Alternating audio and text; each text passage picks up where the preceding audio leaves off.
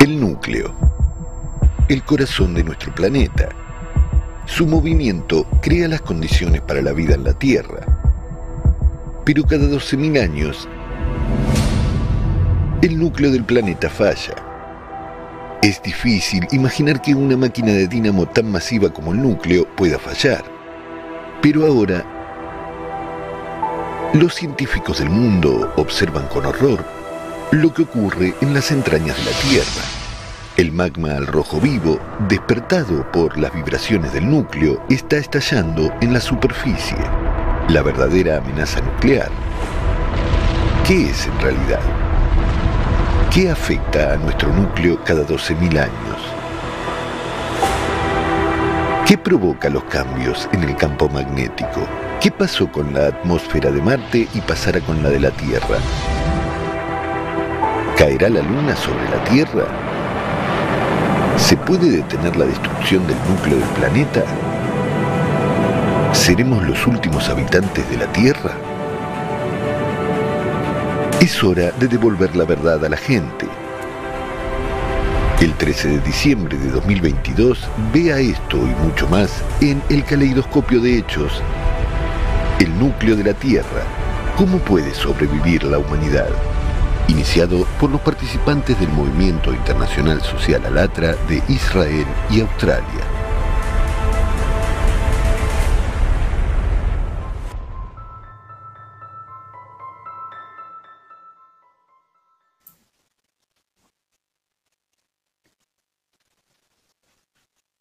La alteración crítica del núcleo de la Tierra es un hecho innegable. Se avecinan tiempos difíciles para nosotros y para nuestro planeta. Por eso, el tema del episodio del día de hoy, en Caleidoscopio de Hechos, está dedicado al corazón de nuestro planeta, el núcleo de la Tierra. Hemos recopilado los datos conocidos hasta la fecha y entrevistado a científicos para comprender mejor los procesos que tienen lugar en el núcleo de la Tierra a nivel micro y macro. Queremos entender cómo afectan estos procesos a los seres humanos y a nuestro planeta. Esta conferencia está organizada por miembros del Movimiento Social Internacional Alatra de Israel y Australia con el apoyo de voluntarios de todo el mundo y está siendo interpretado simultáneamente a muchos idiomas.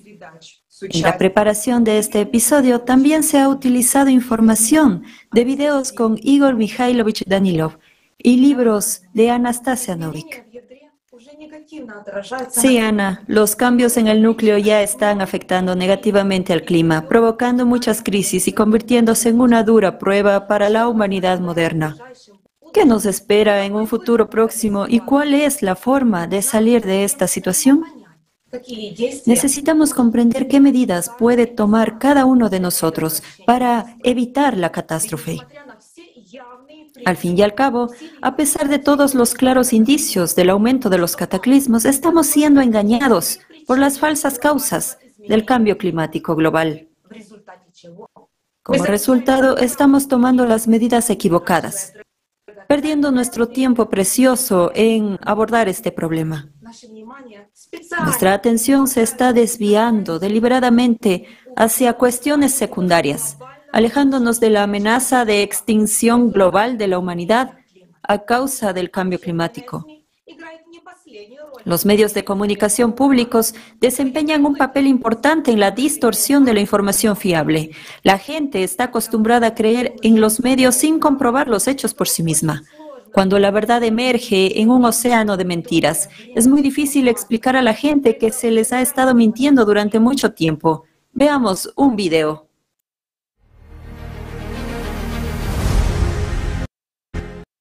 Es más fácil engañar a la gente que demostrarles que están siendo engañados. En realidad lo estamos haciendo bien.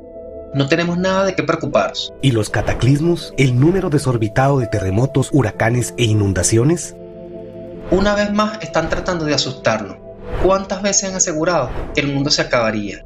¿Y qué? ¿Dónde está tu famoso Armagedón? Ya tengo muchos problemas. Tengo un préstamo que pagar, servicios públicos que pagar, mucho trabajo que hacer y me estás haciendo preocuparme por el clima. El problema climático es un escenario inventado por pseudocientíficos. Nos han estado martillando en la cabeza desde la secundaria que la Tierra es redonda y resulta que, ve a TikTok, todos allí ya saben que la Tierra es plana e incluso puedes ver su borde. Es bueno que haya científicos normales que lo hayan demostrado. Según los expertos, si reducimos las emisiones de CO2 y reducimos la temperatura promedio en 1.5 grados centígrados, entonces todo será normal y tal vez en 100 o 200 años el nivel del océano aumentará y algo sucederá. Pero no me afectará de todos modos.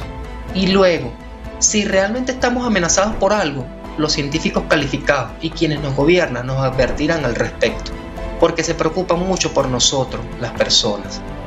Se reúnen constantemente en cumbres, congresos, conferencias y deciden cuánto más dinero recaudar para hacer nuestras vidas más seguras y mejores. Es sorprendente porque incluso en un momento tan difícil para la humanidad, la agitación económica y la crisis energética, los delegados climáticos habían encontrado reservas nacionales y llegaron a la cumbre climática del COP27 en Egipto en 400 aviones privados.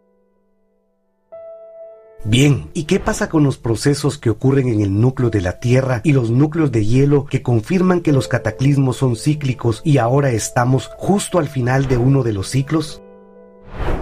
Oh, por favor, ¿por qué deberíamos preocuparnos por ese núcleo? Está a casi 6.000 kilómetros de distancia y no sabemos cuándo podremos averiguar qué está pasando allí. De todos modos, tenemos mucho tiempo y los núcleos de hielo son todo ficción. ¿Qué les puede decir de ellos en absoluto? Los científicos no tienen nada que hacer, la ciencia ha llegado a su límite y se ha topado con un muro. Así que inventan todo tipo de tonterías, inventan todas estas tonterías, primero un éter, luego cataclismos, entonces, ¿tu opinión es que no hay descubrimientos e invenciones en la ciencia moderna? No, exactamente. Por ejemplo, el gran colisionador de hadrones, el iPhone, las pastas de dientes tricolor. Estos son los mayores logros de la humanidad. De acuerdo, vamos a verlo desde un ángulo diferente. ¿De verdad crees que la élite es lo suficientemente estúpida como para construir búnkeres para sí mismos solo por diversión? Asegúrese, la gente rica está tirando el dinero por el desagüe en la construcción de búnkeres. Tienen mucho dinero, no tienen dónde ponerlo, por lo que están haciendo tonterías. No ocurrirán cataclismos. Si hubiera una amenaza real, nuestra élite seguramente nos advertiría a nosotros, la gente común. Se preocupan por nosotros, ¿no? Todo estará bien, como siempre. Son solo dificultades temporales que pronto terminarán y tenemos muchas otras cosas importantes que hacer todo estará bien como suele ser. ¿No es lo que suena en nuestras cabezas? Es más fácil engañar a la gente que demostrarles que están siendo engañados.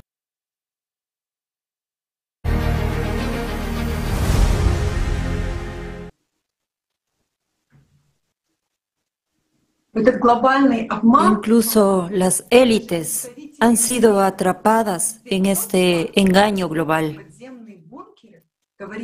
Porque el hecho de que estén construyendo búnkeres subterráneos demuestra que ni siquiera ellos son conscientes de las verdaderas causas del cambio climático. ¿En qué se equivocan? ¿Por qué invirtiendo miles de millones de dólares en construir búnkeres están tirando el dinero a la basura? ¿Por qué ahora no les sirve de nada? ¿Qué están construyendo? ¿El arca de la salvación o costosos ataúdes? Sugiero ver un video.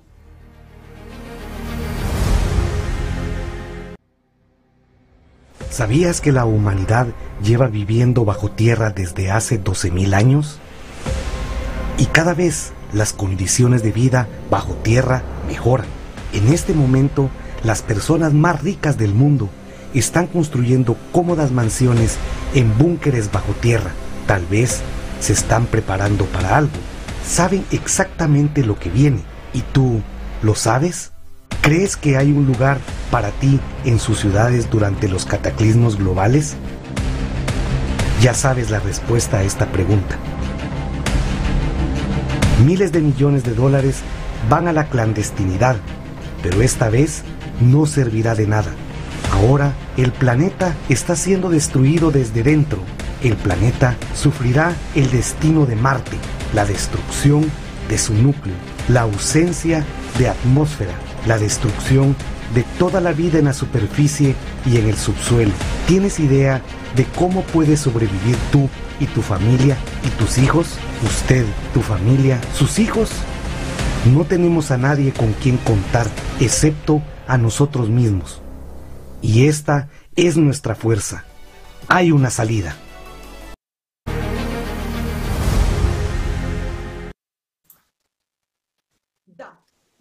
Sí, hay una salida. ¿En qué consiste?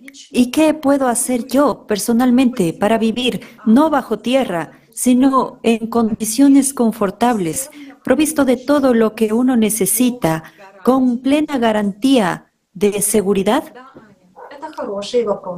Sí, sí, Ana, son buenas preguntas y hoy escucharemos las respuestas a ellas. Mucha gente que ya sabe lo que le está pasando a nuestro planeta quiere averiguar las causas del cambio climático.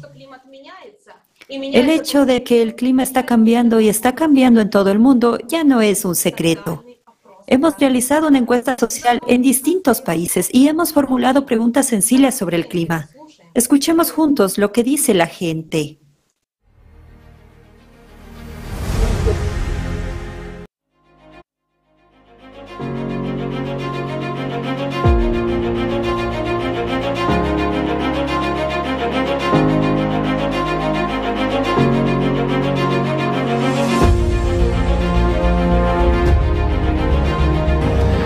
¿Crees que el clima está cambiando ahora?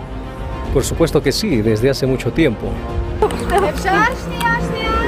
Por supuesto que lo sientes, absolutamente. Está cambiando de forma bastante notable. Sí, por supuesto está pasando. Creo que el clima actual ha cambiado mucho, porque ahora tengo 32 años y recuerdo que cuando era pequeño teníamos un invierno de verdad, un verano muy caluroso, otoño y primavera, y ahora Estamos a principios de noviembre y todavía ando en camiseta. Pienso lo mismo que Itascon. Es evidente que el cambio climático se está produciendo ahora. Compara el clima de ahora y el de hace 20 años. Sería diferente en todo el mundo. Sí, yo creo que sí está cambiando, ¿no? Eh, miramos que antes había glaciares y hoy en día ya no hay tantos glaciares. Entonces sí hay una disminución, ¿no? o sea, un cambio.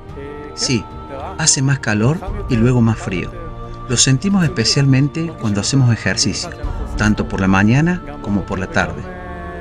Puedes ver que hay un cambio. Bueno, creo que está en muy malas condiciones porque se puede sentir el calentamiento global por el clima que tenemos ahora, por la forma en que todo está cambiando, por lo que ya no tenemos cuatro estaciones, solo tenemos dos estaciones y todo lo que va con eso. Así que creo que es muy malo. ¿Tú con qué puede estar relacionado este cambio climático? ¿A qué se debe este cambio climático? Eh, hemos estado viendo sobre, muchos dicen, ¿no? los glaciares en Antártica, la contaminación, ¿no? la capa de ozono. Eh, hay varias versiones, ¿no? Consumo excesivo, creo.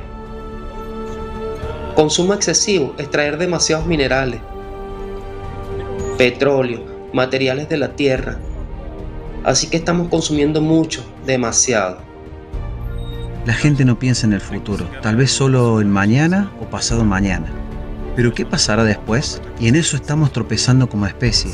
Creo que dentro de unas décadas tendremos que luchar aún más con las consecuencias. Nosotros, como humanidad, probablemente nos enfrentamos al hambre y a la migración, incluso más de lo que lo hacemos ahora. ¿Y las actividades humanas, tú crees que tienen algún este, impacto en este cambio climático? Eh, sí, por supuesto, nosotros prácticamente somos los que hemos estado destruyendo nuestro propio mundo porque la contaminación, los plásticos, las fábricas. Creo que el clima está cambiando a su propio ritmo, pero los humanos lo están acelerando y probablemente tengan algún efecto en todo ello, uno negativo. Creo que es así. ¿Tú crees que si escribiese eh, algún desastre climático, hay algún lugar seguro en el planeta? Seguro. Eh, no hay mitos, he escuchado versiones que han, los, millonarios del mundo han, han creado búnker, eh, cuevas, pero realmente yo creo que en un desastre muy poco se salvaría. Creo que estamos seguros en Alemania. No tenemos mar. No hay nada amenazante a nuestro alrededor. Probablemente con suministro de energía y agua autónomo y lo más lejos posible de los humanos. Es difícil decir cuáles, porque todo afecta al mundo entero, incluso al mar. Así que ningún lugar estará a salvo. El lugar más seguro del mundo. No creo que haya ninguno. ¿Tú crees que este, la gente puede hacer algo para estabilizar este cambio climático? Eh, yo creo que sí. Eh, se ha escuchado, ¿no? En que nosotros tenemos que ser, amar nuestro planeta, cuidar, no contaminar, pero es un trabajo que creo que eh, no se ha podido realizarse y no se está llevando a cabo, ¿no? Porque no somos responsables. Y yo creo que sí, pero eh, necesitamos información realmente, eh, la información adecuada, ¿no? Para poder eh, decidir y tomar esas decisiones, ¿no? Con tal de poder salvar nuestro planeta. No pudo resolverlo, pero quizás, ¿sabes lo que cada uno de nosotros puede hacer?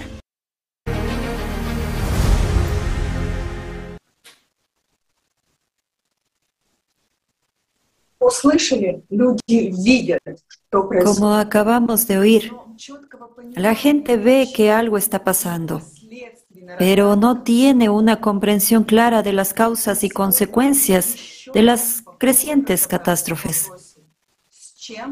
Hoy vamos a intentar de nuevo llegar al fondo de la cuestión. ¿Con qué está relacionado el cambio climático? ¿Por qué otra vez?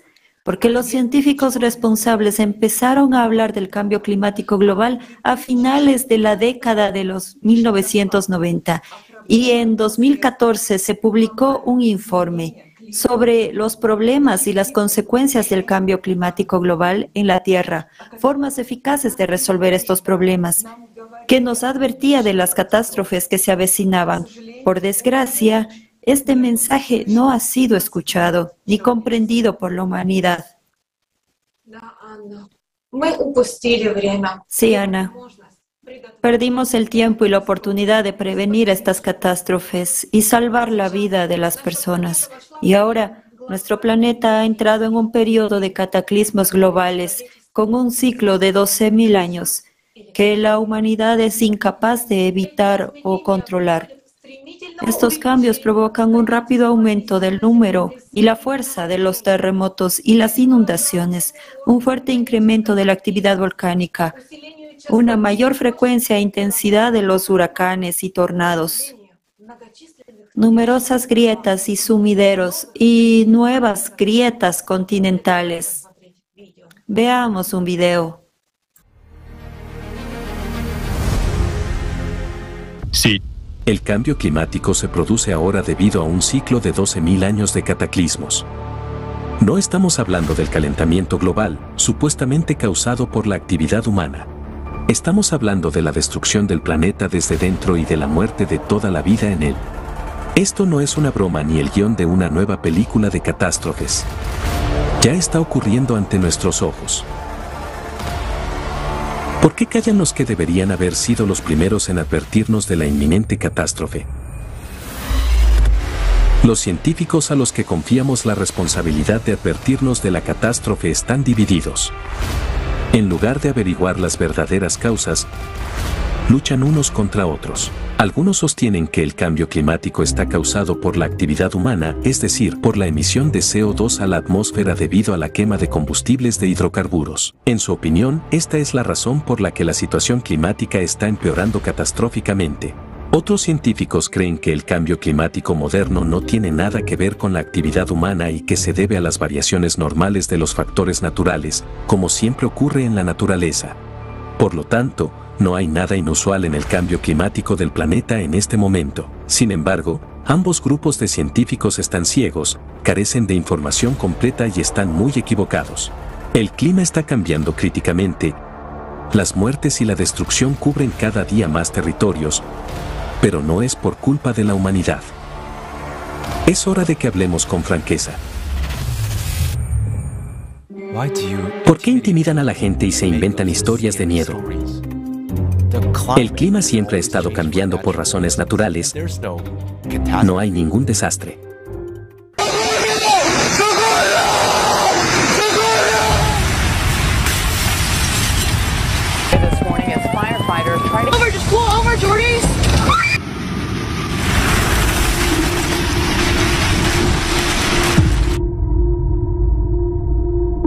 there's no catastrophe.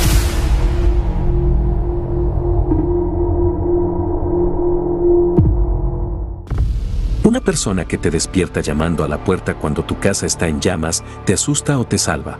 Y si no es solo tu casa la que está en llamas, sino todo el planeta, ¿deberías estar advertido de ello? Lo que está ocurriendo en el planeta ahora mismo es anormal para los últimos 11.000 años.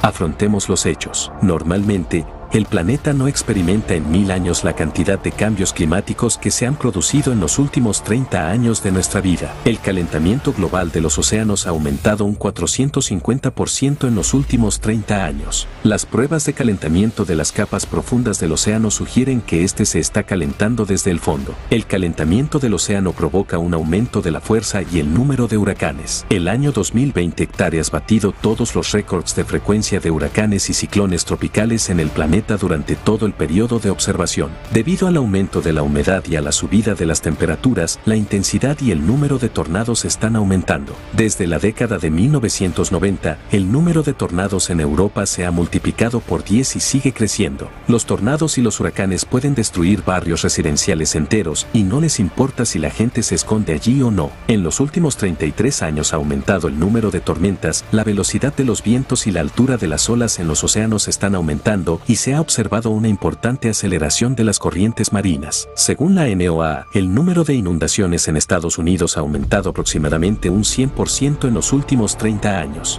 Al mismo tiempo, empezaron a producirse de forma sincronizada, afectando a varios países a la vez. Desde 1998, las inundaciones han afectado a más de 2.000 millones de personas en todo el mundo.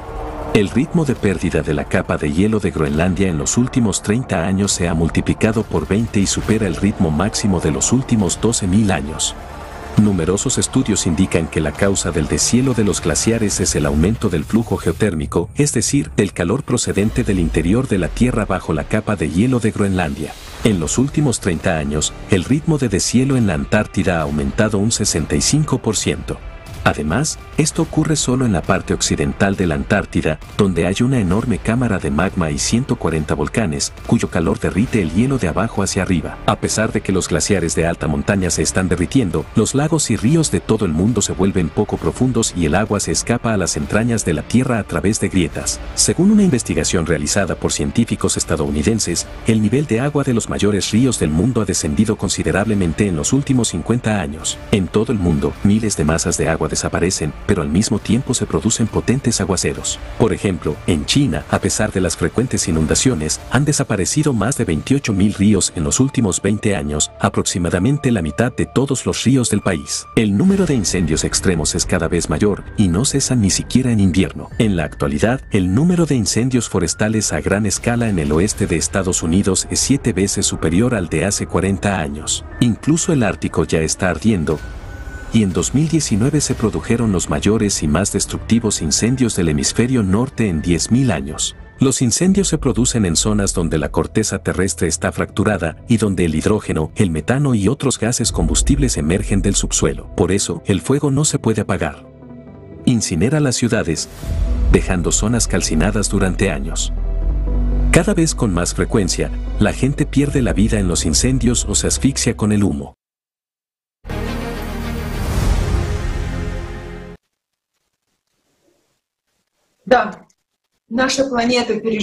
Sí, nuestro planeta atraviesa tiempos difíciles de cambio climático global y es cíclico. Y nosotros, los humanos, formamos parte inseparable del planeta, como la tripulación de una nave espacial que navega por la inmensidad del universo. Pero, ¿sabemos cómo está construida nuestra nave? Veamos el siguiente video.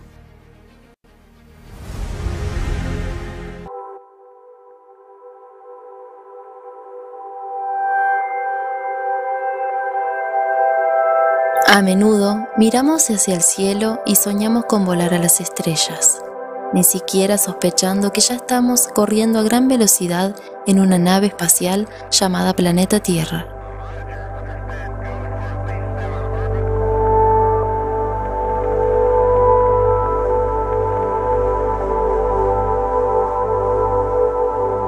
La Tierra no es solo las profundidades internas y la superficie sobre la que caminamos, también es el cielo sobre nosotros, o más bien la atmósfera de múltiples capas o la piel de nuestra nave. Toda la esfera terrestre, desde el núcleo hasta la capa más externa de la atmósfera, es un sistema único e interdependiente.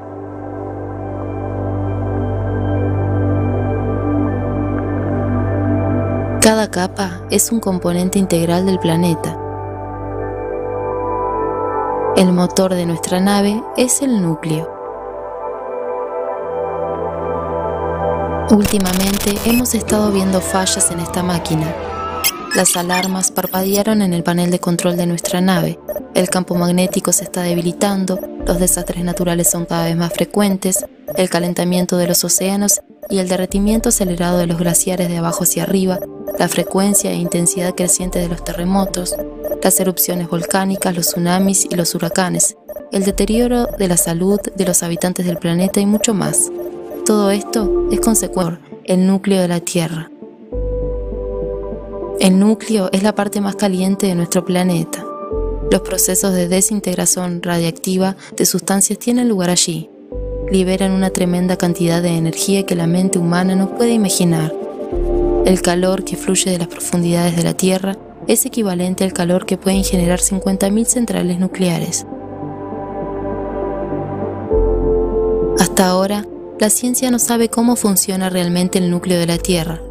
De hecho, todos los estudios destinados a estudiar la estructura del núcleo y sus propiedades utilizan solo métodos indirectos. Hasta la fecha, los científicos suponen que el núcleo de la Tierra consta de dos partes, un núcleo interno sólido y un núcleo externo líquido. El núcleo forma el campo magnético según el principio de una dinamo. La esencia de este principio es que las velocidades de rotación del núcleo sólido interno y el núcleo líquido externo son diferentes. Como resultado de la fricción entre estas dos estructuras, se genera una carga eléctrica.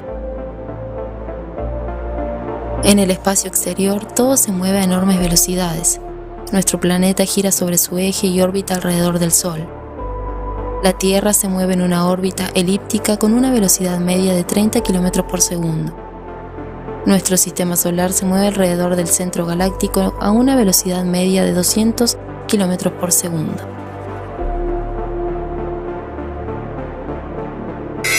Atención, se detecta un peligroso desplazamiento del núcleo.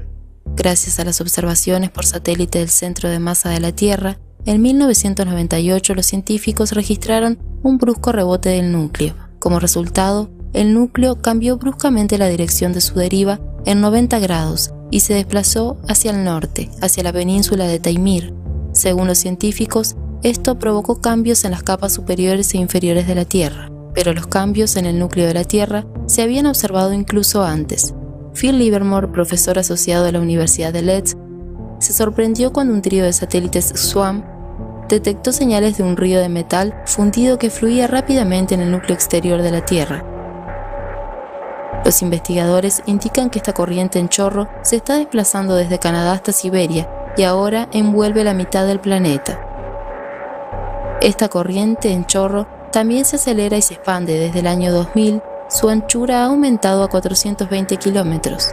Se mueve a unos 45 kilómetros al año, más rápido que las velocidades típicas del núcleo exterior y miles de veces más rápido que la velocidad de placas tectónicas. Las razones de la aceleración de la corriente en chorro son aún desconocidas, pero según los investigadores, este chorro es fundamental para el campo magnético global. Mientras tanto, la velocidad de la deriva del polo magnético norte en los últimos 20 años se ha multiplicado casi por 4 y asciende a 55 km por año. Junto con esto, el campo magnético planetario, ya mencionado, se ha debilitado fuertemente. Advertencia se han detectado formaciones en el límite entre el núcleo y el manto. Detectada una fuga del núcleo líquido hacia las capas inferiores del manto. La interacción entre el manto y el núcleo de la Tierra desempeña un papel importante en la vida del planeta. En el manto, las corrientes de material caliente se mueven hacia arriba, mientras que las corrientes frías de materia del manto van hacia abajo. Este movimiento del manto se llama convección provoca la deriva continental y como consecuencia desencadena terremotos y actividad volcánica. Alerta, amenaza de activación de las plumas del manto. La capa superior del manto y la corteza terrestre forman la litosfera. Cuando caminamos sobre la corteza terrestre, tenemos la impresión de que es sólida, muy fiable y robusta, pero respira y se mueve. La corteza terrestre es solo el 1% de la masa de todo el planeta. Puede compararse con una cáscara de huevo. Bajo los océanos, su espesor no supera los 15 kilómetros y llega hasta los 75 kilómetros en los continentes. La corteza más fina se encuentra en la zona de las fosas de las Marianas y la falla de San Andrés, donde su espesor varía de 5 a 10 kilómetros. Alerta, se detecta inestabilidad en la corteza terrestre. Fallas profundas amenazan la fosa de las Marianas. Alta probabilidad de impacto hidráulico. La capa superior del manto se llama astenósfera. Es la capa donde las rocas ahora se funden, se enfrían y se solidifican. La sustancia de la astenósfera es más plástica y sirve de lubricante sobre el que se desliza toda la corteza terrestre. Alerta, los terremotos en profundidad se producen con mayor frecuencia. Este movimiento se debe a la convección en el manto. La convección es el mecanismo que lleva a la superficie de la Tierra elementos químicos como el carbono, el hidrógeno, el oxígeno y el nitrógeno. Estos son los elementos que forman parte de la atmósfera, sin la cual la vida en la Tierra es imposible. La atmósfera es una envoltura gaseosa que gira junto con la Tierra como un todo único y regula el flujo de calor y frío, creando condiciones de confort. Su función es proteger a los organismos vivos de los impactos cósmicos destructivos. Es como el revestimiento protector de un barco. Consta de varias capas básicas. Cada capa de la atmósfera cumple una función diferente. La troposfera es la capa más baja de la atmósfera. Debido a sus propiedades, las capas cercanas a la superficie de la troposfera son el principal hábitat de los organismos vivos, plantas, animales y seres humanos. Aquí se forman las nubes y todos los fenómenos meteorológicos. La altura de esta capa es de unos 8 a 16 kilómetros. Atención, la troposfera se está calentando. Intensificación extrema de los flujos de aire, aumento de la intensidad y frecuencia de los huracanes y tifones. Estratosfera. En la estratosfera se encuentra la capa de ozono, que protege a toda la vida del planeta de los dañinos rayos ultravioletas. El grosor de la capa es de 11-50 kilómetros. Por lo tanto, los aviones no pueden volar por encima de esta capa. Advertencia, se ha detectado el agotamiento de la capa de ozono. Se están formando agujeros de ozono, la estratosfera se está enfriando. La mesósfera es la capa que protege a la Tierra del impacto de pequeños cuerpos celestes meteoritos y asteroides. El espesor de esta capa es de 50 a 85 kilómetros. Cada día, decenas de toneladas de meteoritos entran en la atmósfera terrestre, pero gracias a la mesósfera se queman antes de llegar a la superficie. Desde la Tierra, este fenómeno se ve como estrellas fugaces. Atención, descenso anormal de la temperatura. La termósfera absorbe la peligrosísima radiación ultravioleta del Sol y protege a la Tierra de los efectos nocivos de los rayos cósmicos. Debido al impacto de la radiación solar en la atmósfera, se observa un fenómeno llamado aurora boreal. La termósfera es la capa más caliente donde las temperaturas pueden alcanzar hasta 3.000 grados centígrados, dependiendo de la actividad solar. En esta capa el aire está enrarecido por lo que los aviones en la termósfera no se calientan. Curiosamente, es en esta capa donde vuelan los astronautas, las estaciones espaciales y los satélites. Debido a la alta exposición a la radiación de los humanos, el límite de altitud de las naves espaciales es de 500 kilómetros. ¿Quién voló a la Luna entonces? La altura de la capa es de 85 a 690 kilómetros. Atención, disminución anormal de la densidad, La composición química de la atmósfera está cambiando. La protección contra las partículas de alta energía se está debilitando. Las capas superiores de la atmósfera, mesósfera y termósfera forman una capa común, la ionosfera. La ionosfera tiene una alta conductividad eléctrica. En ella se producen constantemente procesos de ionización y generación de rayos. Gracias a la ionosfera, las ondas de radio recorren largas distancias. Atención, en caso de disfunciones anómalas en la ionosfera, el número de rayos ha aumentado mucho. El límite exterior de la ionosfera es también la parte exterior de la magnetosfera de la Tierra. Atención, el campo magnético se está debilitando. El polo norte magnético se ha desplazado de forma dramática. La exósfera es la capa exterior más alta y más grande de la atmósfera. Es la puerta al espacio exterior y se extiende por decenas de miles de kilómetros. La exósfera extendida del planeta suele llamarse geocorona.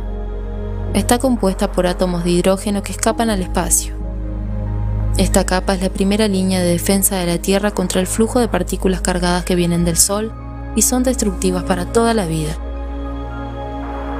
Solo los satélites no tripulados pueden volar en la exósfera. La radiación solar comprime considerablemente la geocorona hasta una altura de unos 60.000 kilómetros, elevando su densidad a unas 70 partículas por centímetro cúbico. En el lado nocturno del planeta, la exósfera se extiende volviéndose mucho más enrarecida, y la geocorona llega hasta 630.000 kilómetros de distancia, un centenar de radios de la propia Tierra, y mucho más lejos que la órbita lunar. Las capas de la atmósfera y las capas de la Tierra componen un único sistema que funciona como un mecanismo coherente. Este trabajo depende del campo magnético que impregna todas las capas de la Tierra. Sin la magnetosfera, toda la vida del planeta moriría y la atmósfera sería arrastrada por el viento solar. Una enorme cantidad de radiación cósmica bombardearía la Tierra. Fue la desaparición del escudo magnético lo que provocó la destrucción de Marte, que en su día fue un planeta floreciente. Atención, mal funcionamiento en el núcleo de la Tierra. Se detecta un mal funcionamiento sistémico de todo el mecanismo del planeta. La amenaza de la destrucción de toda la humanidad es inminente. Nosotros, la humanidad, vivimos todos en una gran nave espacial. Nuestra tarea es preservar nuestro hogar para nosotros y para las generaciones futuras. Hasta ahora, nuestra nave ha estado volando con el piloto automático, pero cada vez queda menos tiempo. Nosotros como tripulación podemos unir nuestros esfuerzos, comprender la causa de la avería y tomar todas las medidas para restaurar el planeta. Todavía tenemos una oportunidad de reparar nuestra nave y continuar nuestro viaje para explorar el espacio exterior y poblar nuevos planetas.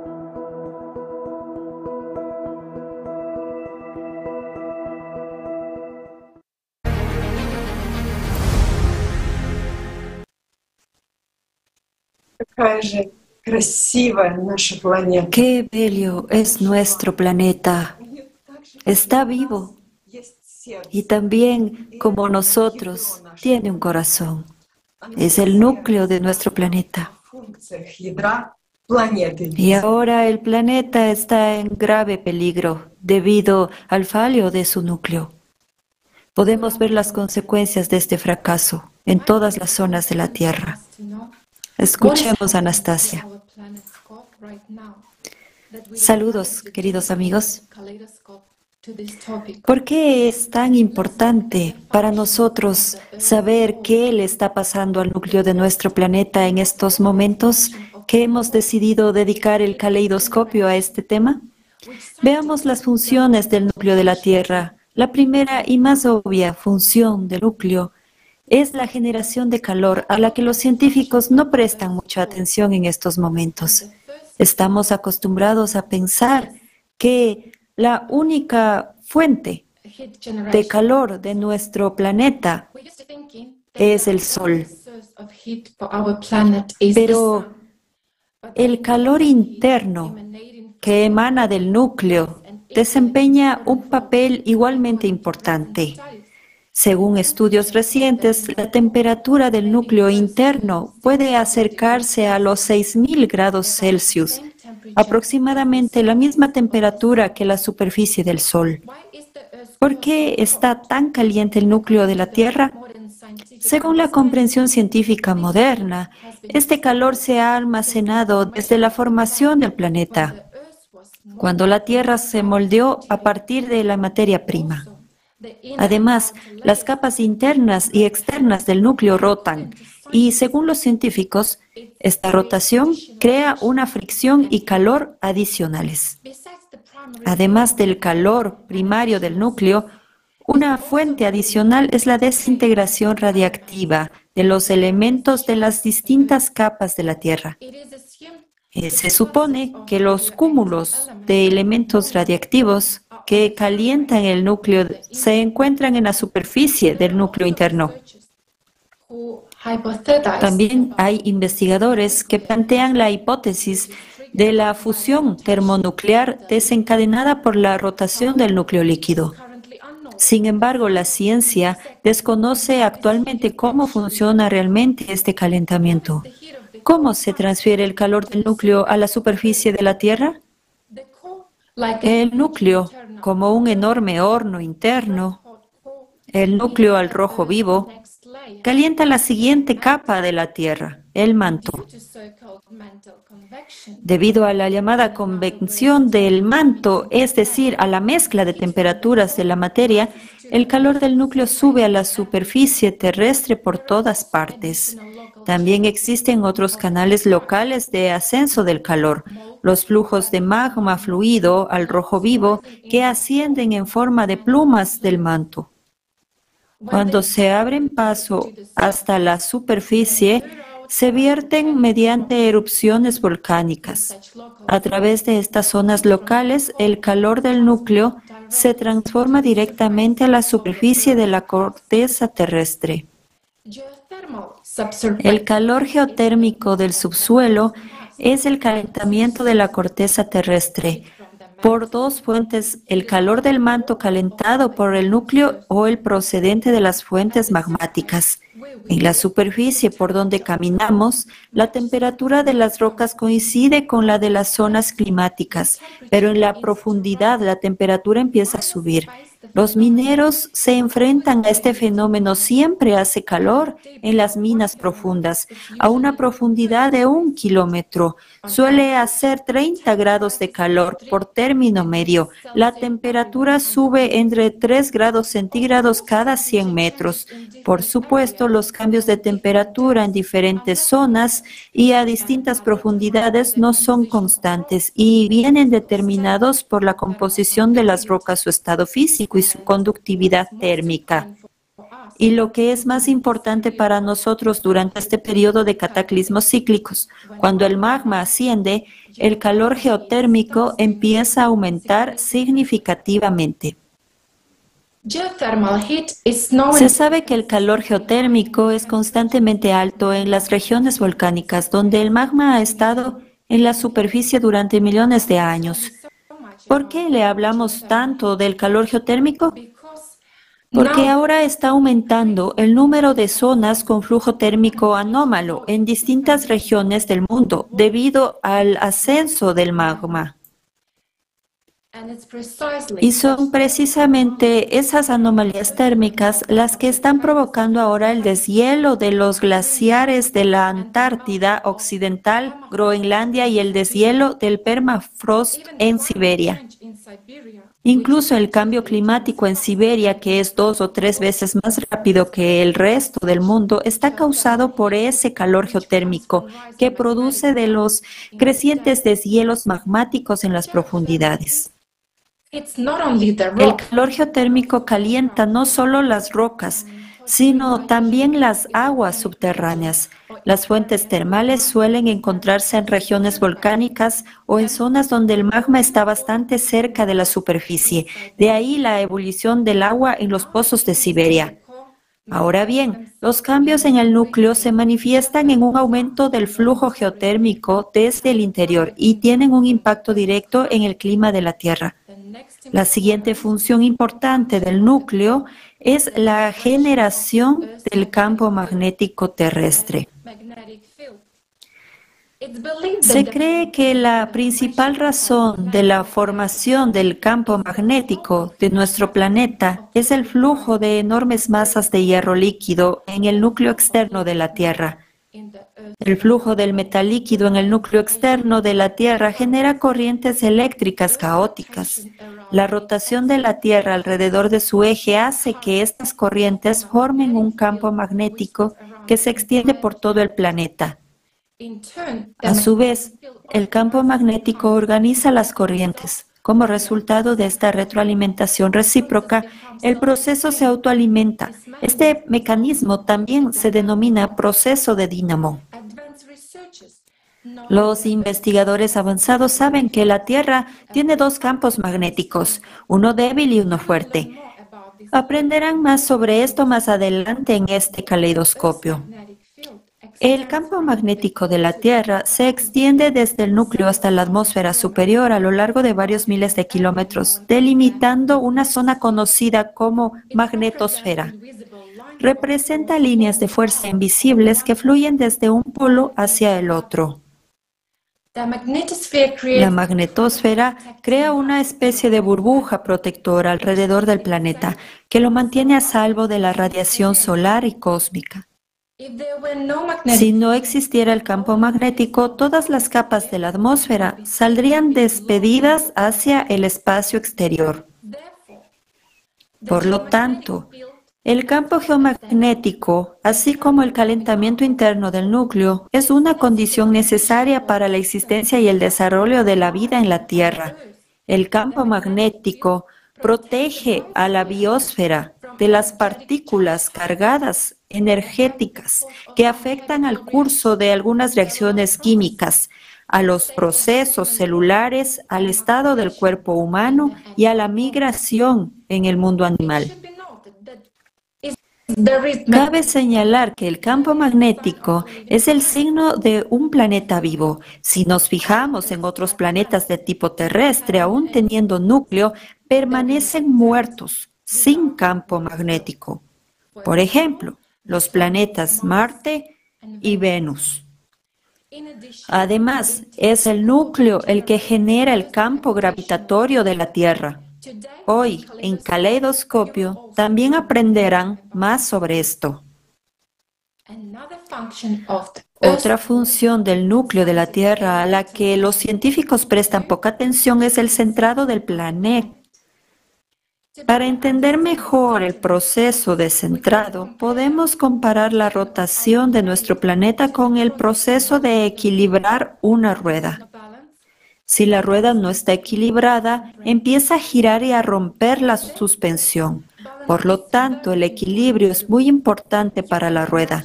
Puedes imaginar lo importante que es el equilibrio para el planeta cuando el núcleo es el 31% de la masa del planeta. Cuando el núcleo se desplaza, desequilibra todas las demás esferas del planeta. El desplazamiento del núcleo provoca cambios en todos los parámetros geofísicos, como la velocidad y el eje de rotación del planeta.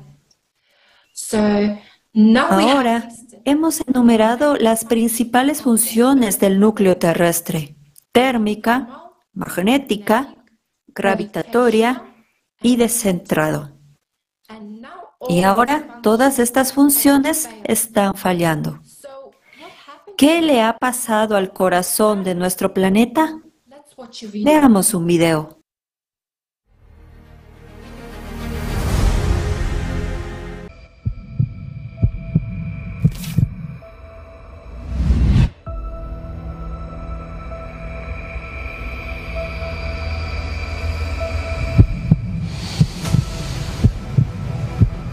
Creemos que podemos controlar muchas cosas, pero olvidamos que hay una enorme masa de sustancia fundida burbujeando bajo nuestros pies. En el centro mismo de este océano al rojo vivo está el corazón de nuestro planeta. Y, como el nuestro, está latiendo. Pero ahora han comenzado a surgir graves problemas en el interior del núcleo. Pronto podría destruir nuestra civilización. El núcleo de nuestro planeta tiene un radio de 3.500 kilómetros, que es comparable en tamaño al planeta Marte. Antes se creía que estaba formado por dos capas, una exterior líquida y una interior sólida de hierro y níquel. Sin embargo, nuevos hallazgos han desconcertado a la comunidad científica. En 2015, investigadores de la Universidad de Illinois y de la Universidad de Nanjing en China descubrieron un extraño comportamiento de una onda sísmica que viajaba por el núcleo interno. Gracias a este descubrimiento, los científicos llegaron a la conclusión de que existe un núcleo interno y que, o bien está formado por un tipo de cristal diferente, o bien el núcleo de la Tierra sigue evolucionando y se está cristalizando gradualmente. Así lo confirma la investigación de los científicos australianos dirigidos por Jovan Stephenson. Lo que he observado es un tipo de cambio muy pequeño, pero tiene grandes implicaciones para lo que ocurre en el núcleo interno. Recientemente, los científicos hicieron otro descubrimiento asombroso. Por alguna razón desconocida, el núcleo interno de hierro sólido de la Tierra parecía ser asimétrico. Un nuevo modelo propuesto por sismólogos de la Universidad de California en Berkeley sugiere que el núcleo interno de la Tierra crece más rápido en el lado este que en el oeste. Según el autor principal del estudio, Daniel Frost, el movimiento del hierro líquido en el núcleo externo aleja el calor del núcleo interno, haciendo que se congele y crezca en el lado este. Phil Livermore, de la Universidad de Leeds, y sus colegas se sorprendieron cuando un trío de satélites llamado Swarm detectó señales de un río de metal líquido que fluye rápidamente en el núcleo externo de la Tierra. Los investigadores indican que esta corriente en chorro se desplaza desde Canadá hasta Siberia y ahora envuelve la mitad del planeta. La vasta corriente en chorro, de unos 420 kilómetros de ancho, se ha acelerado tres veces desde el año 2000. Sigue siendo un misterio el por qué ha aumentado la velocidad de la corriente de hierro. Pero los fenómenos anómalos no acaban allí. Geofísicos de la Universidad de Maryland han analizado miles de grabaciones de ondas sísmicas que viajan a través de la Tierra y han descubierto dos extrañas estructuras en el núcleo de la Tierra, una bajo África y otra en las profundidades del centro del Océano Pacífico. Estas estructuras son características de materia muy densa y caliente en el límite entre el núcleo y el manto, y se conocen como zonas de velocidad ultra baja en las raíces de las plumas del manto en profundidad. En particular, cada una de estas dos manchas gigantes tiene una superficie comparable a la de un continente y su altura es 100 veces mayor que la del monte Everest. En 2020, los científicos descubrieron que la mancha de material caliente que se encuentra debajo de Hawái es aún mayor de lo que se pensaba. Un trabajo reciente de María Tsek Mainstrenko, sismóloga de la Universidad de Oxford, confirma que estas llamadas manchas son la fuente de las plumas del manto caliente, y que estas plumas pueden desencadenar devastadoras erupciones supervolcánicas cuando salen a la superficie. Las plumas del manto provocaron las enormes erupciones volcánicas que formaron Islandia y siguen impulsando la estruendosa actividad bajo Yellowstone. Hay una alta correlación entre estos eventos, los cambios climáticos y las extinciones masivas en los últimos cientos de millones de años. Los resultados de los últimos estudios sobre el núcleo de la Tierra y las estructuras que lo rodean son alarmantes. Y aunque ahora solo los científicos conocen esta amenaza, pronto será evidente para todos los habitantes de la Tierra. Otra prueba importante que confirma que se están produciendo procesos anormales en el núcleo es la drástica aceleración de la deriva del polo magnético norte en 3,5 veces en los últimos 20 años. Junto con la extrema aceleración del movimiento del polo magnético norte, la misteriosa anomalía debilita el campo magnético planetario, que nos protege de la peligrosa radiación galáctica y solar. Los científicos han podido calcular que el campo magnético de la Tierra se ha debilitado en un 9% en los últimos 200 años. Como resultado, se ha formado una zona de campo magnético débil, conocida como anomalía del Atlántico Sur, entre África y Sudamérica. Además, en los últimos cinco años se ha desarrollado otra zona de este tipo al suroeste de África, que está creciendo activamente. El campo electromagnético es generado por el mecanismo de la dínamo en el núcleo de la Tierra, y por lo tanto es evidente que los cambios en el campo magnético indican cambios en el núcleo. Otra prueba del comportamiento anómalo del núcleo terrestre es la aparición de una potente emisión de neutrinos desde las entrañas de la Tierra, que también se registró en 2015. Un acontecimiento aún más anómalo se produjo en 1998 los científicos detectaron un fuerte desplazamiento de rebote del núcleo al observar el centro de masa de la Tierra mediante satélites. Como resultado del rebote, el núcleo se desplazó bruscamente hacia el norte, hacia la península de Taimir. En ese momento, los científicos de la estación de medicina en Italia detectaron una explosión gravitatoria. La velocidad del planeta también aumentó, así como la fuerza centrífuga. Al mismo tiempo, se produjo un cambio drástico en la forma de la Tierra, medido por un sistema de telémetro láser de los satélites estadounidenses. El planeta comenzó a expandirse anormalmente a lo largo del ecuador, mientras que antes la tendencia había sido la contraria. Debido al aumento de la fuerza centrífuga, las plumas de magma empezaron a subir más cerca de la superficie, lo que aumentó el flujo de calor geotérmico y el número de terremotos. Como resultado, comenzaron a formarse nuevas fallas y grietas, a través de las cuales el agua de la superficie comenzó a escapar hacia las profundidades de la Tierra. Ese mismo año se produjo un fuerte aumento de la velocidad de la deriva del polo magnético norte. El rebote del centro de masa de la Tierra se convirtió en el factor clave del desequilibrio del sistema. Este acontecimiento provocó una disonancia entre todas las envolturas de la Tierra, lo que causó un aumento dramático de muchos desastres naturales. Terremotos, erupciones volcánicas, tsunamis, huracanes, tornados, etc.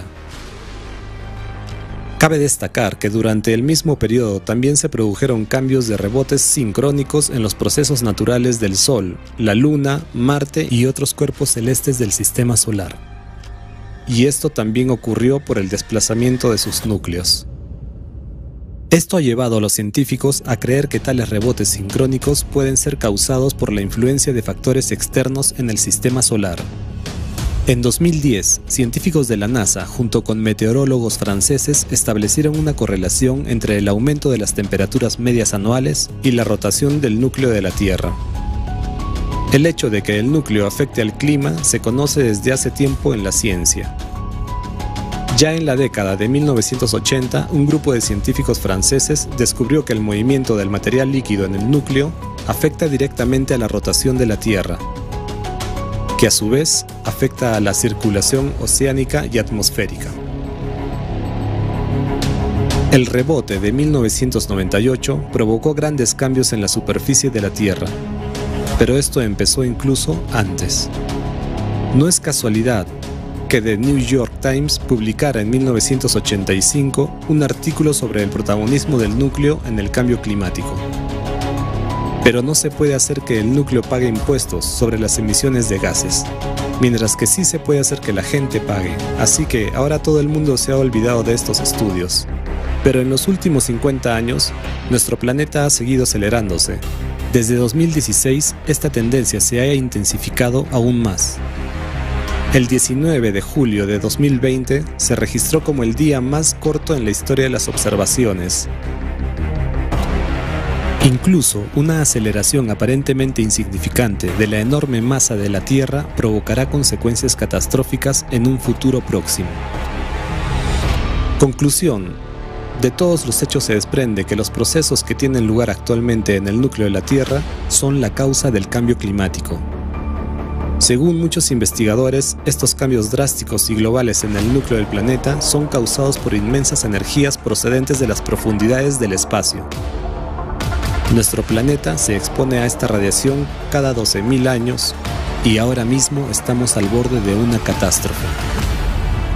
Los científicos aún tienen que responder a muchas preguntas, pero está claro que se están produciendo cambios extremos en el núcleo. Los rebotes del núcleo aceleran la rotación del planeta y aumentan su fuerza centrífuga, lo que acerca el magma del interior del manto a la superficie. Esto provoca un aumento de la potencia de las erupciones volcánicas y de los terremotos, cuyo número va en aumento. Además, el proceso de elevación del magma calienta las aguas subterráneas, provocando el deshielo de los glaciares desde abajo, lo que provoca inundaciones catastróficas.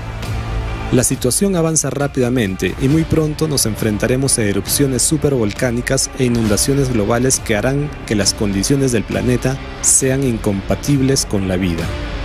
¿Cómo puede la humanidad sobrevivir a cataclismos de esta magnitud?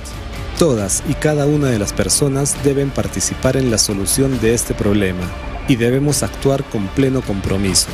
Ahora no hay tiempo para trasladar la responsabilidad a nadie más. El corazón de nuestro planeta ya está latiendo más rápido. Esto está provocando cambios catastróficos. Solo admitiendo la verdad sobre las verdaderas causas del cambio climático podremos comprender todo el alcance de lo que está ocurriendo y unir todo el potencial científico para asegurar la supervivencia de toda la humanidad.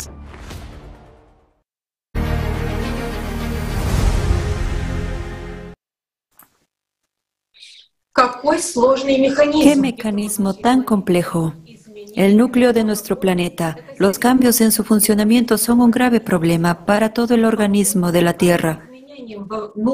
Más sobre los cambios en el núcleo sólido interno y a qué consecuencias catastróficas conduce, y no solo en la Tierra, sino también en otros planetas de nuestro sistema solar, nos dirán los geólogos Natalia y Elizabeth. Buenos días, queridos amigos. Hola. Ahora les ofrecemos la oportunidad de tratar una serie de temas que son de importancia clave para toda la humanidad ahora durante los ciclos cataclísmicos de 12.000 años. Vamos a empezar a considerar los cambios en el interior desde el núcleo hasta la superficie de la Tierra. Veamos cómo es el núcleo sólido interior. Esta es la esfera más profunda de la Tierra. Se cree que consiste principalmente en una aleación de hierro y níquel con pequeñas cantidades de otros elementos ligeros. Se cree que el núcleo interno es sólido porque a diferencia del externo contiene níquel, que tiene un punto de fusión más alto. La aleación del núcleo se encuentra a presiones y temperaturas extremadamente altas.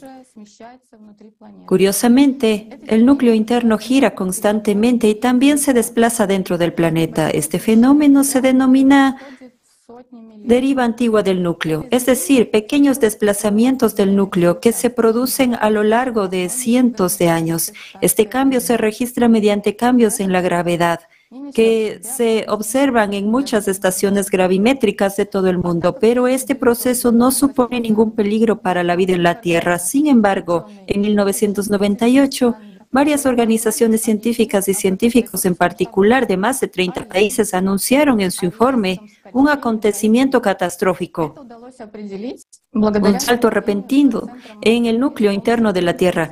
Esto se determinó observando el centro de masa de la Tierra mediante el sistema de satélites DORIS.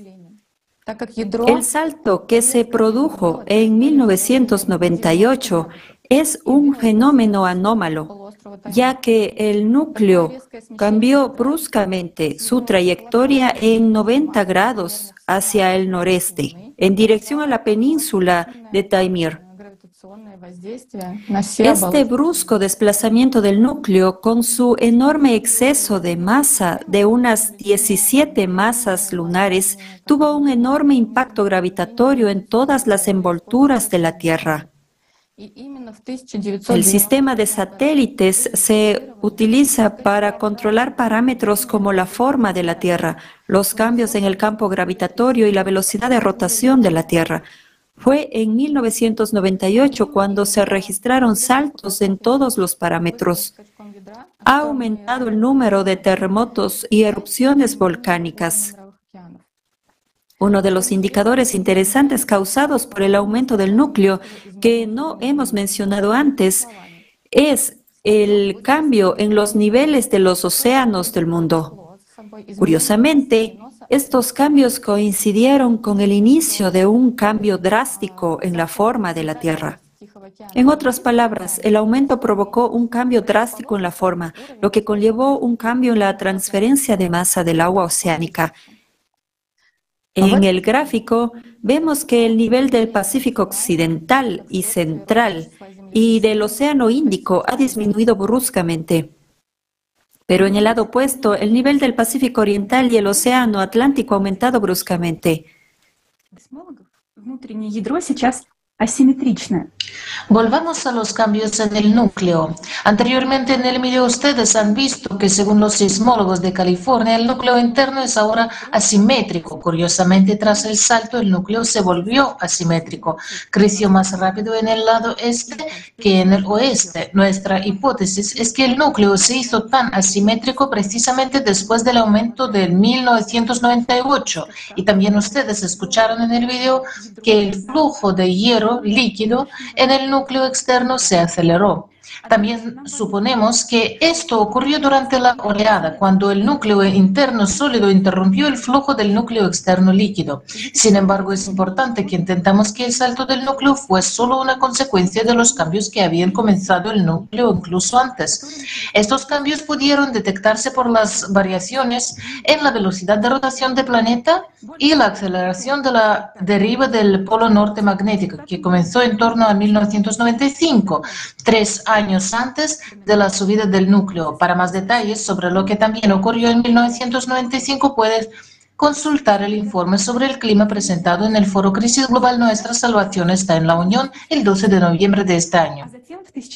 Hasta los años 70 el planeta se ralentizaba, pero a partir de esa década empezó a girar más deprisa y luego en 1995 se aceleró bruscamente y desde la subida del núcleo de 1998 esta, esta aceleración también ha continuado a pasos agigantes. Esto empuja al magma de los núcleos profundos hacia la superficie como una centrifugadora y el magma expulsado por la aceleración de la rotación del planeta procede de las mayores profundidades. Y los siguientes hechos nos lo indican. Científicos de Dinamarca y Estados Unidos publicaron en 2020 un artículo en el que sugieren que el hierro del núcleo externo líquido se está filtrando al manto, lo que da lugar a enormes zonas de más material fundido dentro del manto en el límite entre el núcleo y el manto. Imagínense, el núcleo externo se filtra en el manto como un huevo roto y en esas zonas se forman flujos más calientes y móviles en el límite entre el núcleo y el manto. También los viste en el video. El núcleo tiene dos lugares principales por donde salen esos flujos. Si se proyecta uno está bajo África y otro bajo el Pacífico.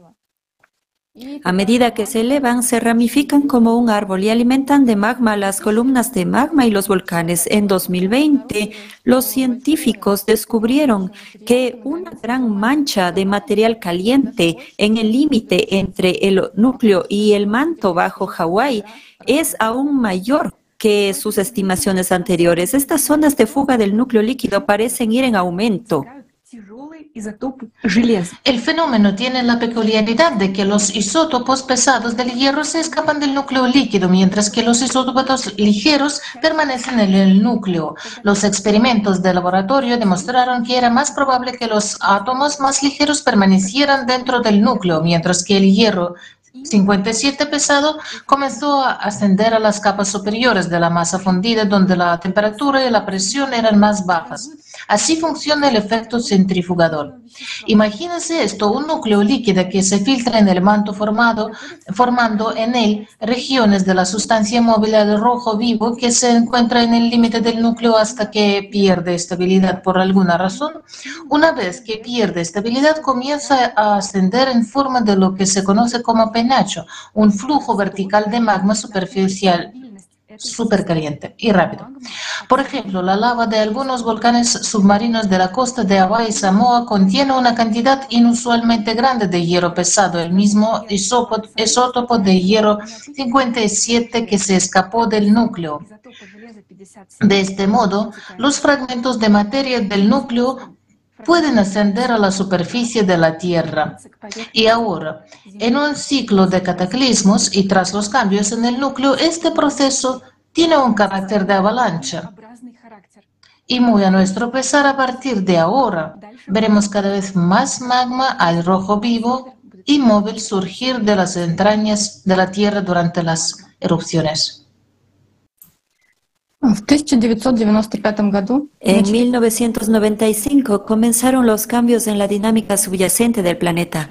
Se produjo un aumento del número de terremotos, una aceleración de la deriva del polo norte magnético y los glaciares empezaron a derretirse.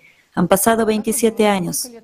¿Cuántos años cree que tarda el magma en acelerarse lo suficiente como para empezar a salir a la superficie? Echemos un vistazo a algunos lugares de nuestro planeta en los que se ha investigado lo suficiente como para hacernos una idea de la dinámica del, ascenso del magma.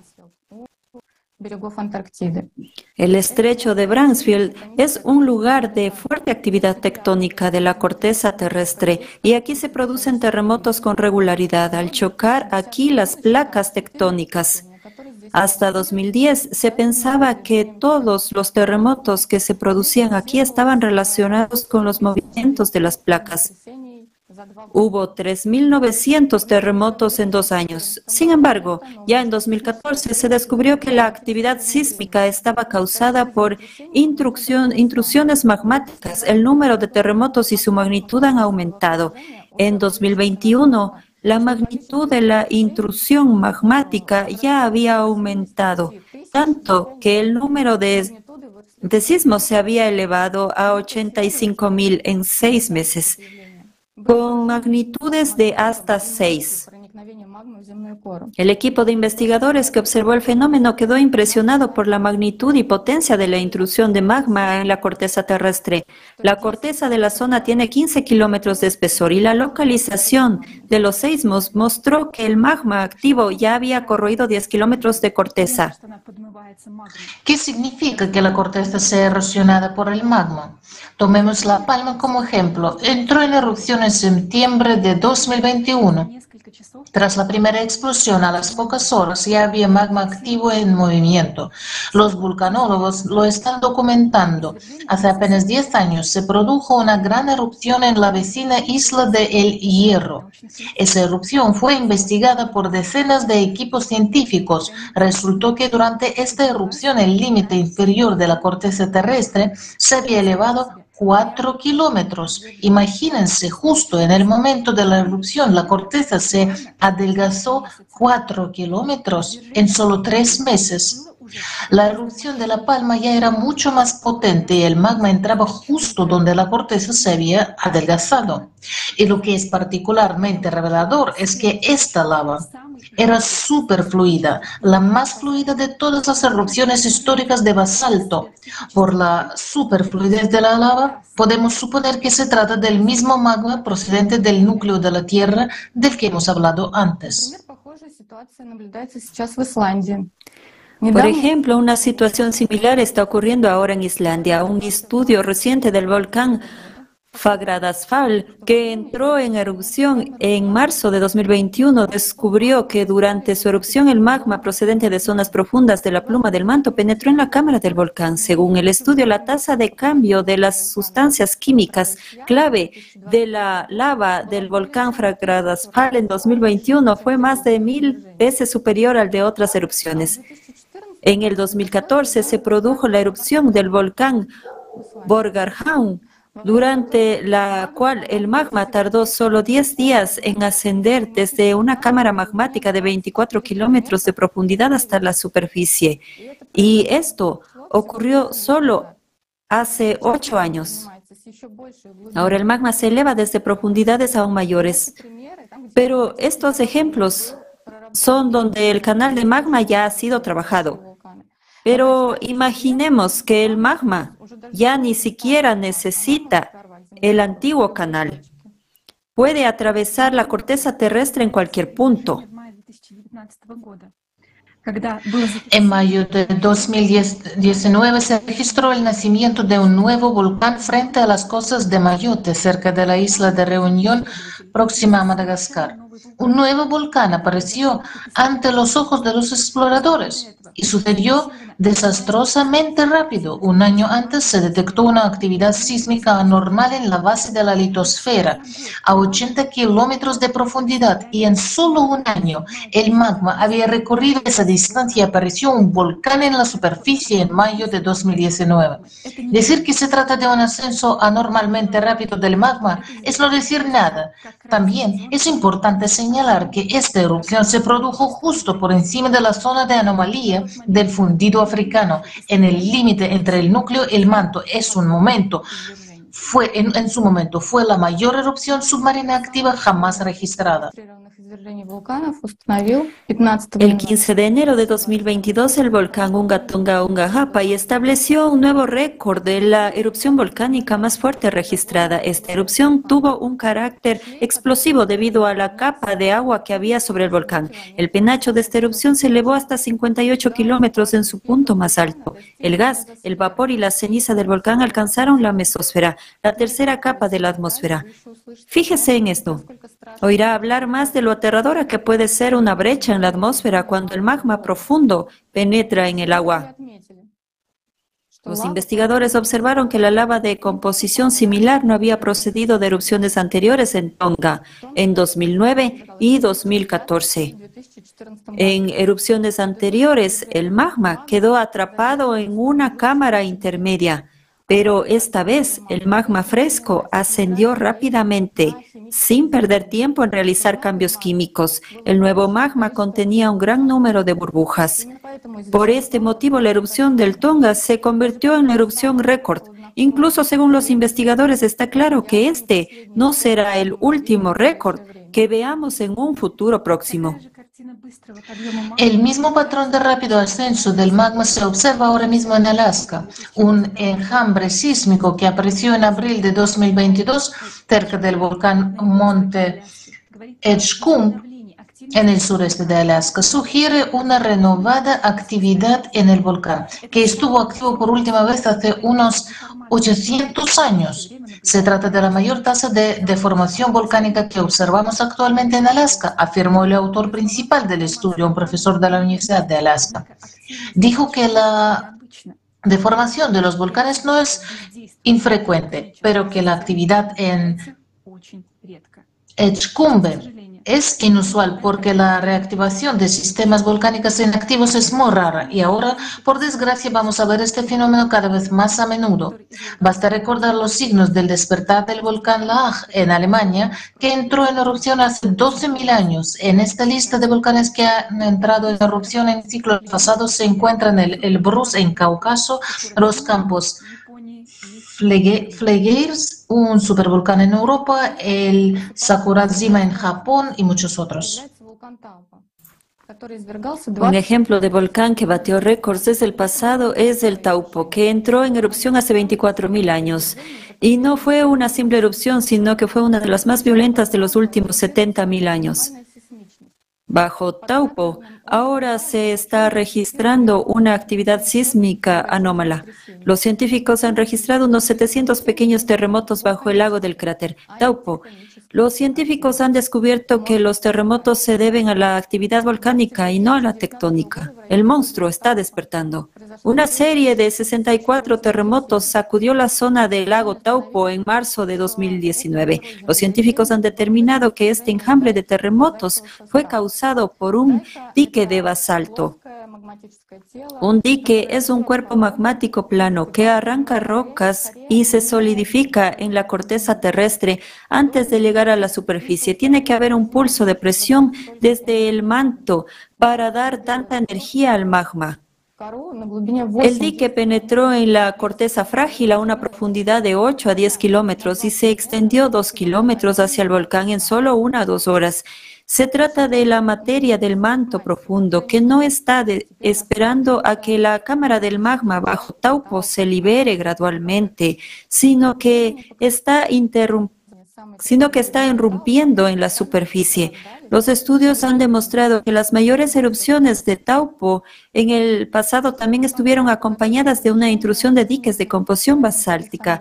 Ya no cabe duda que el volcán Taupo está a punto de entrar en erupción. La única pregunta es cuándo. Entonces, ¿qué está ocurriendo en la zona de Taupo en estos momentos? Hace apenas 15 días empezaron a producirse terremotos de magnitud 4 bajo la caldera de Taupo. El mayor es de magnitud 5.4 a la profundidad de solo 7.8 kilómetros. No son coincidencia. Los signos de otro avance del magma no disponemos de ejemplos de erupciones supervolcánicas que puedan estudiarse.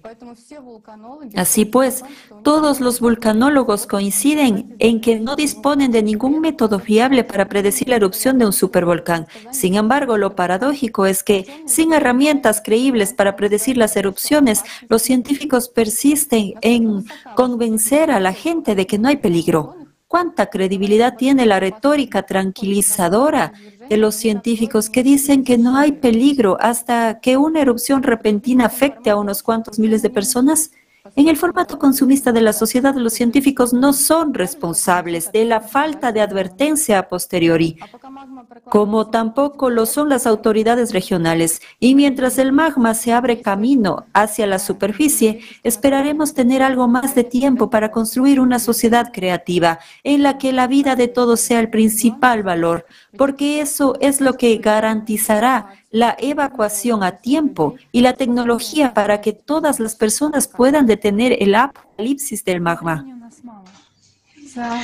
Pero el tiempo apremia. Pasado un mes desde el foro de 12 de noviembre, mientras los volcanes de todo el planeta comenzaban a entrar en erupción de forma sincronizada, en muchos casos con dos volcanes cercanos, Mauna Loa y Kilauea en Hawái. Shiveluch y Khrushchevskaya Sopka en Kamchatka, Popocatépetl y Fuege en América Latina, Stromboli y Etna en Italia, Semero y Kirinchi en Indonesia. Es probable que todas estas erupciones tengan una composición magmática anómala. Todas las erupciones que hemos examinado en los últimos cinco años muestran tasas anómalas similares de ascenso del, del magma. Nos alegraría equivocarnos, pero desgraciadamente los ejemplos anteriores demuestran el modelo presentado en el foro del 12 de noviembre. Recordemos que el ascenso anormal del magma se debe a cambios en núcleo del planeta como consecuencia de un forzamiento externo cíclico cada 12.000 años. Esto es ahora un hecho indiscutible. То, что мы расскажем далее, lo que les contaremos a continuación sorprenderá al espectador inexperto. En todos los planetas del sistema solar se están produciendo cambios en los núcleos. Quizá piense cómo fue confirmado esto. Yuri Vladimirovich Barkin, doctor en física y matemáticas, catedrático del Instituto Smith de Ciencia, de Física de la Tierra de la Academia Rusa de las Ciencias, lleva muchos años realizando este tipo de investigaciones. También fue uno de los primeros en escribir sobre el salto en el núcleo de la Tierra en 1998 y que este salto se produjo de forma sincronizada en otros planetas del sistema solar. Las mediciones del salto se produjeron tanto en la Tierra como en la Luna y en otros objetos los saltos se registraron indirectamente. En la Luna, durante las misiones lunares, se han instalado reflectores láser. En 1997 y 1998 se detectaron simultáneamente saltos en las coordenadas de los cuatro reflectores en la misma dirección. Los investigadores supusieron que se había producido un salto en la posición del centro de la masa de la Luna de aproximadamente la misma distancia que el salto en las coordenadas de los reflectores. También es revelador que en 1998 se registrara un cambio en el radio del Sol. Ese mismo año se produjo un cambio drástico en los niveles de radiación solar y en la velocidad de propagación de las eyecciones de masa coronal. En el gráfico de la izquierda con el punto rojo se aprecia un salto en la radiación y a la derecha un aumento de la velocidad de propagación de la emisión coronal. Según los científicos, el impacto en el Sol demuestra que el salto en los núcleos planetarios podría haber sido causado por influencias externas en todo el sistema solar. Barkin escribió, hemos esperado y esperamos desplazamientos similares para otros cuerpos del sistema solar, Mercurio, la Luna, el Sol, Titán, Marte, etc. Observen que estos fenómenos geodinámicos uh, discontinuos para los cuerpos del sistema solar son sincrónicos y en consecuencia deberían haberse observado exactamente en 1997-98. Los cálculos de Barking han demostrado que los centros de masa de todos los planetas están desplazados respecto a sus posiciones gráficas, lo que indica indirectamente que los núcleos saltan. Por ejemplo, el centro de la masa de la Tierra está desplazado respecto a su centro geométrico un kilómetro, el de la Luna es casi dos kilómetros, el de Marte en tres y el del Sol en más de 300 kilómetros. Barking observó y predijo en distintos planetas del sistema solar un desplazamiento del núcleo respecto al manto mediante signos indirectos, como emisiones anómalas de gases, aumento del deshielo de los casquetes polares, incremento de las tormentas, aumento de la actividad volcánica y sísmica y otros signos externos. El principio básico es que si el núcleo de un planeta se desplaza con respecto al centro geométrico del planeta, el núcleo provocará un aumento de la actividad hemodinámica y geotérmica a lo largo del eje de su desplazamiento. Es decir, al igual que en la Tierra, las zonas de deshielo de los glaciares de la Antártida Occidental y de las zonas de calentamiento de Siberia están situadas en los lados opuestos del planeta, a lo largo del eje de desplazamiento del núcleo. Lo mismo ocurre en otros planetas. Basándose en este principio, Barkin hizo predicciones sobre la estructura y la geología de ciertos objetos cósmicos que aún no habían sido explorados por naves espaciales. Más tarde, al estudiar estos objetos, las predicciones de Barkin se hicieron realidad. Por ejemplo, en su trabajo de 2002, Explicación de la actividad endógena de planetas y satélites y su ciclicidad, predijo la elevada actividad de la Luna, Titán, de Saturno. Hasta 2005, la superficie de Titán estaba oculta a los observadores por su em, espesa atmósfera, unas 10 veces la masa de la atmósfera terrestre. Barkin predijo que el satélite tendría una gran actividad de procesos naturales, el fenómeno de desplazamiento del propio centro de masa, es decir, suponemos también la posición asimétrica del núcleo como en la Tierra. Barkin también predijo características geológicas del satélite, en particular cadenas montañosas, fallas y fracturas, actividad volcánica, ríos y mares, mares de metano líquido. Todo esto se predijo claramente dos, tres años antes de que la misión espacial Cassin-Huygens llegara a Saturno y Titán en 2005. Ya las primeras imágenes y las primeras investigaciones de esta nave espacial a partir de 2005 han confirmado plenamente y con exactitud estas predicciones. Del mismo modo, se ha constatado la elevada actividad de Encélado otra luna de Saturno. Unos cinco años después de la publicación del trabajo de científicos se descubrió un geyser activo, penacho, en el polo sur de Encélado que libera sustancias y gases hasta 300 kilómetros de la superficie de satélite. Las investigaciones de Barking han aportado pruebas de fenómenos tan difíciles de comprender como la intensificación de los procesos naturales y la actividad geológica y tectónica en las regiones polares de planetas y satélites. Es decir, aquellos cambios que de ninguna manera pueden ser corroborados por el Sol. Estos cambios pueden venir solo de las profundidades. Un ejemplo de esta actividad polar es el crecimiento de gigantescas manchas huracanadas en el polo norte de Saturno y los estallidos polares de géiseres que de su satélite Encélado. Lo mismo ocurre con el deshielo de la Antártida y el calentamiento del Ártico en la Tierra. El cambio climático Las anomalías atmosféricas y el aumento de las erupciones volcánicas y los terremotos se están produciendo en todos los planetas del sistema solar. Y en el foro del 12 de noviembre, Crisis Global, Nuestra Salvación está en la Unión, se presentó como un video al respecto. Gracias a los trabajos de Barkin podemos ver que estos cambios climáticos se deben a un salto sincrónico de los núcleos planetarios. Según la evidencia geológica en la Tierra, estos cambios en los núcleos planetarios se producen cada 12.000 años. Hoy aprenderá más sobre esto en Caleidoscopio. Cedo la palabra a Villa Chelslav de Australia, que hablará del detalle del cambio climático en el planeta Marte. Good afternoon, friends. Mars is now experiencing climate. Buenas tardes, amigos. Marte está experimentando cambios climáticos similares a los de la Tierra.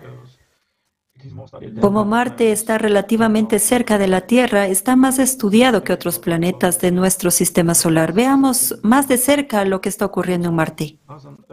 Al igual que en la Tierra, Marte ha registrado recientemente un aumento de las tormentas de arena y polvo. Esto significa un aumento de los vientos en general. Y ello a pesar de que ahora Marte tiene una atmósfera muy enrarecida. La presión en la superficie de Marte es, por término medio, 170 veces inferior a la de la superficie de la Tierra. Según las investigaciones de la NASA, la densa atmósfera de Marte que solía tener fue arrastrada por el viento solar. Sin embargo, ahora incluso en la enrarecida atmósfera marciana, los vientos y las turbulencias están aumentando como consecuencia de los cambios en el clima de Marte. Esto se debe a un calentamiento general de la superficie de Marte. Los investigadores escriben que ahora está terminando una edad de hielo en Marte. ¿Cómo se manifiesta esto? En los polos de Marte hay casquetes polares, al igual que los de la Tierra. Ambos casquetes son equivalentes a la capa de hielo de Groenlandia en términos de volumen total de hielo. Están formados por hielo, por hielo salino acuoso con una mezcla de polvo. Los casquetes polares están sujetos a cambios estacionales. Los cambios estacionales observados en los casquetes polares se deben a una capa superior de menos de un metro de espesor, formada por CO2 sólido, el llamado hielo seco. Este hielo estacional se evapora completamente durante la primavera marciana, dejando solo el casquete permanente. ¿Por qué el hielo seco de Marte está compuesto de CO2?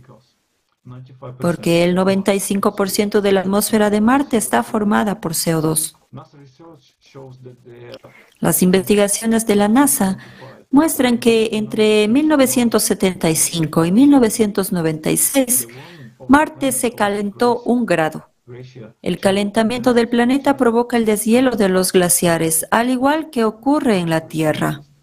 Los científicos planetarios han descubierto que las líneas que descienden por las laderas de Marte se han formado por el agua líquida que fluye hacia abajo. En Marte también se ha registrado un aumento del nivel del metano. En la Tierra el metano se emite debido al deshielo de los glaciares. Este proceso también ocurre en Marte. Recientemente se han detectado deslizamientos de tierra en el planeta rojo. En 2021, el Trace Gas Orbiter captó un corrimiento de tierra de 5 kilómetros de largo y 35 kilómetros de ancho en la zona del monte Aeolis. El deshielo de los casquetes polares y los gigantescos corrimientos de tierra en Marte son una señal del calentamiento global que se está produciendo ahora mismo en el planeta vecino, que no tiene ningún tipo de emisiones antropogénicas de CO2. El casquete polar de Marte, situado cerca del Polo Sur, se está reduciendo a un ritmo enorme. Según la ha declarado el investigador jefe del aparato Mars Orbiter, cámara Michael Mailing. Todo ello sugiere un cambio climático global en Marte y un aumento general de la temperatura del planeta. Sin embargo, en cuanto al componente permanente de las capas de hielo, se pensaba que se congelaban hasta el suelo. Pero investigaciones recientes han descubierto la aparición de canales de agua bajo el hielo e incluso lagos subhielos. La investigación se llevó a cabo bajo el casquete austral. El profesor Neil Arnold de Scott Polar Research Institute of Cambridge cree que Marte debe seguir siendo geotérmicamente activo para mantener agua líquida bajo sus casquetes polares. En la actualidad estamos observando lo mismo bajo el hielo de la Antártida y Groenlandia. Es decir, se han encontrado allí lagos subglaciales y numerosos estudios demuestran que se forman debido al aumento del calor geotérmico. Sorprendentemente, el lago subglacial se encuentra en una zona de relieve ascendente. ¿Qué tipo de relieve positivo provocaría el deshielo desde abajo? Sabemos que hay unos 140 volcanes bajo la Antártida. Se nos ocurre una analogía. Pero un hecho aún más impactante es la intensificación de la actividad magmática y sísmica en Marte que se está produciendo en las últimas décadas. Un sismógrafo funciona en Marte desde 2018 y desde entonces ha registrado 1.313 terremotos. El 4 de mayo de 2022 se produjo un potente marxismo de magnitud 5 que nunca antes se había observado en Marte. Según los científicos, los marxismos son cada vez más frecuentes. Existen dos tipos de maremotos, los de alta frecuencia y los de baja frecuencia. Los de alta frecuencia son causados por el temblor de la corteza marciana poco profunda, mientras que los de baja frecuencia emanan las capas más profundas del planeta. Es decir, son análogos a los terremotos de foco profundo en la Tierra. Y según Domenico Giardini, sismólogo suizo, estos terremotos marcianos profundos están aumentando en Marte. Es decir, al igual que en la Tierra, el número de terremotos profundos está aumentando de forma catastrófica. Se cree que las erupciones volcánicas en Marte cesaron hace tiempo, pero según los últimos datos, podrían reanudarse en cualquier momento. Las sacudidas en las profundidades marcianas indican que existen bolsas de magma líquido. Los sismólogos que estudian los terremotos en Marte creen que la creciente actividad sísmica se debe precisamente a la activación del magma en el manto de Marte, al igual que está ocurriendo ahora en la Tierra. Hace una semana, el 5 de diciembre, se publicó un artículo en el que los geofísicos planetarios Adrian Brock y Jeffrey Andrews Hanna de la Universidad de Arizona escribían que en el interior de Marte es ahora geodinámicamente activo y sugerían que el vulcanismo estaba causado por las plumas del manto que empujan el magma hacia arriba, provocando marsquakes, fallas y erupciones volcánicas. Las fotos de satélite han, revelado evidencias de sedimentos volcánicos superficiales de 50.000 años de antigüedad en el sistema de grietas de Marte, bajo una amplia llanura llamada Elysium Planitia, una colosal pluma de, de convección de 4.000 kilómetros de ancho en el manto marciano, unos 2.000 kilómetros, 2.500 kilómetros. Puede expulsar magma fundido a la superficie. Ha habido otras observaciones extrañas. Por ejemplo, el campo gravitatorio local de la meseta del Elíseo es inusualmente fuerte, lo que concuerda con cierta actividad subsuperficial.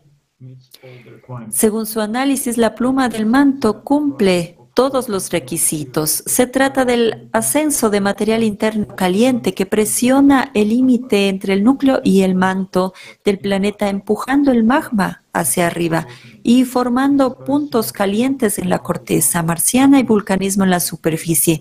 Esto es muy similar a las plumas del manto en la Tierra, que se están activando en la Tierra ahora mismo como resultado de los cambios en el núcleo.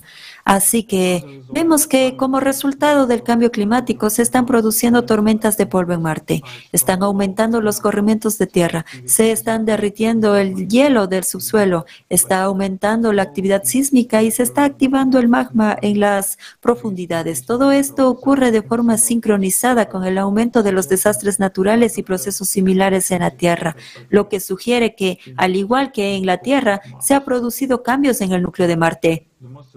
Pero lo más sorprendente es que hay muchas pruebas que no hace tanto tiempo, según los estándares geológicos, había vida en Marte, igual que en nuestro planeta. Según los estudios de teledetección, había ríos, había mares y una atmósfera muy densa, afirma Alexander Pornov, profesor doctor en ciencias geológico-minerológicas geoquímicas, así como autor del libro El Apocalipsis de Marte, la verdadera tragedia espacial. Alexander Mikhailovich estudió en detalle las imágenes de la superficie de Marte y conoce en profundidad los procesos geológicos del planeta rojo. Veamos un extracto de la entrevista.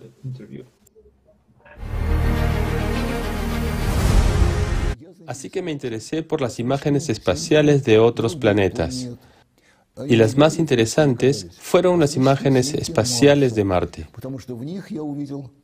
porque vi en ellas muchos procesos que son típicos de la Tierra. Los procesos terrestres en Marte están muy extendidos y esto no concuerda en absoluto con la opinión de la NASA. Ellos afirman que Marte ha sido un planeta muerto durante los últimos 4.000 millones de años. En primer lugar, Marte es rojo. Y esto distingue a este planeta de todos los demás. La superficie de Marte no es como la superficie gris oscura de Mercurio o de la Luna o de cualquier otro planeta del grupo terrestre excepto la Tierra.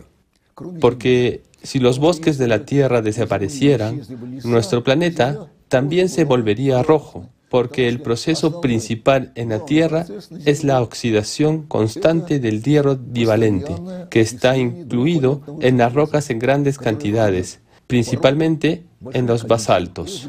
Los basaltos constituyen la mitad de las rocas ígneas de la Tierra. En los últimos 2.500 o 3.000 millones de años, los basaltos se han oxidado con el oxígeno de la atmósfera terrestre. Esto solo es posible debido a la vida en la Tierra. En cualquier planeta donde aparezca vida de tipo terrestre, veríamos el enrojecimiento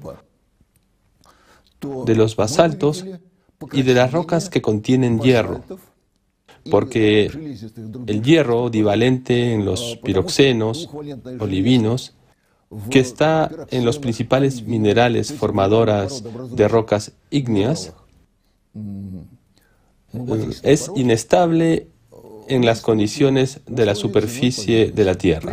En un clima cálido, la abundancia de agua y el oxígeno libre de la atmósfera, estos minerales profundos de color negro verde oscuro que cae en la superficie de la Tierra, en millones de años se convierte en arcillas y arenas sueltas cubiertas con una capa roja de hidróxidos de hierro. Todas estas rocas profundas se transforman gradualmente en cal de hierro y en una mezcla de hidróxidos de hierro que se generalizan bajo el nombre de limonita.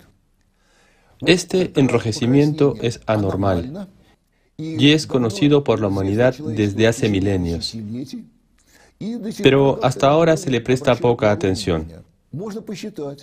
Se puede calcular la cantidad de oxígeno que se necesitaría para que surgiera una poderosa costra de meteorización roja en Marte. Yo he calculado esta cantidad. Equivale a 4.000 billones de toneladas de oxígeno libre, que entrarían en los minerales de color oscuro y lo transformarían en kilómetros de corteza meteorizada y rocas ferruginosas y arcillas sueltas en Marte. En comparación, la atmósfera actual de la Tierra contiene 1.200 billones de toneladas de oxígeno libre. En la Tierra, esos 1.200 billones de toneladas de oxígeno se crean solo por el proceso de fotosíntesis. La fotosíntesis es un proceso global, cósmico, se desarrolla en todos los planetas de tipo terrestre y la aparición de la vida en ellos significa la fotosíntesis. un proceso reductor. A través del agua y del dióxido de carbono, precisamente a través del oxígeno del agua, según los estudios isotópicos, se forman miles de millones, cientos de miles de millones de toneladas de oxígeno libre. El proceso se desarrolla con gran energía, con gran fuerza, que no acabamos de comprender. Y en unos pocos miles de años se crea esta enorme cantidad de oxígeno que está en la atmósfera de la Tierra. Este proceso es creado por la hoja verde. Eso es lo que dijo una vez Timidiasev, que la hoja verde creó la atmósfera del planeta, la transformó de reductora a oxidante y permitió que todos los seres vivos vivieran porque es la oxidación lo que nuestro organismo necesita para existir. Y eso se aplica a innumerables organismos de la Tierra. Por supuesto, lo mismo ocurrió en Marte. Así que el enrojecimiento del planeta es un indicador de la fotosíntesis, de la transformación de la atmósfera en él.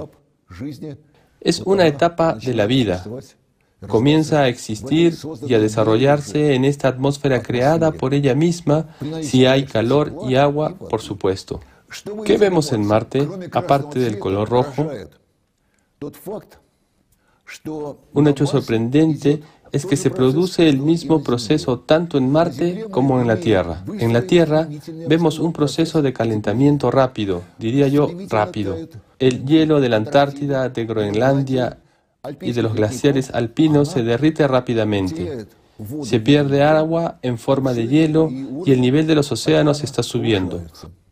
No entendemos del todo lo que está ocurriendo en la Tierra, lo rápido que pueden ir esos procesos.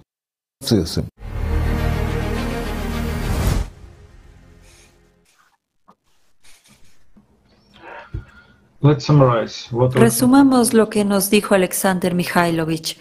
En Marte hubo vida y abundante vegetación, y el color rojo de las rocas de Marte nos lo dice. La superficie de Marte está formada principalmente por basalto, que suele ser negro, pero en Marte los basaltos están cubiertos de óxido, de hierro, es decir, de óxido. Esto es lo que da al planeta su característico tono rojo. Para oxidar tanta lava basáltica se necesitaba una atmósfera densa rica en oxígeno, y de ahí las plantas que lo producían mediante la fotosíntesis. Pero ahora no hay atmósfera en Marte. Según las investigaciones de la NASA, fue arrastrada por el viento solar. La atmósfera y la hidrosfera del planeta están sujetas y protegidas por un campo magnético generado por el núcleo. Pero ahora Marte no tiene campo magnético. No tiene campo magnético global, ni polo norte ni sur. ¿Por qué Marte ha perdido su campo magnético? Al fin y al cabo, según los expertos, una vez lo tuvo. Fue el resultado de una terrible catástrofe. Usted aprenderá más sobre esto más adelante. Quédese con nosotros.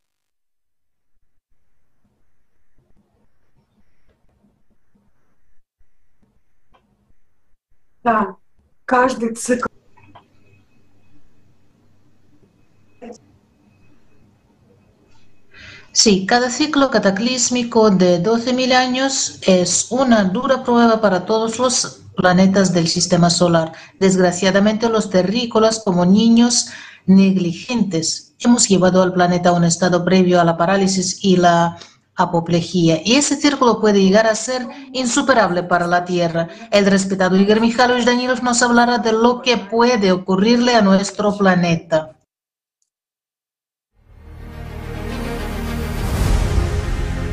Мы имеем, друзья, шанс вместе с вами полюбоваться прекраснейшим зрелищем. Amigos, ustedes y nosotros tenemos la oportunidad de admirar el más bello espectáculo, que ocurre muy rara vez. Una vez ocurrió en Marte y ahora nosotros, como humanidad, tenemos la oportunidad de verlo nosotros mismos con nuestros propios ojos y disfrutar, tal vez, durante dos minutos, si tenemos la suerte de no estar en el lado donde ocurrirá, de un espectáculo tan maravilloso y raro, diría yo, que rara vez ocurre en los planetas vivos.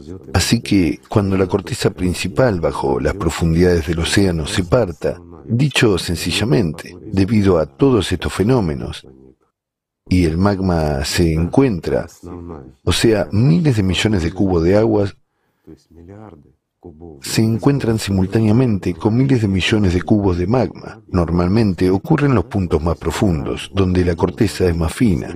Esta inestabilidad, que crece, provocará un golpe de ariete muy potente. Se producirá una tremenda liberación de vapor a la atmósfera, que arrasará como una manta enrollará nuestra atmósfera en un instante, pero el mismo golpe también se producirá en la dirección contraria.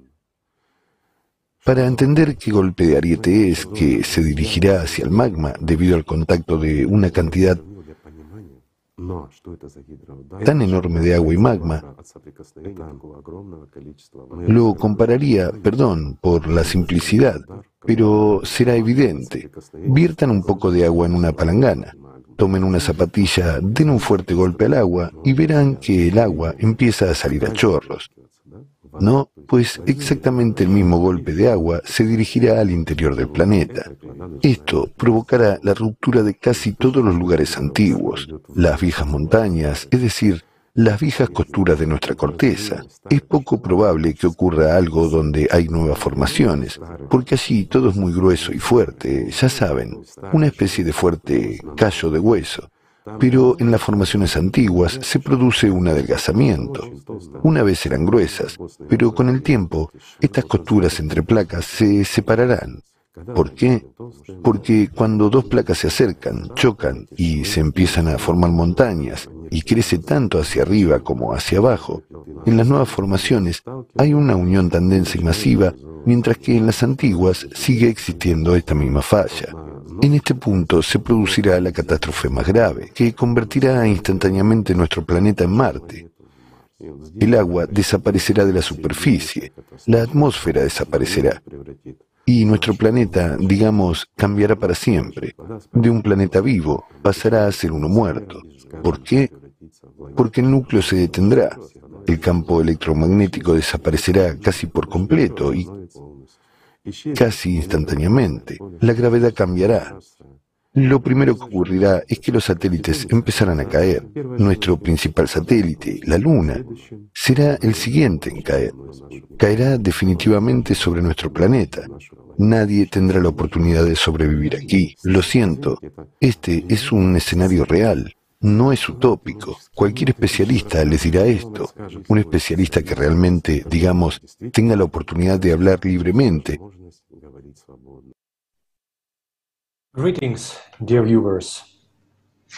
Saludos, queridos espectadores.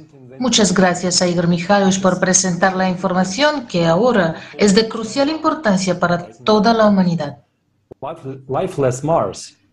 Marte sin vida es un monumento a la desaparición del planeta, un recordatorio para nosotros, terrícolas, descuidados, de que la Tierra también puede perecer en la misma catástrofe. Averigüemos cuál es el detonante de semejante catástrofe. En el informe sobre el clima presentado el 12 de noviembre de 2022 en el Foro Crisis Global Nuestra Salvación está en la Unión, se resalta un modelo matemático del probable futuro trágico de nuestro planeta. Según este modelo, el creciente desequilibrio del núcleo de la Tierra conducirá a un aumento de la actividad magmática, rompiendo la corteza terrestre en la zona de la fosa de las Marianas cambiando el agua del océano con el magma, lo que dará lugar a la descomposición del agua en oxígeno e hidrógeno, y la explosión de los gases emergentes producirá un impacto hidráulico. Usted puede preguntar, ¿qué es un impacto hidráulico? Un impacto hidráulico es básicamente el fenómeno de una onda de choque caracterizado por un salto brusco en la presión del fluido.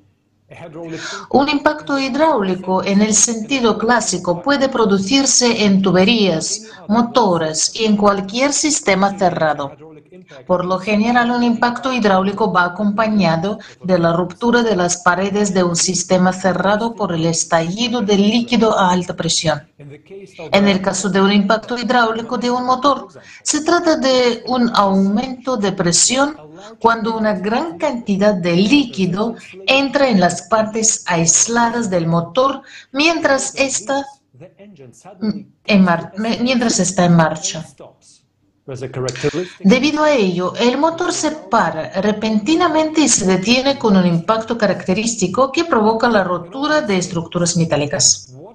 En todos estos casos, el agua, al cambiar de presión o temperatura, se convierte en una poderosa fuerza destructiva incontrolable.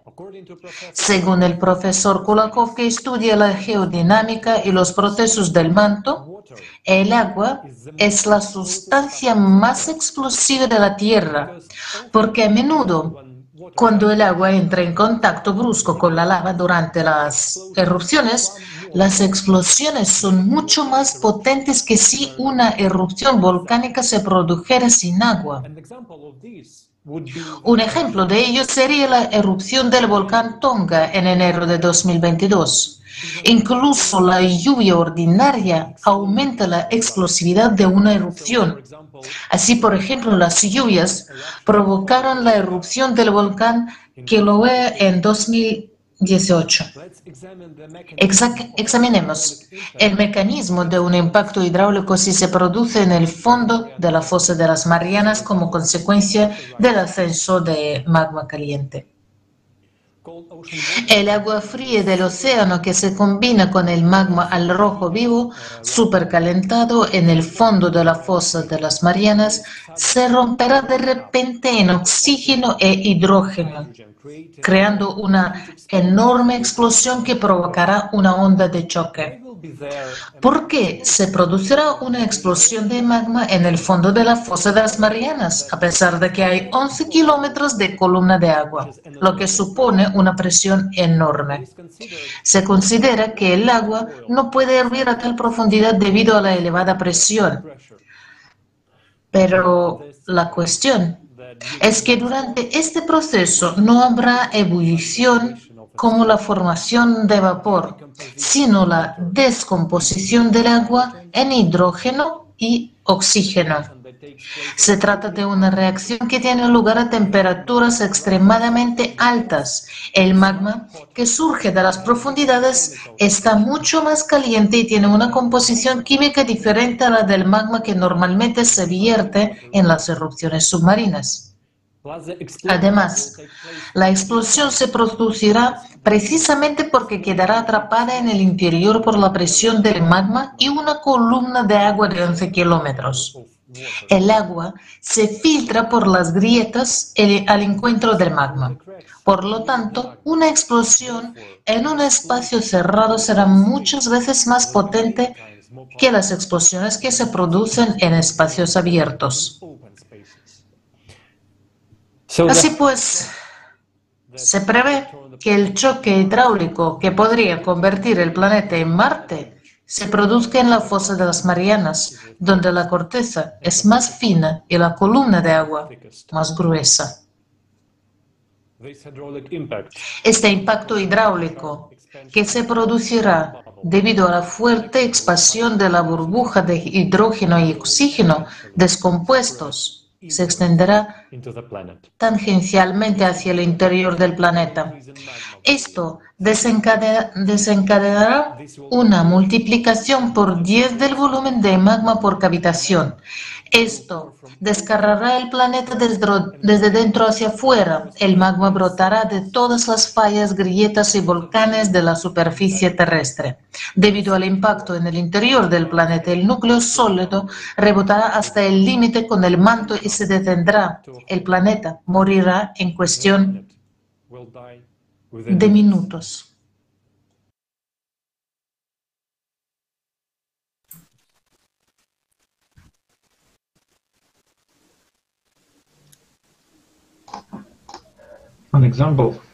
Un ejemplo de que este proceso es más que real en nuestro planeta es que Marte pereció exactamente del mismo modo hace solo 24.000 años, durante un ciclo de cataclismos.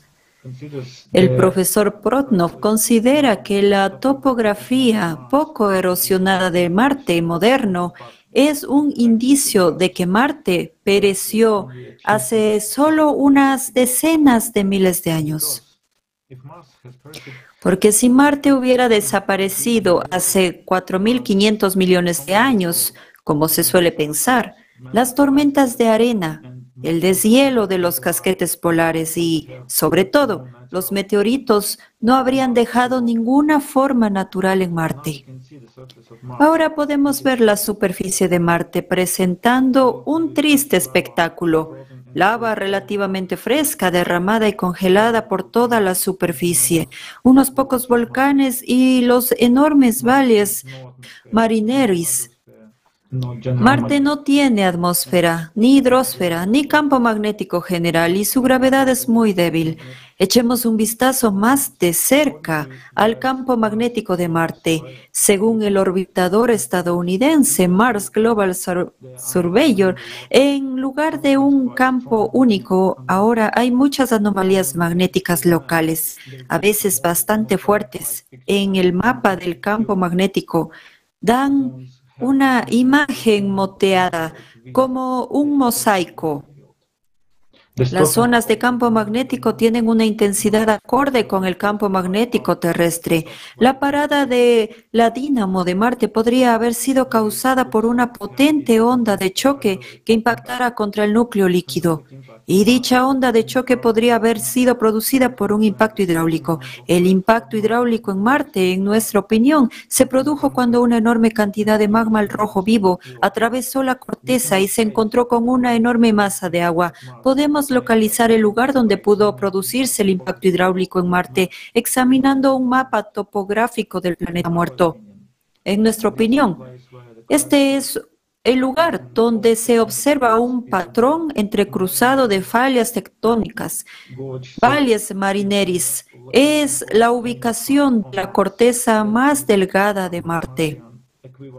Es decir, es el equivalente marciano de la fosa de las Marianas. Valles Marineris y la fosa de las Marianas. ¿Es esta una coincidencia? Eso está por verse. Supuestamente, Valles Marineris es el lugar donde la corteza marciana se rompió y el magma afloró a la superficie, formando una enorme meseta magmática y cuatro volcanes, entre ellos el Olympus Mons. Es el volcán más alto del sistema solar. La parte occidental del Valles Marineris está completamente inundada de lava.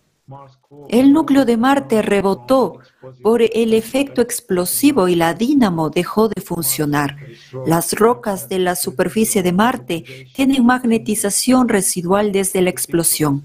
La imagen del campo magnético actual de Marte capta probablemente el aspecto que tenía en el momento anterior al impacto hidráulico. Dado que el campo magnético de Marte puede haber sido multipolar en ese momento, cabe suponer que Marte experimentó una inversión de polos magnéticos durante el ciclo de 24.000 años. En la Tierra también aparecen muchos polos individuales durante la inversión. Es importante recordar que nuestro planeta también está atravesando ahora un ciclo de cataclismos de 12.000 y 24.000 años y ya estamos viendo la excursión de los polos magnéticos.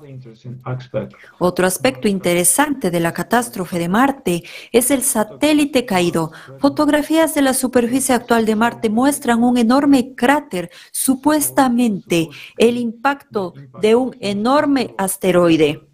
El profesor Alexander Mikhailovich Pornov cree que no fue un asteroide abstracto lo que cayó en Marte, sino el tercer satélite de Marte, Thanatos. En nuestra opinión, Marte solía tener un único satélite como la Tierra, pero cayó sobre Marte durante la catástrofe. Dos equipos de investigación independientes ejecutaron varios escenarios posibles, variando el ángulo de impacto, la masa y la velocidad del cuerpo celeste que se cree que colisionó con Marte. Como resultado de las colisiones simuladas, una parte de los restos, gracias a la gravedad, permaneció en la superficie de Marte. Otra parte recibió un empujón lo suficientemente fuerte como para lanzarla al espacio exterior y otra parte permaneció en la órbita del planeta. La modelización ha demostrado que la masa de estos restos es suficiente para formar Phobos y Deimos, es decir, Phobos y Deimos son satélites jóvenes de Marte de Marte, razón por la cual tienen una forma tan irregular, parecida a la de un asteroide similar a la de las patatas derretidas. El impacto hidráulico, el colapso atmosférico de Marte y el vertido masivo de lava hace 24.000 años causaron la muerte de toda la vida en el planeta. Estudiando imágenes de la superficie de Marte, el profesor Portnow sugiere que Hubo allí una civilización antes de la catástrofe. Al reconstruir la tragedia de Marte se puede suponer que los marcianos eran tan tontos y descuidados que esperaban ayuda de arriba y no hicieron nada para salvar su planeta. Existe la posibilidad de que esta historia se repita en la Tierra. Que los terrícolas repitan el error de los marcianos o elijan un nuevo camino de unidad. Depende de la elección de cada uno.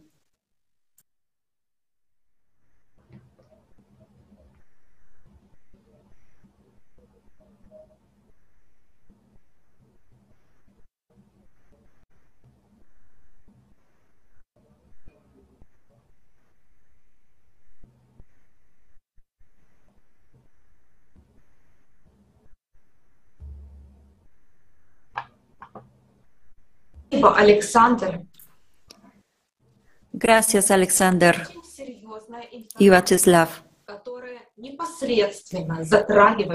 Esta, esta información es muy interesante sobre lo que sucedió en el planeta y lo que nos espera. Respondiendo a la pregunta, ¿vamos a repetir el camino de Marte o seremos capaces de prevenir todo ello?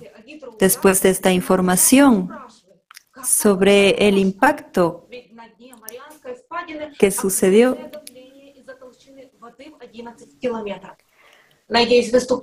¿Queremos repetir el destino de Marte o haremos todo lo posible por evitarlo? Tras hacerse pública la información sobre el choque hidroestático, a menudo nos preguntan cómo es posible. Existe una enorme presión en el fondo de la fosa de las Marianas debido a la columna de agua de 11 kilómetros. Nuestro planeta se está muriendo y otro factor que empeora la situación es el medio ambiente. ¿Por qué cree que cada vez la Tierra podría no sobrevivir a la catástrofe climática a pesar de que ya ha pasado por él en todos los ciclos anteriores? ¿En qué se diferencia este ciclo de otros? ¿Por qué no se activan ahora correctamente los mecanismos compensatorios de nuestro planeta? Sugiero ver un extracto con nuestro estimado Igor Mikhailovich Danibro.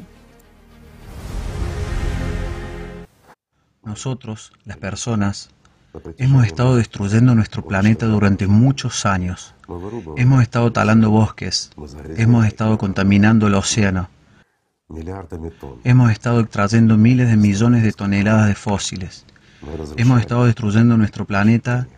Hemos alterado el equilibrio. Hemos alterado la carga de las placas. Hemos alterado la rosa de los vientos.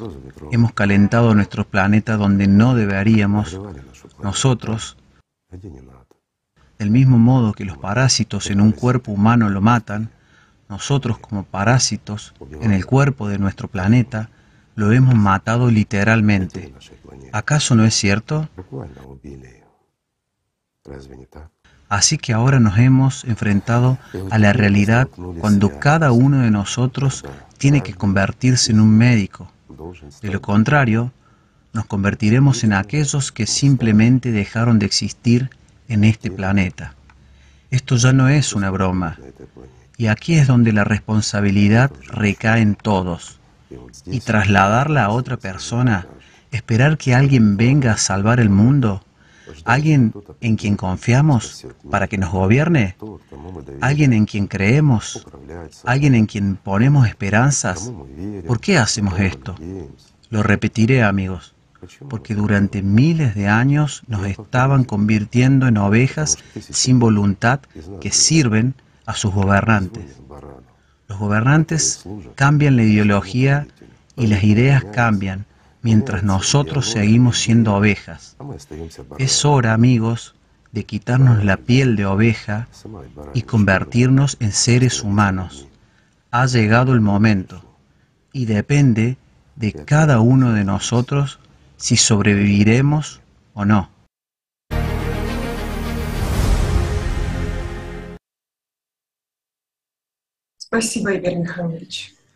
Gracias, Igor Mikhailovich. Volveremos al tema del desplazamiento de responsabilidades más de una vez en nuestro caleidoscopio de hoy. Y ahora me gustaría describir con más detalle la situación medioambiental de nuestro planeta y cómo ha afectado en la Tierra. Como podemos ver, una ciclicidad de 12.000 años es la razón principal del cambio climático. La Tierra ha pasado por ciclos de este tipo muchas veces en su historia y sabe cómo reaccionar. Al fin y al cabo, a lo largo de millones de años, los ecosistemas naturales han evolucionado con mecanismos compensatorios para mitigar los efectos del cambio climático. Pero ni siquiera la presencia de una ecología sana proporciona una protección del 100% durante los siglos. Hubo periodos en los que no sobrevivieron más de 10.000 personas, pero sin embargo, la vida en el planeta sobrevivió. Entonces, ¿por qué decimos que ahora en este ciclo nos espera el apocalipsis y no solo morirá la humanidad, sino que la Tierra se convertirá en Marte? Porque la inmunidad del planeta ha sido destruida y los ecosistemas ya no son capaces de amortiguar las fuerzas de destrucción. Estamos talando bosques a la velocidad de 3 5 millones de árboles al día. Y sin embargo, los bosques tienen propiedades únicas que pueden equilibrar el ecosistema. Participan en la circulación de la humedad. Su sistema radicular absorbe el agua, evitando la erosión del suelo y la formación de corrimientos de tierra y aludes de lodo durante las lluvias torrenciales. Los bosques, gracias al flujo de evaporación, transportan la humedad hacia el interior y distribuyen las precipitaciones. La falta de bosques provoca un aumento de las lluvias torrenciales en algunas regiones y crea sequías donde antes no las había. Los bosques también actúan como barrera natural contra tormentas, huracanes y tsunamis, reduciendo su poder destructivo. Y lo más interesante es que incluso los pocos bosques que hemos conseguido no talar funcionan hoy de otra manera. Han empezado a emitir más CO2 del que absorben. Los científicos lo han encontrado y registrado en todas partes, lo que significa que se trata de un mecanismo natural de las plantas como reacción a los cambios que tienen lugar en la Tierra. Así, el CO2 aumenta independientemente de la actividad humana. Es la respuesta de nuestro planeta a un impacto externo.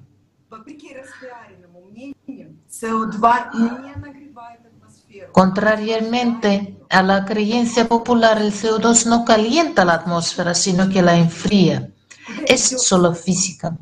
Y hay otro punto importante. ¿A dónde va este CO2? A la atmósfera. Las capas inferiores de la atmósfera se calientan y las superiores se enfrían. Como resultado de la diferencia de temperatura, la atmósfera se espesa, es decir, se forma una especie de barrera, un parachoques. Este, esta es una de las principales funciones protectoras del planeta. Al destruir los bosques nos privamos de un escudo natural contra las catástrofes naturales destructivas.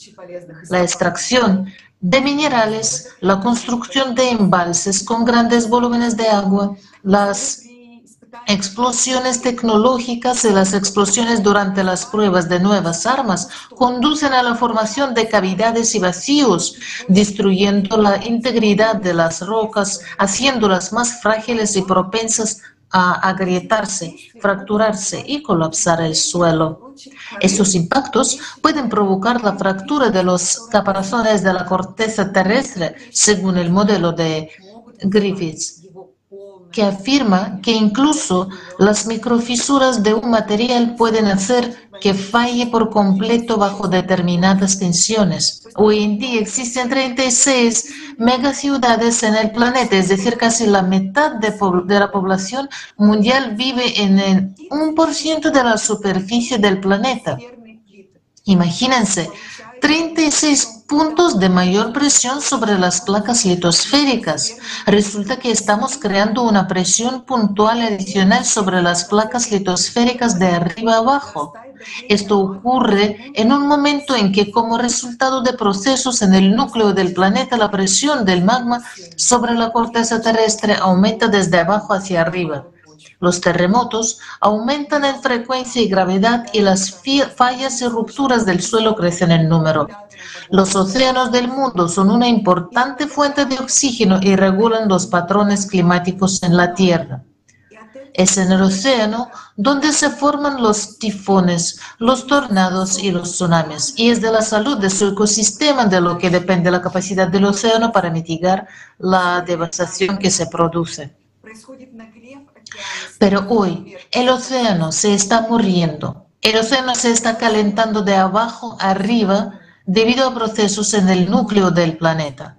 Esto está provocando la acumulación de cataclismos naturales destructivos y al contaminarlo, el hombre está acelerando aún más el proceso de muerte del océano. Cada año se vierten en sus aguas unos 14 millones de toneladas de residuos plásticos, 730 millones de toneladas de aguas residuales y más de 10 mil toneladas de petróleo, solo como consecuencia de los vertidos de los petroleros.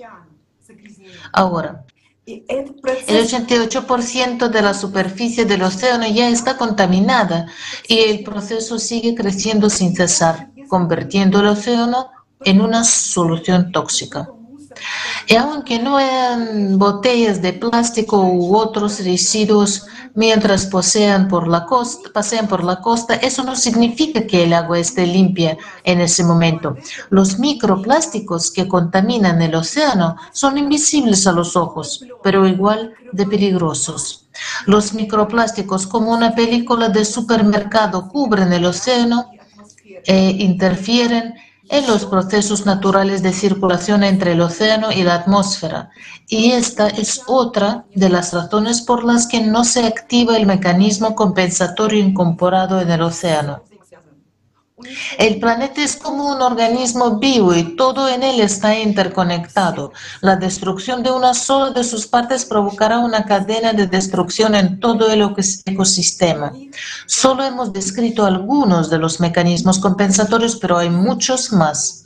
Nuestras acciones irresponsables han provocado que no se activen las funciones de defensa del planeta y que no podrá sobrevivir a la catástrofe que se avecina. La Tierra es como un enfermo grave que tiene que escalar el Everest y volver a bajar. Las posibilidades de supervivencia son nulas. Pero ¿cuál es la razón clave de este estado de la ecología del planeta? Es el formato de la sociedad en que vivimos nuestro hábito de actitud consumista hacia todo lo que nos rodea. Utilizamos en exceso los recursos naturales de la tierra para producir enormes cantidades de bienes, el 99% de los cuales se tiran a la basura en un plazo de seis meses. La tecnología se financia para maximizar el beneficio económico en lugar de proteger el medio ambiente y garantizar una buena vida a todas las personas. En una sociedad así, los problemas climáticos y medioambientales no tienen solución. Pero ahora no hay tiempo para salvar el medio ambiente. Los mecanismos compensatorios que podrían mitigar los rayos cósmicos que nos golpean ya no están activados. Si queremos vivir, tenemos que resolver primero el problema climático, porque solo nos quedan cinco, seis años de clima relativamente estable. Y esto solo es posible en una sociedad creativa, porque solo en la sociedad creativa podrán reunirse científicos de todo el mundo para encontrar soluciones a esta amenaza inminente. Y una vez abordado el problema climático, podremos trabajar en la restauración de la ecología.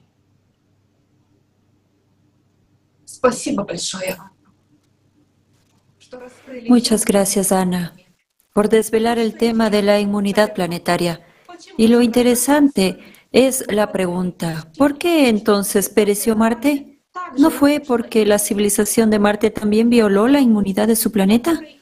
Esta es una cuestión que la ciencia moderna aún no ha comprendido. Como es sabido, quien no conoce su historia tiene que volver a vivirla. Durante todo este tiempo intentaron ocultarnos que los cataclismos globales se producen cíclicamente cada 12.000 años. Las huellas de los cataclismos globales están impresas en artefactos y en las capas geológicas de nuestro planeta.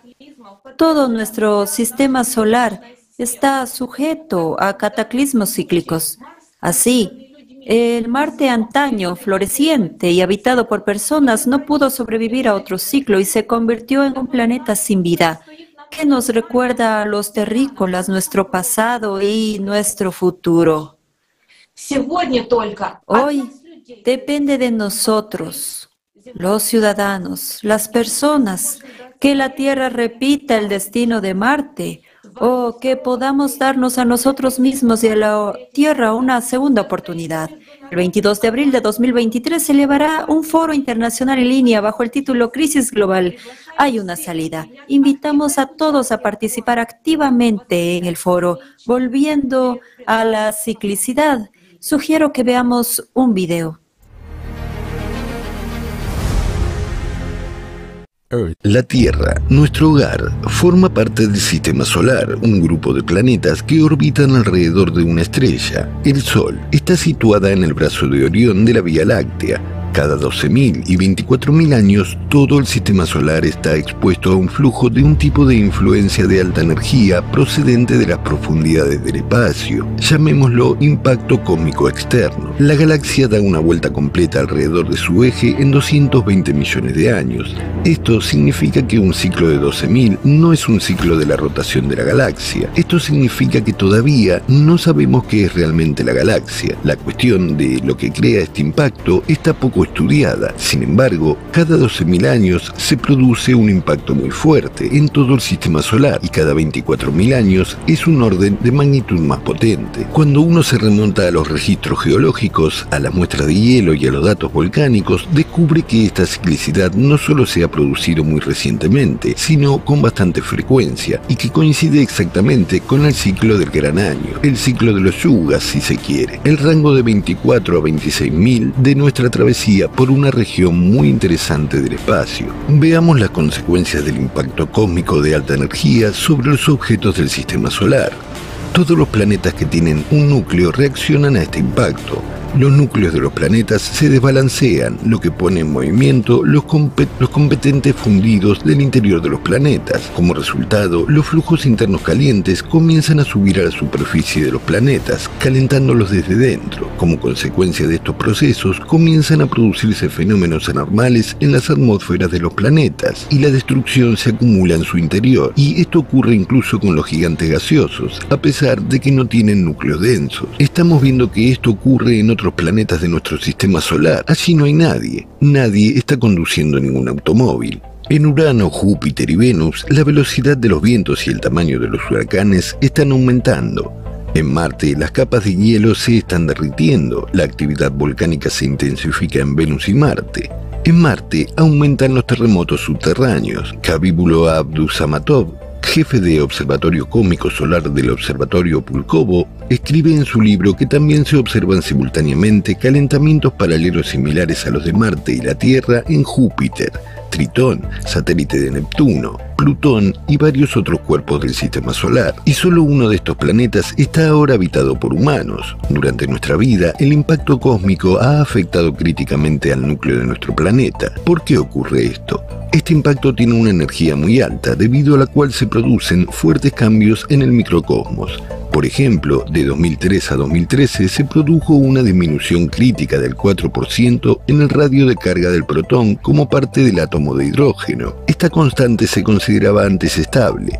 Esta información no significa nada para algunas personas, pero para muchos que entienden lo que esto significa, fue una noticia terrible y un grave presagio. El número de átomos de hidrógeno que componen los planetas del sistema solar y el Sol es enorme. Los cambios en el radio de carga del protón también pueden estar relacionados con las propiedades magnéticas del propio protón. En consecuencia, los cambios en los parámetros del protón implicarán cambios en las propiedades electromagnéticas de los núcleos de los planetas. El núcleo de nuestro planeta consta de dos partes. El núcleo interno es una gran masa sólida. A su alrededor hay un núcleo externo líquido de hierro fundido que gira constantemente. El flujo de hierro fundido en el núcleo exterior genera el campo electromagnético de la Tierra, que a su vez induce al campo gravitatorio del planeta. El impacto cósmico afecta al núcleo de nuestro planeta, alterando el ritmo habitual del corazón de la Tierra. En 1995, el campo magnético empezó a cambiar de forma anómala como consecuencia del impacto en el núcleo. El polo norte magnético, que antes se movía a una velocidad de 15 km por año, se ha acelerado drásticamente en tres y medio veces. Esto se debe a la aceleración del flujo de hierro líquido en el núcleo externo. Estos cambios son enormes, al igual que los mismos cambios en el campo magnético, que se producen cada 12.000 años y que fueron acompañados por catástrofes devastadoras. Los científicos observan que la intensidad del campo magnético comienza a disminuir. Esto indica que los polos pronto se invertirán.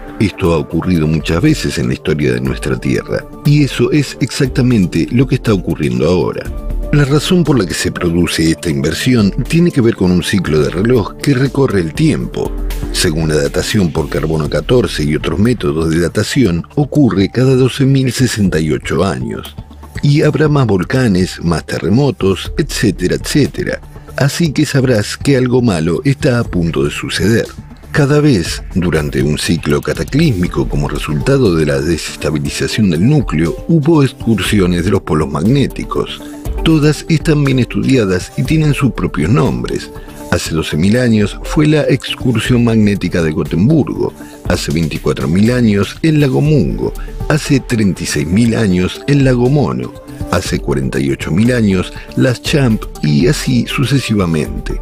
En este contexto también hay un debilitamiento del campo magnético y un aumento de anomalía del Atlántico Sur, que se ha duplicado en los últimos 60 años. Ahora, como resultado del debilitamiento del campo magnético, vemos que las auroras boreales penetran en latitudes más meridionales, donde no se habían observado antes.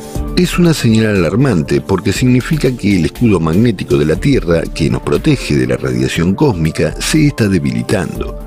También en las profundidades del núcleo externo de la Tierra han aparecido perturbaciones geomagnéticas y un nuevo tipo de fenómeno magnético provoca muertes súbitas en todo el mundo, que se definen médicamente como síndrome de muerte súbita. El número de estos casos aumenta cada año. El número de relámpagos aumenta, el campo electromagnético se vuelve loco. Todas estas anomalías en el campo magnético reflejan cambios críticos en el núcleo. Simultáneamente con el cambio de campo magnético en 1995, el polo geográfico, el eje de rotación del planeta, comenzó a desplazarse bruscamente. Imagínese, es como si el eje alrededor del cual gira el globo se desplazara repentinamente a un lugar diferente.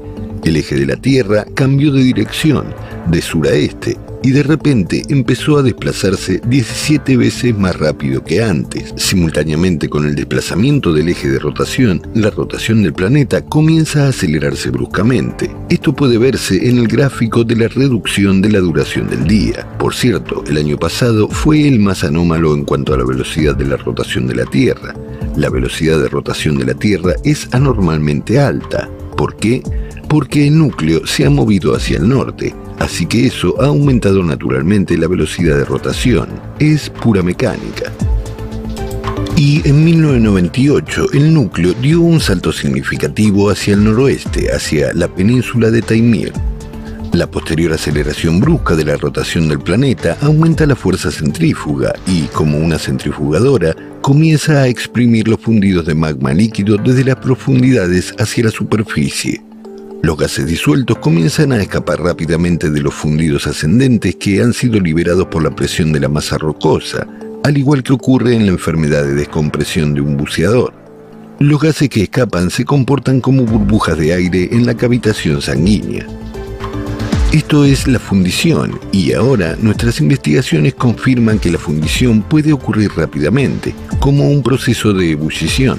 Y como resultado, si tal proceso de ebullición afecta a grandes masas de la corteza terrestre y en consecuencia grandes masas de esta sustancia hervirán simultáneamente, se producirán procesos muy catastróficos cuando enormes cantidades de sustancia magmática salgan a la superficie y los flujos de lava cubran enormes áreas.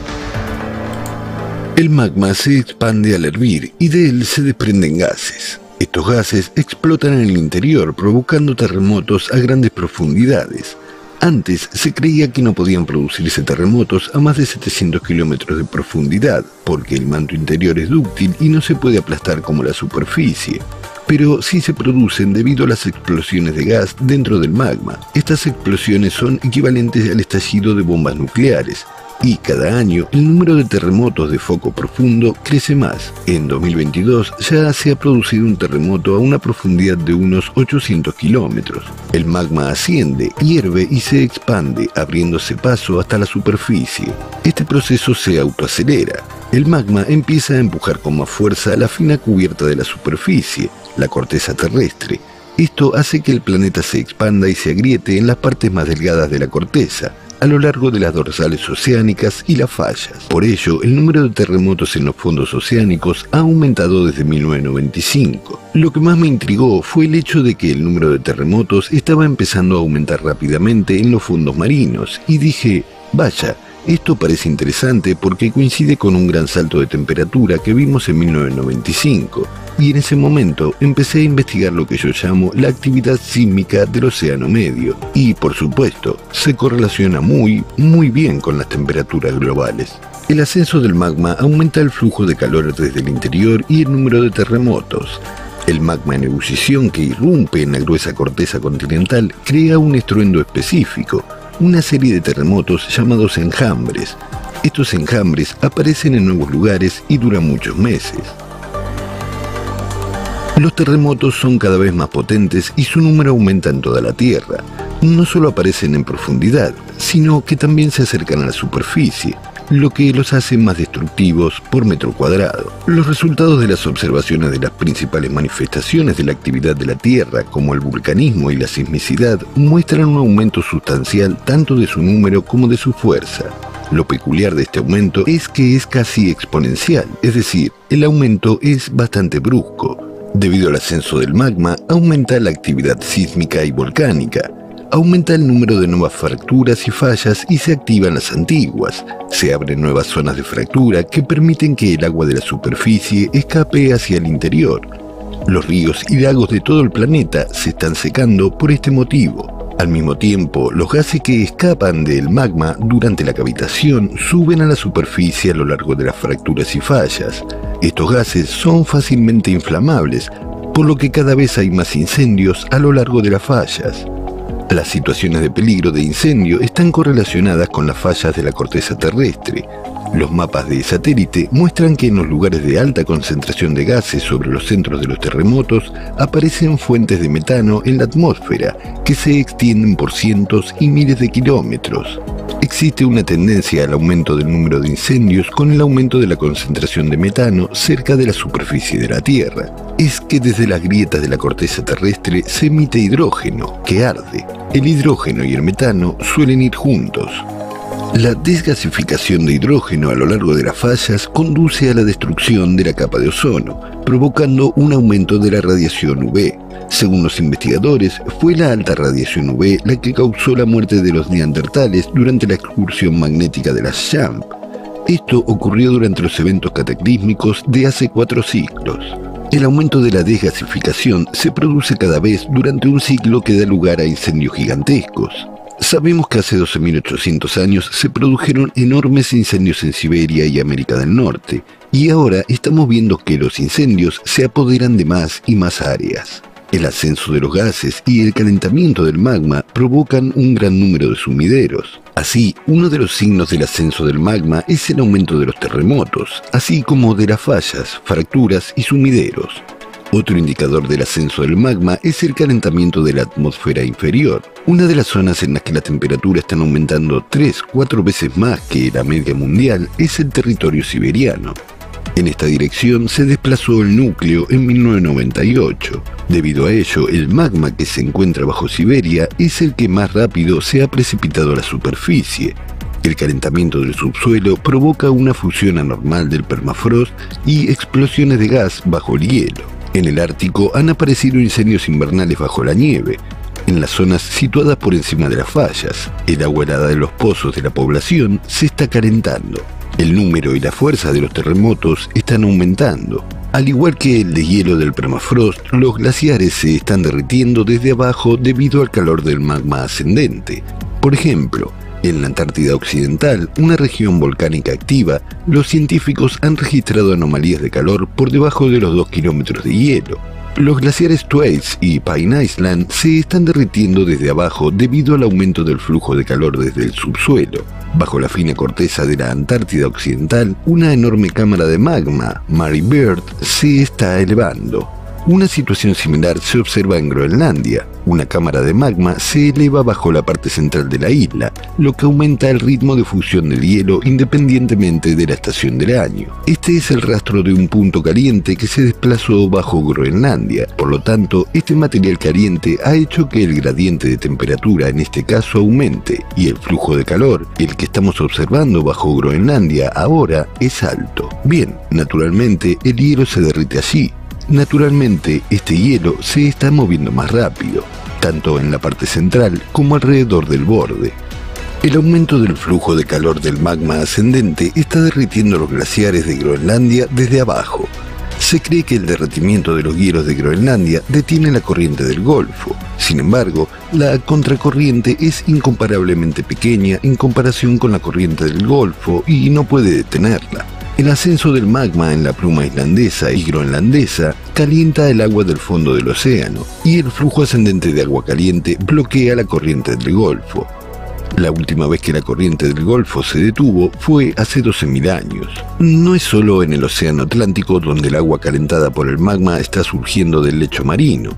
En los océanos Pacífico e Índico han comenzado a aparecer volúmenes gigantescos de agua con una temperatura entre 5 y 7 grados centígrados más alta que las aguas circundantes. Se les llamó blobs. Bajo el océano se pueden ver erupciones submarinas, interruptores de agua de mar caliente, debido a la menor densidad, saldrán a la superficie, por lo que la temperatura de la superficie del mar aumentará. El número total debe acercarse a casi un millón y el número de volcanes activos es de unos 5.000, así que todos ellos liberan calor, calor geotérmico, cambiando la circulación normal del océano. El magma asciende, penetrando en el fondo del océano y calentando el agua. En general, todo el océano se ha calentado un 450% más rápido en los últimos 30 años que antes en el mismo periodo.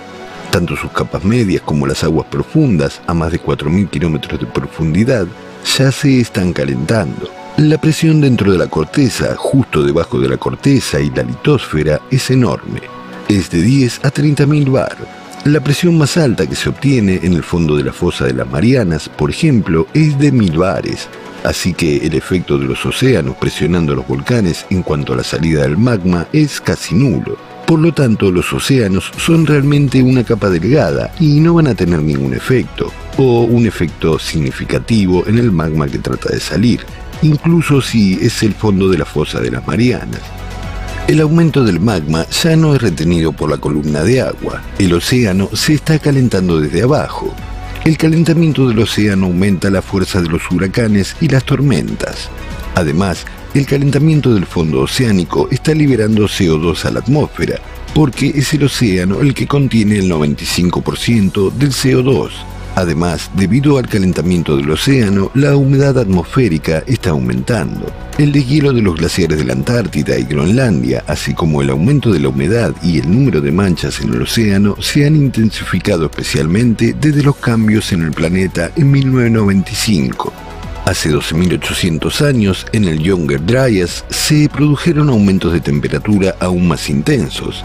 Las temperaturas se dispararon entonces 15 grados centígrados. Según los estudios de los núcleos de hielo y los datos de los sedimentos, estos picos de temperatura tan drásticos se producen cada 12.000 años. Estos periodos se denominan eventos Heinrich. Indican un ascenso del magma y un calentamiento del océano cada 12.000 años. Además, hace 12.800 años había vientos extremadamente fuertes que formaban las inmensas dunas del desierto del Sahara. Hoy en día también aumenta el número de tormentas de arena, Recordemos que la fuerza de los huracanes y la velocidad de los vientos están aumentando en otros planetas del sistema solar. Volvamos a la Tierra. Cuando el magma sube, no solo calienta los océanos, sino que también provoca la evaporación de las aguas subterráneas en los continentes. Esto provoca más precipitaciones anormales e inundaciones. Hace 12.800 años se produjo una inundación global en el planeta, que se descubrió a partir de depósitos de paleosuelos como el horizonte de Ucelo en Europa y el horizonte de Clovis en América. Contienen rastros de incendios, inundaciones y erupciones volcánicas. El ascenso del magma en periodos pasados en la Tierra provocó erupciones catastróficas. Eso da lugar al ciclo cíclico del supervolcán y se puede ver como un reloj. Hace exactamente medio gran año, 12.500 años, el supervolcán Campi Flegrei, en la costa de Italia, entró en erupción. Hace exactamente un gran año, entre 24.000 y 25.000 años, Taupo, en Nueva Zelanda, explotó.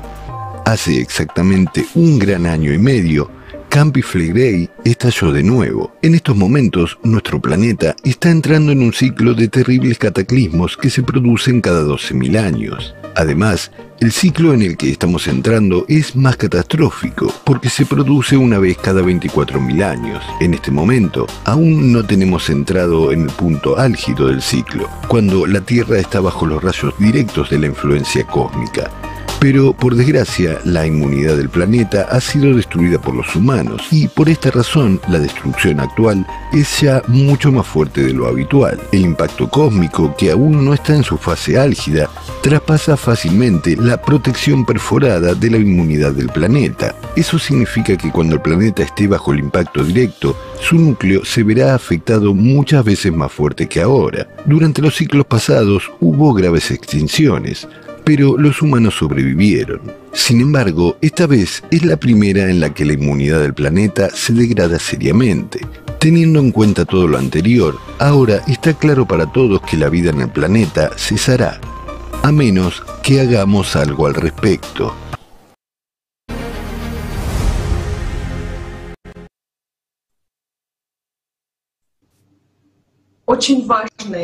En el vídeo se escuchó información muy importante. Quisiera hacer algunas puntualizaciones. El cambio climático no está relacionado con la actividad humana. Es puramente cíclico, lo que confirman numerosos estudios de científicos de todo el mundo. El aumento de los niveles de CO2 también está relacionado con el cambio climático y no se ve afectado por factores antropogénicos. El aumento de los niveles de CO2 es uno de los mecanismos compensatorios que nuestro planeta intenta activar. Todos los cambios están relacionados con la desestabilización del núcleo. Jan nos dirá lo que sabemos actualmente sobre, la radiación que ha desencadenado el mal funcionamiento del núcleo.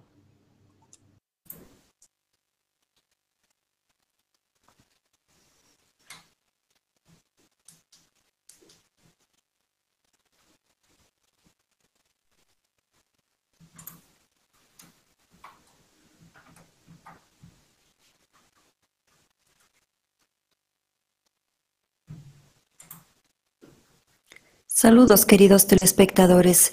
En este momento tenemos indicios de cambios catastróficos en el núcleo del planeta que están provocando consecuencias irreversibles para todos nosotros. En 1900 94, el polo norte magnético comenzó a desplazarse rápidamente. También se está produciendo un debilitamiento del campo magnético de la Tierra. En 1995 se produjo un cambio brusco en la trayectoria del polo norte geográfico. En 1997 a 1998 se produjeron desplazamientos bruscos de los centros de masa de los núcleos de los planetas del sistema solar y de los satélites de los planetas, incluida la Tierra. Según las pruebas geológicas, en la Tierra tales cambios en el núcleo se producen cada 12.000 años, lo que queda registrado en las huellas de erupciones volcánicas catastróficas. Variaciones bruscas de temperatura. Veamos el siguiente ¿Has video oído que sobre el los radio de carga de un átomo de hidrógeno ha disminuido en un 4%? Dirás, ¿y qué? ¿Por qué debería importarme? No es asunto mío. Bueno, no te apresures, tratemos de comprenderlo. El hidrógeno es el elemento más común en el universo. El átomo de hidrógeno es una ventana al microcosmos. Con su ayuda podemos encontrar respuestas que se consideraban irresolubles. Piénsalo, los átomos de hidrógeno constituyen el 90% de todos los átomos y el resto de los elementos solo el 10%. El núcleo del átomo de hidrógeno, el protón, es el componente dominante de toda la materia visible en el universo. Es difícil imaginar la cantidad de protones en el océano o el magma de la Tierra. Y en el cuerpo humano es una partícula elemental única que tiene una carga positiva y forma parte de todos los núcleos atómicos. A partir de 2003 hubo un experimento en el que los científicos nucleares trabajaron con el átomo de hidrógeno, el protón, y registraron una extraña pulsación de la partícula de protón. Se contraía y luego volvía a su tamaño normal. En enero de 2013, este proceso terminó repentinamente y se hizo un descubrimiento increíble. La partícula de protón se había reducido en un 4%. Otro grupo de científicos consideró que esta conclusión era un error y de 2009 a 2022 repitió numerosos experimentos con el átomo de hidrógeno, el protón. Alrededor de 10 institutos líderes de física atómica que tienen reactores y equipos láser se verificaron entre sí, pero todo el tiempo terminaron con el mismo, este nuevo tamaño de átomo de hidrógeno. El protón ha adquirido un nuevo valor, es decir, disminuyó en un 4% y se convirtió en un hecho científicamente confirmado. A primera vista podrías pensar que el hecho de que el protón ha cambiado no es nada, pero todo ha cambiado, su velocidad, rotación, dirección y diámetro. Y toda la materia orgánica lo siguió, porque está compuesta de hidrógeno. Entonces, ¿qué significa esto? El protón se ha encogido, mientras que es parte de todos los núcleos de los elementos químicos. ¿Significa esto que todos los elementos químicos han cambiado? Los investigadores decidieron hacer los mismos experimentos con helio. Se estableció experimentalmente que el radio atómico del helio 3 resultó ser más pequeño que el registrado previamente. Los físicos también descubrieron una disminución del radio de carga de los átomos individuales del elemento isotópico del cobre. Los resultados anteriores de los experimentos científicos confirman que en el nivel del microcosmos se están produciendo grandes cambios.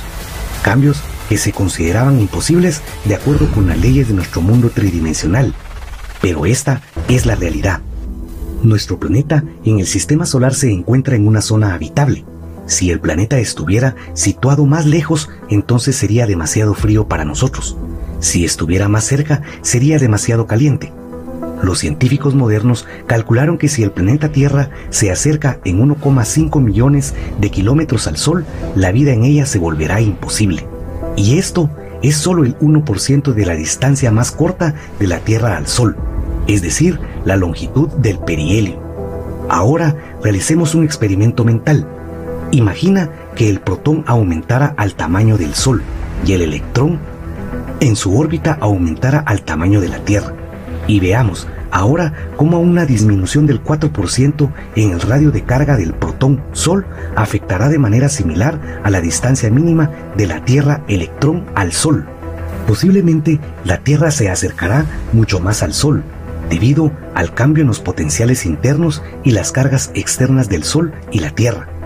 Un ejemplo de este tipo indica que los cambios serán al menos cuatro veces mayores de los cambios críticamente aceptables del radio orbital de la Tierra. El número de protones que componen los elementos químicos que forman el Sol es de aproximadamente el 69% y el número de protones que componen la Tierra es del 48%.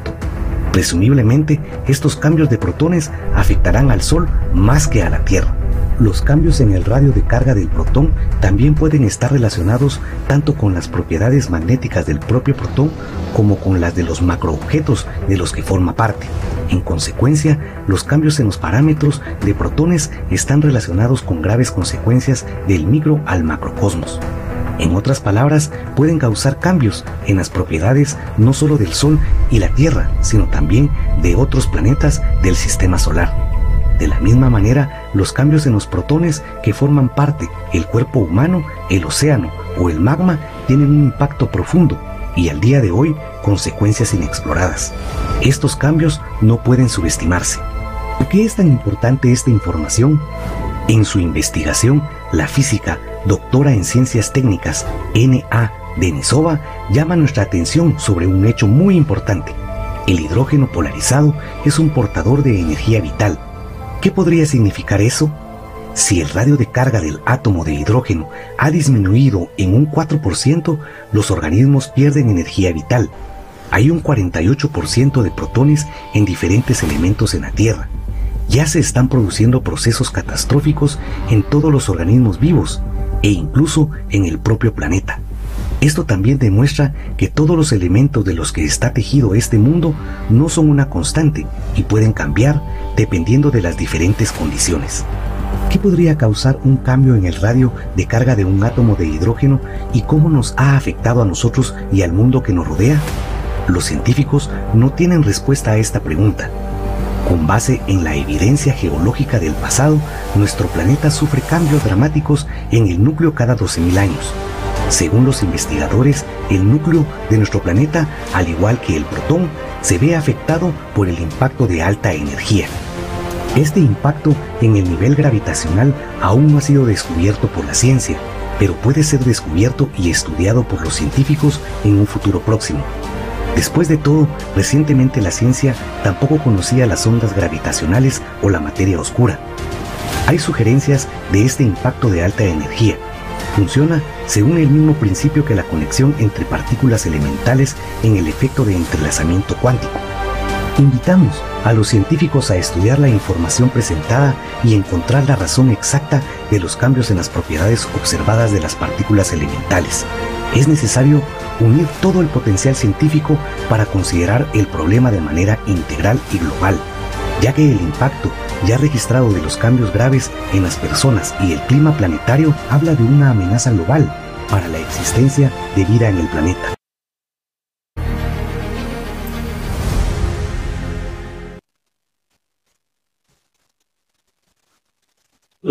Saquemos breves conclusiones de este video. Paradójicamente, desde 2010 se han observado desviaciones de su valor conocido en las mediciones del radio de carga del protón. Y después de 2016, la mayoría de los experimentos mostraron un valor reducido. El nuevo valor tabulado adoptado en 2021 ha llegado a ser un 4% menor. Discutamos cuáles podrían ser las razones de tales cambios cíclicos en el núcleo y en el microcosmos. ¿Por qué creemos que se trata de un nuevo tipo de radiación o interacción hasta ahora inexplorada por nuestra ciencia moderna? Veamos por qué esta nueva interacción no es una de las interacciones estudiadas anteriormente como la gravitatoria, la electromagnética, la acústica o los efectos de los rayos cósmicos o la materia oscura. Empecemos por la interacción gravitatoria. Supongamos que el sistema solar, al desplazarse por el espacio, se ve atrapado en una anomalía gravitatoria causada por otros objetos. En ese caso, todos los objetos del sistema solar se verían afectados. Esto significaría que las trayectorias del Sol, de todos los planetas y de sus satélites en conjunto cambiarían. La interacción gravitatoria afecta a los planetas en su conjunto, lo que significa que movería todo el planeta, no solo afectaría al núcleo. Por la misma razón, no puede ser la interacción gravitatoria del planeta vecino o planetas gigantes gaseosos que interfieren periódicamente y afectan ligeramente a las órbitas de los demás. Estas interferencias se producen con ciclos de solo unas decenas de años, es decir, no pueden ser la causa de cambios catastróficos en el núcleo una vez cada 12.000 años. Observemos que los cambios observados en el núcleo de la Tierra comenzaron con cambios en el campo magnético del planeta. El desplazamiento del centro de masa ya era una consecuencia de los procesos que ocurrían en el núcleo. Por lo tanto, los cambios en el núcleo del planeta no pueden ser causados por la interacción gravitatoria de objetos cósmicos o macroescala. Existe un tipo de materia en astronomía y cosmología, la materia oscura. Se trata de una materia que no participa en la interacción electromagnética, participa en la interacción gravitatoria y afecta al movimiento de las estrellas y los planetas. Como actúa a través de la gravedad, entonces tampoco podría afectar el estado del núcleo de la Tierra, sino que solo podría cambiar la trayectoria de todo el planeta. Por lo tanto, tampoco encaja. ¿Y qué pasaría si nuestro sistema solar recibiera el impacto de una potente radiación electromagnética, por ejemplo, de un pulsar? ¿O se produjo una potente emisión de radiación electromagnética en el Sol? Un pulsar es una fuente cósmica de potente radiación electromagnética en los rayos de en los rangos de radio óptico, rayos X o gamma que llega a la Tierra en forma de pulsos periódicos. Para empezar, los pulsares no se sitúan a lo largo de la trayectoria de nuestro sistema solar cada 12.000 años, cuando se producen cambios globales en el planeta. Bien. Ahora supongamos que algún otro factor distinto del pulsar es la fuente de la potente radiación electromagnética que llega a la Tierra en este momento. ¿Qué ocurre si es de la gama más dura los rayos X o los rayos gamma? Este rango es absorbido en su mayor parte por la atmósfera. Si el flujo de rayos X y rayos gamma hubiera aumentado en los últimos años, se habría producido una mayor ionización en la atmósfera y un ligero aumento de la temperatura de las capas superiores mientras que ahora, por el contrario, se está produciendo un enfriamiento de la mesósfera y la termósfera, es decir, las capas más altas de la atmósfera. Los satélites se utilizan para estudiar la radiación cósmica en la gama de los rayos gamma y rayos X, pero nuestros instrumentos no detectan ninguna radiación electromagnética externa adicional en los satélites. En cualquier caso, la radiación gamma no puede afectar al núcleo del planeta ya que es absorbida por la atmósfera, es decir, no penetra bajo el suelo. En el rango visible para el ser humano de las ondas electromagnéticas no observamos cambios y la luz es absorbida en la superficie, es decir, tampoco penetra en el interior del planeta y por lo tanto no llega al núcleo. Las ondas electromagnéticas de la gama de radio llegan a la superficie de la Tierra, sin embargo, también son absorbidas en la superficie. La ilustración muestra la transparencia de la atmósfera para todas las gamas de ondas electromagnéticas. Resulta que ninguna onda electromagnética procedente de una fuente externa podría afectar al estado del núcleo del planeta porque no llegan hasta él. Otro factor que afecta al planeta desde el espacio son los rayos cósmicos. Uh, Esto se trata de partículas de alta energía, los protones, núcleos atómicos, neutrinos y electrones que se mueven a velocidades cercanas a la de la luz. Son extragalácticas, galácticas y solares.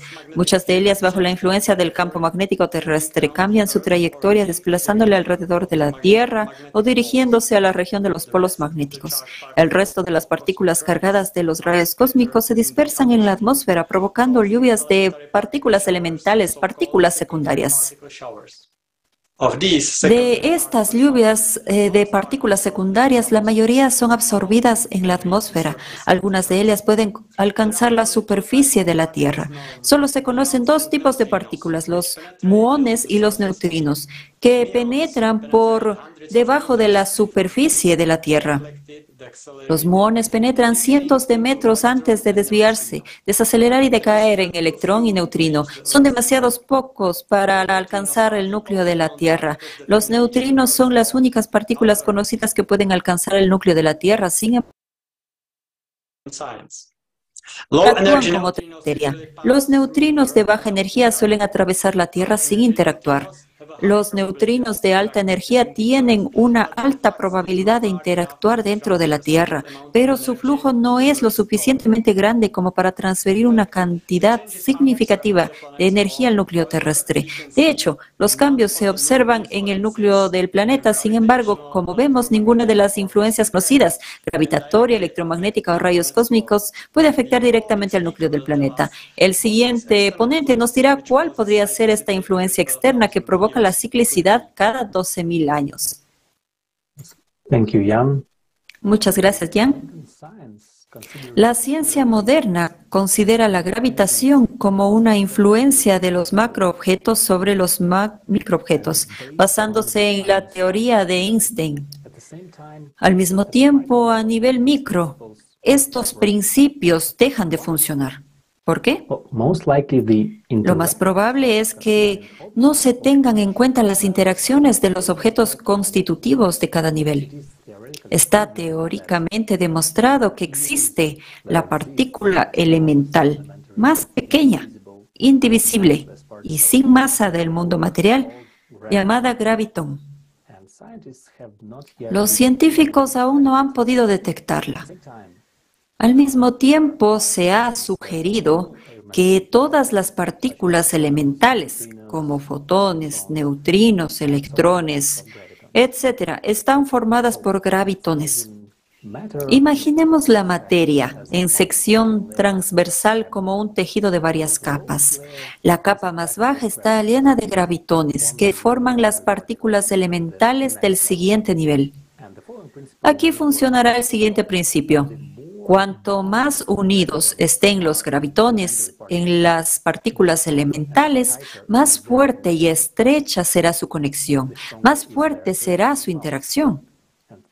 El siguiente nivel de átomos ya está formado respectivamente por aún más gravitones apilados en un cierto orden y así sucesivamente. Si miramos el tejido desde fuera, veremos que es muy denso, resistente, debido a un gran número de partículas conectadas entre sí de una manera especial. Eh, déjame decirlo piso a piso, capa sobre capa. Hagamos una analogía, de hecho, de este tejido. Es como un jersey de punto denso formado por varias capas. Así, cuanto más grande es el objeto, cuantas más partículas constituyentes hay en él, más gravitones están unidos.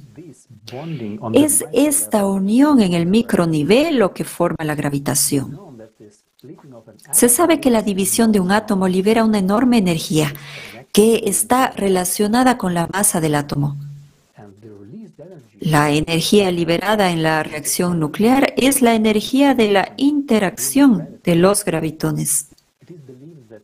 Se cree que la gravedad es causada por los macroobjetos en su conjunto, pero en realidad la gravedad es causada por la interacción de los gravitones. Ahora se detecta un aumento del flujo de geoneutrinos procedentes del centro de la Tierra en los observatorios de neutrinos de Italia, la Antártida, América y Rusia. Los neutrinos se producen durante las reacciones, la desintegración nuclear El enorme flujo de neutrinos que emana del núcleo del planeta indica los procesos de desintegración en él, liberando una enorme energía. Esto conduce a un núcleo desequilibrado e inestable. Imaginemos que la capa más baja de la materia a nivel de los gravitones se ve afectada por un rayo y rompe el bucle, el bucle. ¿Qué ocurrirá a continuación? El tejido se desgarrará y no habrá nada que pueda remedar, remendar. Y el rayo seguirá desgarrando la materia desde dentro. El proceso no hará más que aumentar hasta que eliminemos la causa. Quizá haya llegado el momento de reconsiderar los enfoques para estudiar y comprender la importancia del microcosmos y las interacciones gravitatorias. Esta radiación es como un láser, solo que en un rango diferente. No electromagnético, enfocado y coherente. Dicho esto, es algo pequeño que atraviesa átomos, moléculas y partículas elementales. Suponemos que la respuesta a la pregunta ¿qué es esta radiación? se encuentra en la energía que proporciona el entrelazamiento cuántico de las partículas y su acoplamiento instantáneo. Si tiene algo que ver con la gravedad causada por los gravitones. El núcleo del planeta tiene una mayor densidad de materia que la corteza o el manto y debería reaccionar antes y con mayor intensidad a este tipo de radiación. Aunque esta radiación cambia el estado de todas las envolturas de la Tierra. El siguiente ponente hablará de cómo se manifiesta la gravedad a nivel macro y de cómo la desaparición del campo magnético durante un impacto hidráulico puede hacer que la Luna caiga sobre la Tierra, de forma similar a lo que pasó en Marte.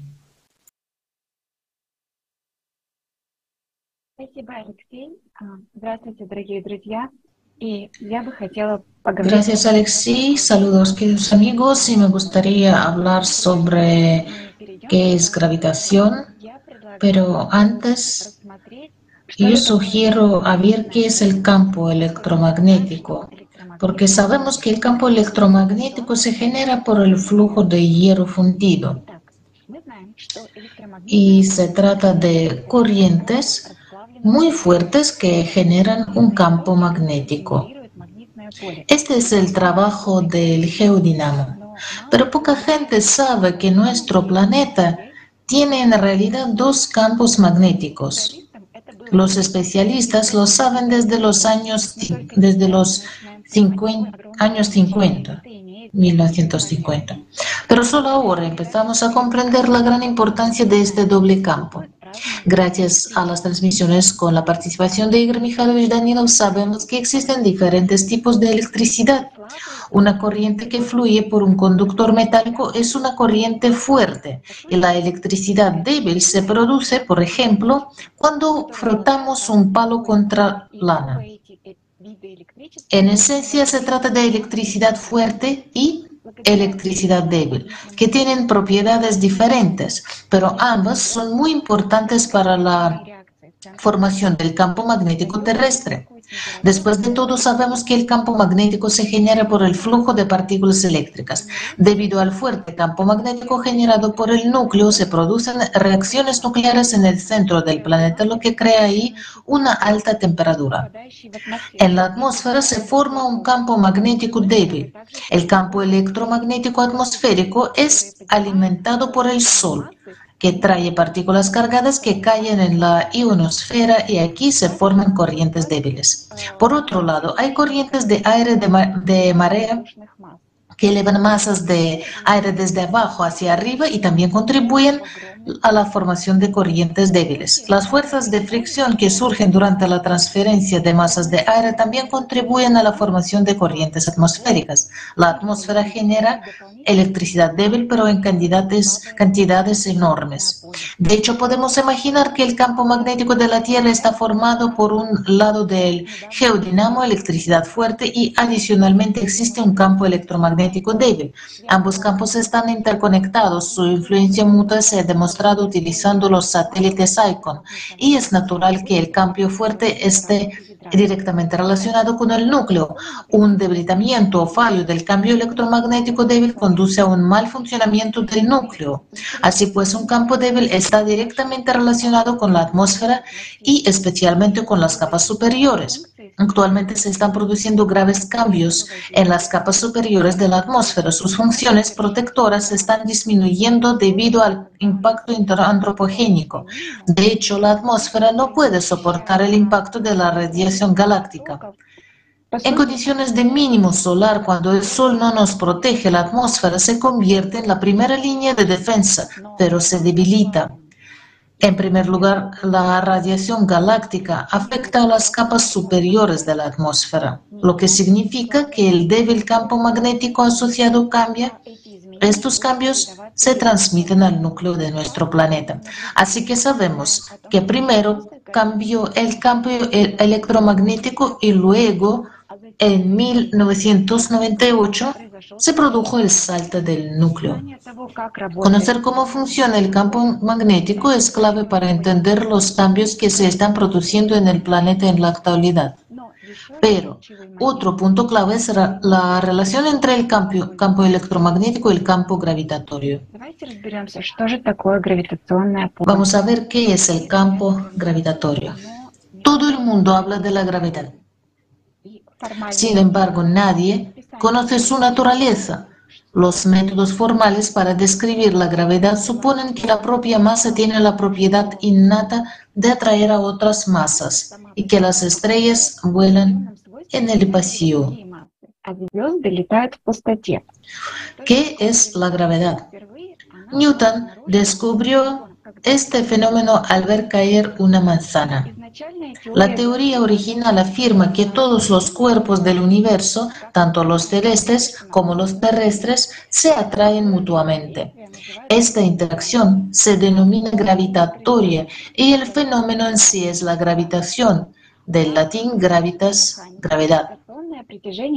En mecánica clásica, la atracción gravitatoria se describe mediante la ley de la gravitación universal de Newton, que establece que la fuerza de atracción entre los puntos será proporcional a sus masas e inversamente proporcional al cuadrado de la distancia entre ellos. Esta interacción se lleva a cabo mediante un tipo especial de materia denominado campo gravitatorio. Dicho campo existe alrededor de cualquier cuerpo un planeta, una roca, una persona o un trozo de papel. La teoría de Einstein afirma que la masa curva el espacio. Los cuerpos atrapados en el espacio curvado son atraídos por la masa. La masa afecta al espacio emitiendo ondas gravitatorias a la velocidad de la luz. Resulta que para muchos científicos chocante que algunos cuerpos, resulta chocante que algunos cuerpos pequeños del sistema solar no tuvieran atracción gravitatoria. Un ejemplo es el asteroide Eros, una enorme roca de 33 kilómetros de largo, 21 millas, que casi no tiene atracción gravitatoria propia. Se esperaba que una sonda enviada para observar este asteroide fuera capturada por su campo gravitatorio y pudiera seguirlo. Pero no fue así. El asteroide Eros no tiene gravitación propia y por tanto no hubo ni pudo haber captura de la sonda por esta gravitación. En el sistema solar, el Sol, los planetas y la Luna tienen gravitación propia, y a juzgar por la presencia de atmósfera también Titán. Decenas de satélites de los planetas del sistema solar y asteroides no tienen signos de gravitación propia. Así, pues resulta que no todos los cuerpos que poseen masa son capaces de atraer hacia sí otros objetos. Y si la Tierra atrae a una manzana, es un hecho que la manzana atraiga a la Tierra. Otro hecho importante es que la constante gravitatoria se calculó basándose en interacciones y experimentos que se llevaron a cabo en la Tierra y luego el efecto de esta ley se extendió a todo el universo. La aceleración de caída libre en los planetas G y la constante gravitatoria G están interrelacionadas. Si utilizamos esta ecuación y calculamos la constante de gravitación universal G utilizando la aceleración refinada de la gravedad en diferentes planetas de la página web de la NASA, obtenemos que la constante de gravitación G no es una constante en absoluto. Por ejemplo, para Saturno es casi dos veces menor, menor que para Plutón, lo que significa que la ley de la gravedad universal no es mundial. En el año 2016, los científicos anunciaron el descubrimiento de ondas gravitacionales, pero cualquier proceso ondulatorio solo puede tener lugar en el medio correspondiente. El vacío no existe.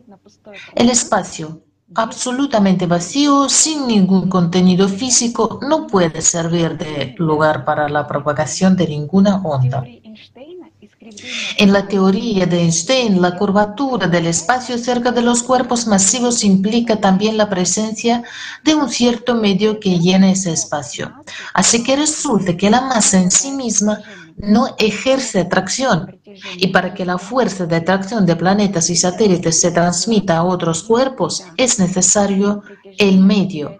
Esto significa que la fuerza de atracción no viene determinada por la masa, sino por las propiedades del medio el medio es un concepto fundamental para comprender muchos procesos. De hecho, estamos hablando del éter, pero aquí utilizaremos el concepto de medio. El físico Víctor Pakulin ofrece la siguiente comprensión de la gravedad. La gravedad es una manifestación de la energía del medio mundial del campo electromagnético. Introduce el concepto de medio invisible homogéneo que llena todo el espacio. Las partículas más pequeñas del medio, los gravitones, se mueven continuamente con la velocidad de la luz. La fuerza gravitatoria se crea como consecuencia de la presión del medio. De hecho, es una fuerza de empuje que empuja los objetos unos hacia otros. Cuando los planetas se mueven en el medio, se forman vórtices a su alrededor. De hecho, estos vórtices forman campos gravitatorios y electromagnéticos. Es decir, el campo gravitatorio es su propio flujo de vórtices unido a un cuerpo material. Debido a la formación de esos vórtices cambia la distribución de la presión en el medio. Es fácil comprender cómo afectan los vórtices a la presión en el medio mediante un sencillo experimento. Aquí, el agua desempeña el papel del medio y el suelo giratorio es la boquilla de la mezcladora. Cuando el cuerpo está sumergido en el medio sin rotación, la presión del medio no cambia y el nivel del líquido sigue siendo el mismo. Si empezamos a rotar el cuerpo, veremos cambios significativos. Hay un vórtice alrededor del cuerpo en rotación y cuanto más fuerte es la rotación, más evidentes son los cambios en el medio. Ese vórtice es muy interesante. Cerca de la propia tobera la presión es pequeña. El vórtice acelera el medio cerca de sí mismo y obtenemos una región de rarefacción que es de baja presión. Al mismo tiempo, a una pequeña distancia del cuerpo, el nivel del líquido sube, surge una especie de onda, una región de aumento de presión. De hecho, este vórtice es el aspecto que tendrá el campo electromagnético y gravitatorio. Si colocamos otro cuerpo cerca de este vórtice, ese objeto será atraído hacia el centro, hacia la región de menor presión. Una situación similar se observa con la Tierra. Al girar en el medio, la Tierra crea un vórtice a su alrededor. Debido a la rotación del planeta y de su núcleo, surgen vórtices en el medio, que son esencialmente la reacción del medio a la rotación y al movimiento del planeta. Una región de rarefacción aparece cerca de la Tierra. Vemos el mínimo en la curva de presión en esta imagen junto a la Tierra. Si colocamos un cuerpo junto a la Tierra, será succionado por un vórtice hacia la superficie terrestre. Es decir, el cuerpo adquiere fuerza gravitatoria. gravitatoria. Esta es la razón de la atracción de los objetos hacia la Tierra. Al alejarse de la Tierra, aumenta la presión del medio. Volvamos al sistema Tierra-Luna. Si ningún cuerpo actúa sobre la Luna, la presión del medio alrededor de la Luna tendrá este aspecto, línea amarilla. Lo que ocurre en el sistema si añadimos la Luna a la Tierra.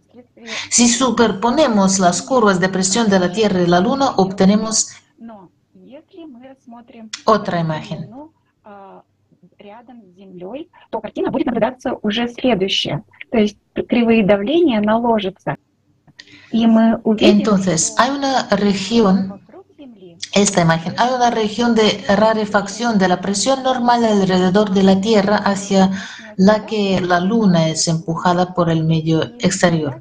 Podemos ver que en la curva aparece una fosa en la zona donde está la Luna la Luna está en una fosa potencial. Esto probablemente determina la órbita de la Luna.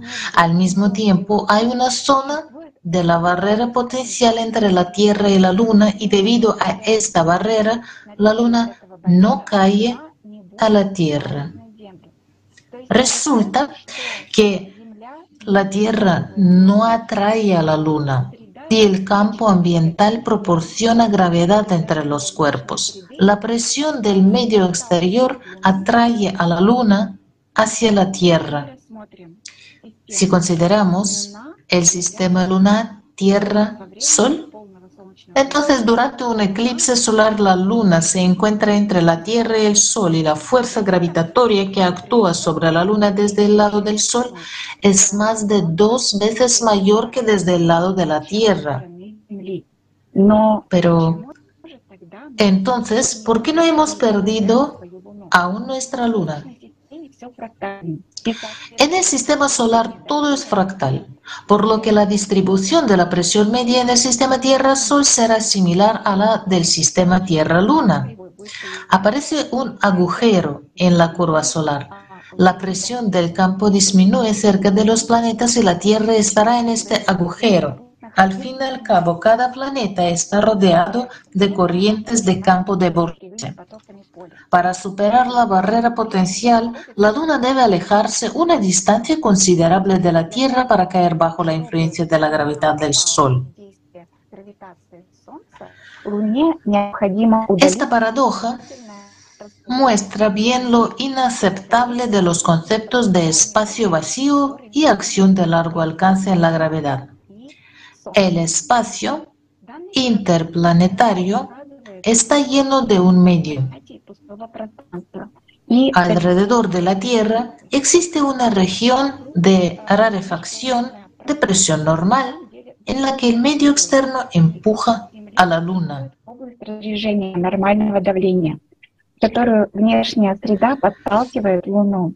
Todos los planetas, junto con sus satélites, se precipitan hacia el Sol. Son empujados hacia él por la presión del medio interplanetario del campo electromagnético. En esencia, el campo electromagnético y el campo gravitatorio están interrelacionados. Ya hemos mencionado que el campo electromagnético de la Tierra consta de dos componentes, uno fuerte, formado por el movimiento del hierro en el núcleo externo de la Tierra, y otro débil, formado por la atmósfera. Si la Tierra pierde la atmósfera, desaparece el campo electromagnético atmosférico y en consecuencia cambian las características del vórtice alrededor de la Tierra. Por lo tanto, la presión media y la distribución de la presión media en el sistema Sol-Luna-Tierra, y esto hará que la Luna caiga o se salga de su órbita y sea capturada por el campo gravitatorio del Sol.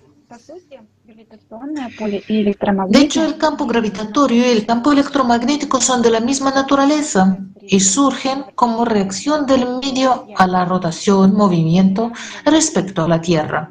Hasta hace poco la ciencia no entendía cómo estaban relacionados. Es bien sabido que la gravedad en distintos lugares de la Tierra es diferente. Se utilizaban satélites para estudiar los cambios en el campo gravitatorio, pero se interpretaban en función de los cambios observados en la superficie, en las capas cercanas a la superficie, como el deshielo de los glaciares. Muy recientemente aparecieron trabajos que mostraban cómo están conectados los cambios del campo electromagnético y gravitatorio y la rotación del núcleo exterior del planeta del campo terrestre. Esto fue posible gracias a los satélites GRACE y CHAMP que estaban simultáneamente en órbita y vigilaban los cambios en los campos electromagnético y gravitatorio. El procesamiento de los datos permitió establecer que el cambio de los campos gravitatorio y electromagnético se produce de forma sincrónica. También se ha demostrado que estos cambios están asociados al movimiento del hierro fundido en el núcleo externo. Hoy ya podemos afirmar que los campos electromagnético y gravitatorio se forman debido a los procesos que tienen lugar en el núcleo terrestre y a la interacción de la Tierra con el entorno en el que se mueve nuestro planeta. Gracias, Anastasia. Y para continuar el tema, el postulado de la ley de gravitación universal según el cual todos los cuerpos se atraen entre sí con una fuerza proporcional a sus masas no ha sido confirmada por experimentos recientes.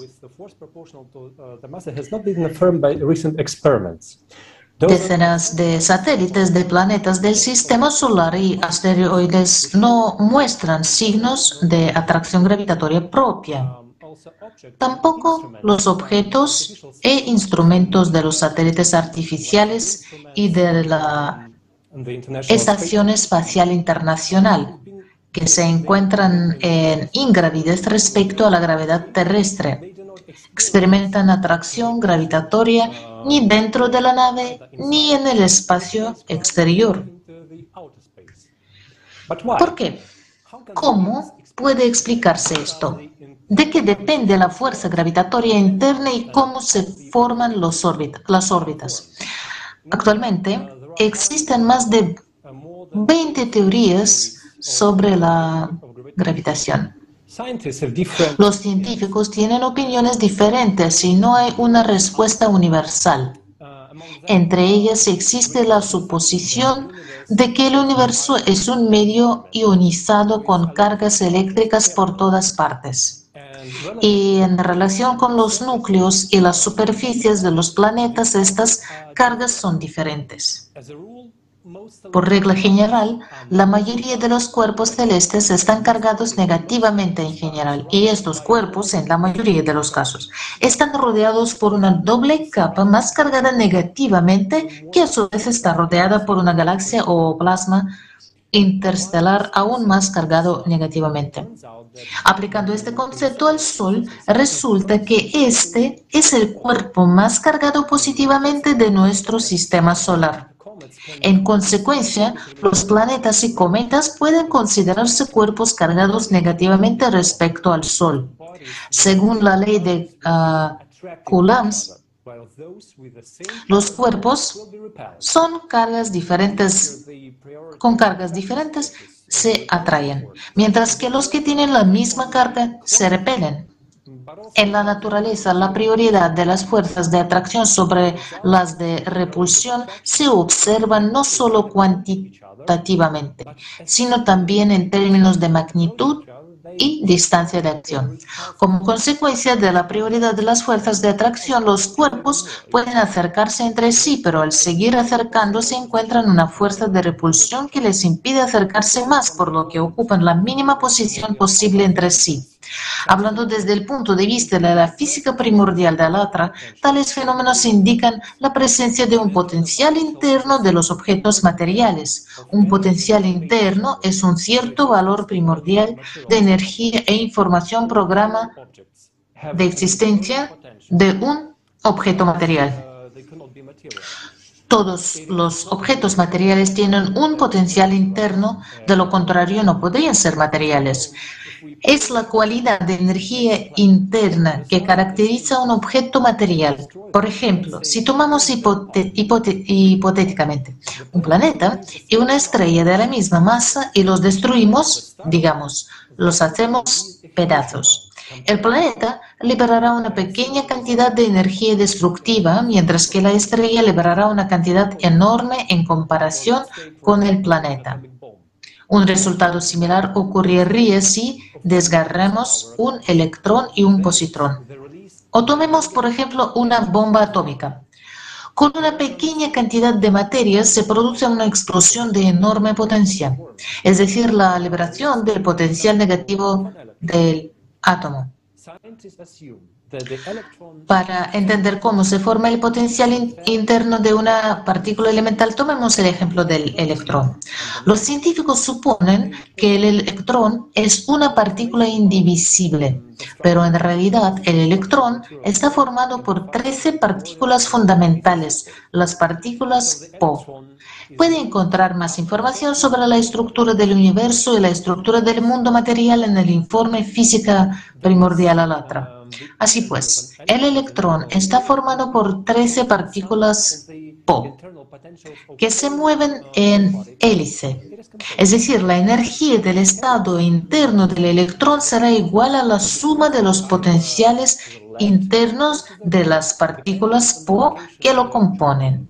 Y esta hélice la misma se puede torcer hacia la izquierda o hacia la derecha, dependiendo de la ubicación de la carga en ella. Debido a esta forma de hélice y la posibilidad de cambiar la ubicación de la concentración de carga, este electrón pasa fácilmente de un estado de partícula a una onda y viceversa. Imaginemos una cáscara de naranja pelada en círculo, en cuya superficie hay una carga externa en la zona del punto A, mientras que la carga interna está en la zona del punto B, en el interior es decir, en el lado blanco de la cáscara. Cualquier cambio externo en el punto A en el lado naranja de la cáscara provocará el mismo cambio interno instantáneo, pero que será opuesto, puesto en potencia de influencia en el punto situado en el lado blanco de la cáscara bajo el punto B. En cuanto la carga externa del electrón disminuye, la hélice se estira bajo la influencia del potencial interno y el electrón pasa al estado ondulatorio. Cuando reaparece la carga externa que se forma debido a una interacción de las ondas con la materia, la hélice se comprime y el electrón pasa de nuevo al estado de partícula. En el estado de partícula, el electrón tiene una carga externa negativa y una hélice zurda. En el estado de onda, tiene una hélice diestra y una carga externa positiva. El potencial interno se repone continuamente desde el vacío, es decir, la reserva de energía de la partícula se renueva constantemente según el programa incorporado en ella. La diferencia entre el potencial interno y la carga externa crea los orbitales a lo largo de los cuales el electrón se mueve alrededor del núcleo del átomo. Del mismo modo, la diferencia entre el potencial interno y la carga externa crea órbitas estacionarias tanto para los planetas alrededor del Sol como para los electrones alrededor del núcleo. De lo contrario, los objetos se pegarían o se separarían. El Sol y la Tierra, al atravesar el espesor del campo gravitatorio, hacen que éste se perturbe y se arremoline, creando así un campo electromagnético que a su vez forma una carga externa en función del potencial interno de los cuerpos en movimiento. Comprobemos nuestra visión, versión. Se sabe que la carga externa de la Tierra es negativa y ronda el medio millón de coulombs. Crea un campo eléctrico en la superficie terrestre con una intensidad media de unos 130 voltios por metro. Fluctúa ligeramente debido a varios procesos en la atmósfera terrestre y el espacio exterior. Según los datos sobre el flujo de protones del viento solar, se estima que el Sol tiene una carga positiva que se supone de unos 3.33 multiplicado por 1019 coulombs. En otras palabras, la Tierra, al igual que un electrón, tiene carga externa negativa y potencial interno positivo, pero el Sol, por el contrario, tiene carga externa positiva y potencial interno negativo. Aquí puede surgir una pregunta. ¿Cómo puede tener el Sol un potencial interno negativo? ¿Pueden las energías ser negativas? En su entrevista para la TV, el académico Gennady Ivanovich Shipov afirma que sí pueden.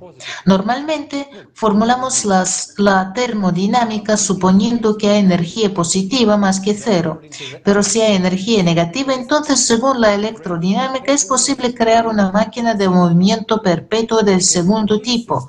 Como este sistema es abierto, hay energías negativas las bombeas desde el vacío. Dicha energía nunca disminuye, se vuelve cada vez más negativa y puedes tomar la energía positiva y utilizar para tus propios fines. El hecho de que el Sol recibe energía del espacio fue calculado por Nikolai Alexandrovich Kozarev en su obra La naturaleza de la energía estelar sobre la base del análisis de los datos observados. Él escribe. En las estrellas no hay fuentes de energía. Las estrellas irradian como si gastaran energía térmica y potencial de sus reservas según el mecanismo de Kelvin Helmholtz. Sin embargo, estas reservas son muy limitadas. Por ejemplo, en el caso del Sol, su vida útil resulta ser solo de unos 30 millones de años, lo que contradice fuertemente los datos de la geología y la cosmogonía. Así que, de hecho, la pérdida de energía no conduce a la reconstrucción de la estrella. Hay procesos que surgen en ella compensando estas pérdidas en los que su estado no cambia de media en el tiempo y la estrella aparece como una máquina generadora de energía. El Sol no se apaga porque hay una renovación constante del potencial interno de la materia, pero el núcleo de la Tierra también se renueva. La renovación se debe a la existencia de una trama de información incrustada en el potencial interno del núcleo. Mientras este programa esté en marcha, el Sol y la Tierra existirán. Nikolai Alexandrovich Kozyrev asoció la energía que sostenía la vida las estrellas con el tiempo.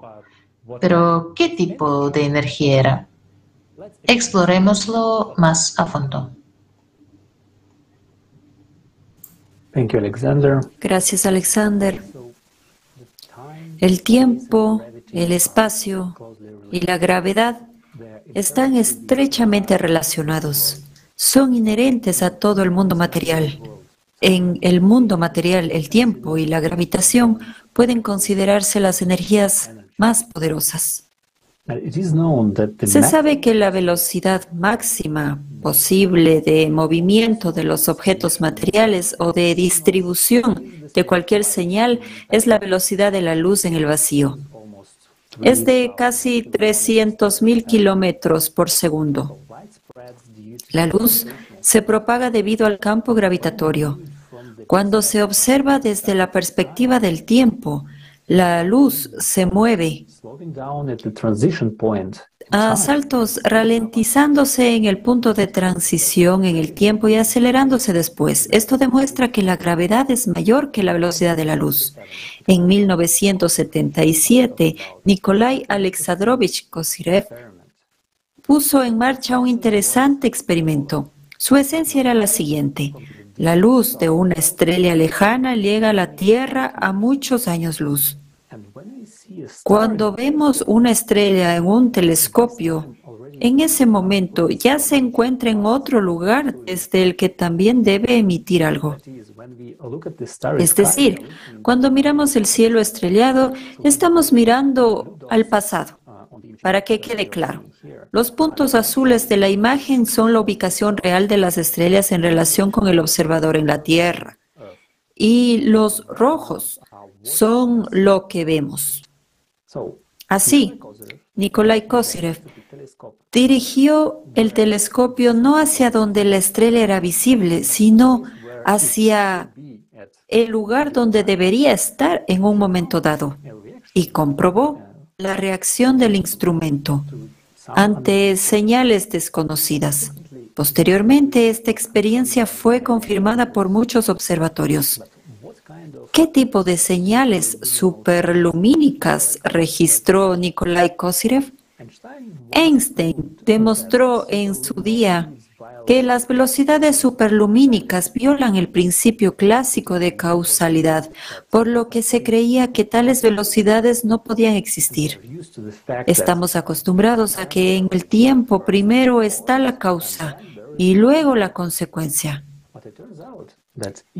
Pero resulta que si hay velocidad superlumínica, la causa y la consecuencia pueden cambiar de lugar.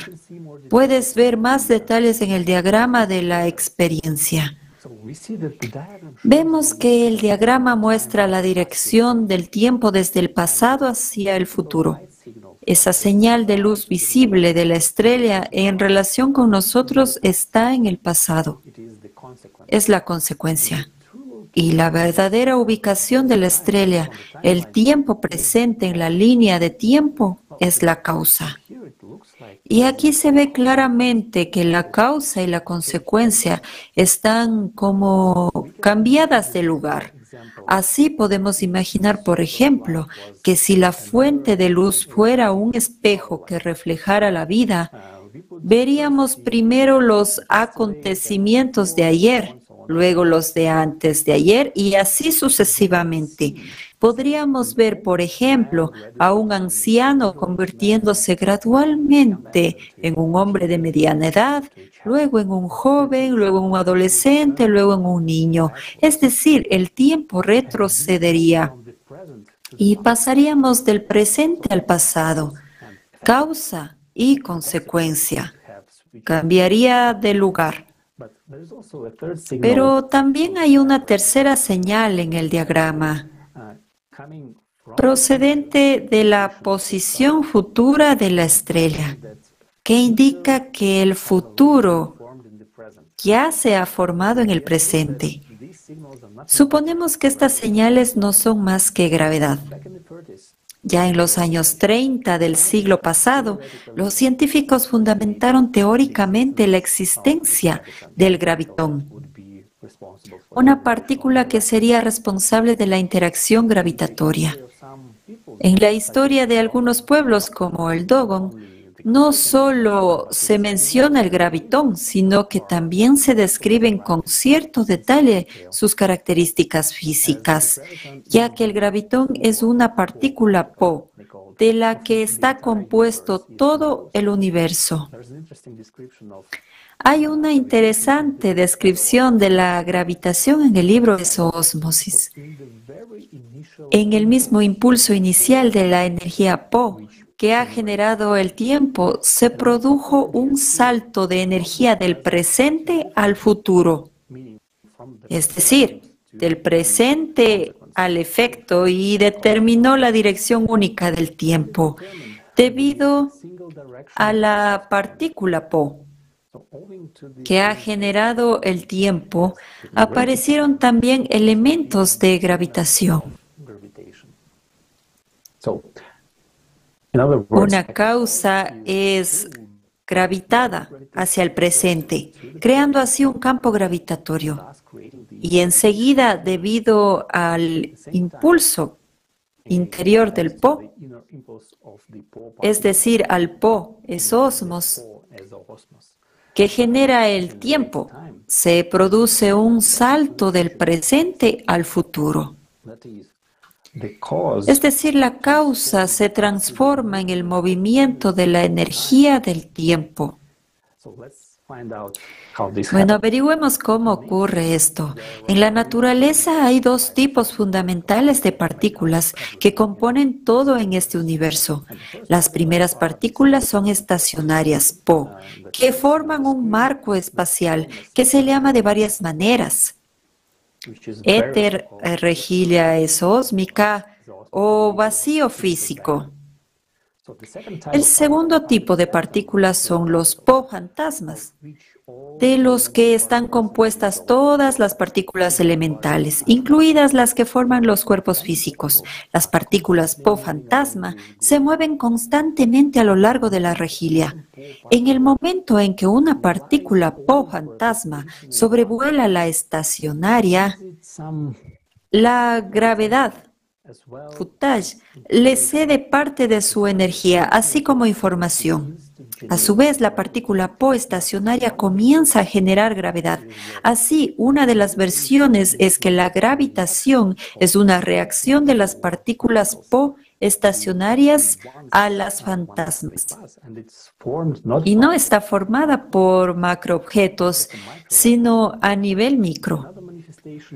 Otra manifestación de la gravitación puede ser el programa de información según el cual las partículas po fantasmas, los gravitones, se reúnen en una estructura única y forman partículas del microcosmos, electrón, positrón, protón, neutrón, etc., dependiendo del programa dado. El campo general está formado por el campo de partículas poestacionarias, que contiene información sobre cada objeto en cualquier punto de este campo. Al leer la información de una partícula, el sistema, por así decirlo, la compara con la causa y forma el futuro.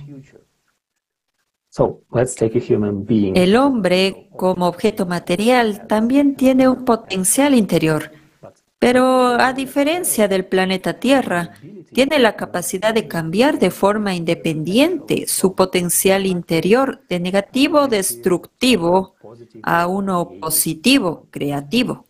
El potencial interior del hombre deja una huella en todas sus interacciones con los objetos materiales que le rodean.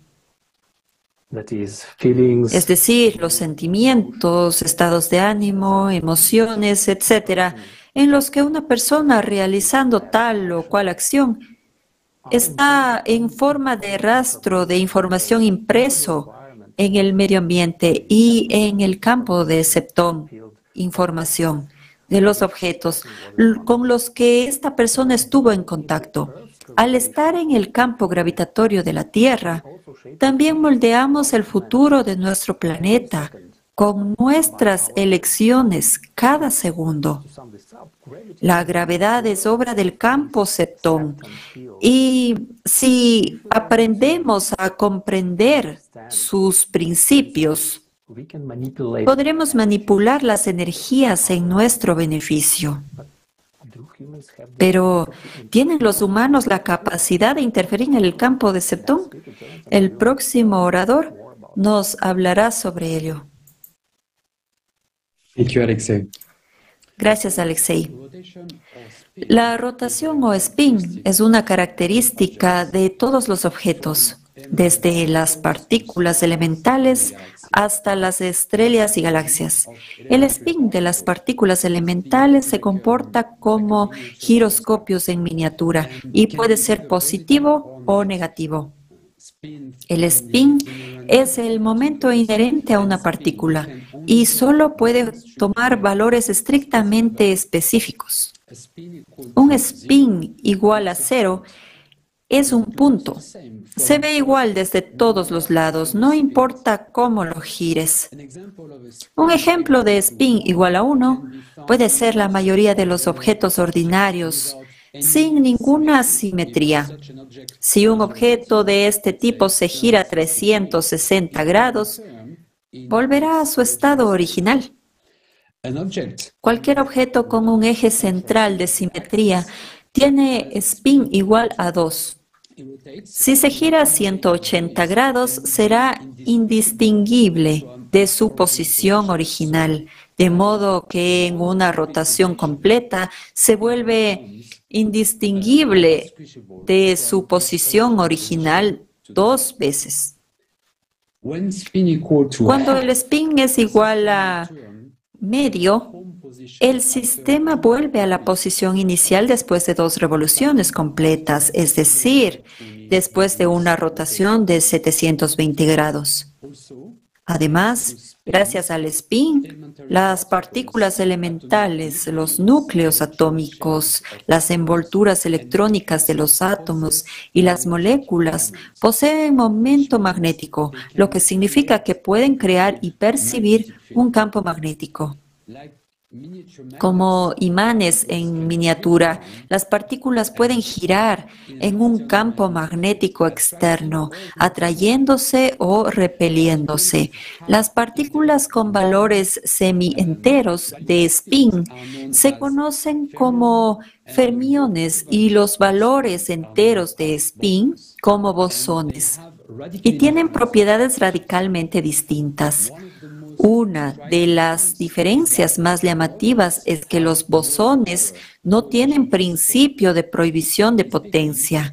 A grandes rasgos, no puede haber más de un fermión en un punto del espacio, pero sí tantos bosones como se quiera. Por ejemplo, el helio e-3 y E-4. El helio 3 es un fermión y el helio 4 es un bosón. La densidad fermiónica del helio 3 cuando está en su punto de ebullición es la mitad de la densidad del helio 4. El bosón de helio 4 es superfluido a bajas temperaturas. Y esto se debe a una propiedad de los bosones, la capacidad de todas las partículas de encontrarse en el mismo estado. La ciencia moderna aún no es capaz de responder a la pregunta de qué hay en una partícula elemental que gira.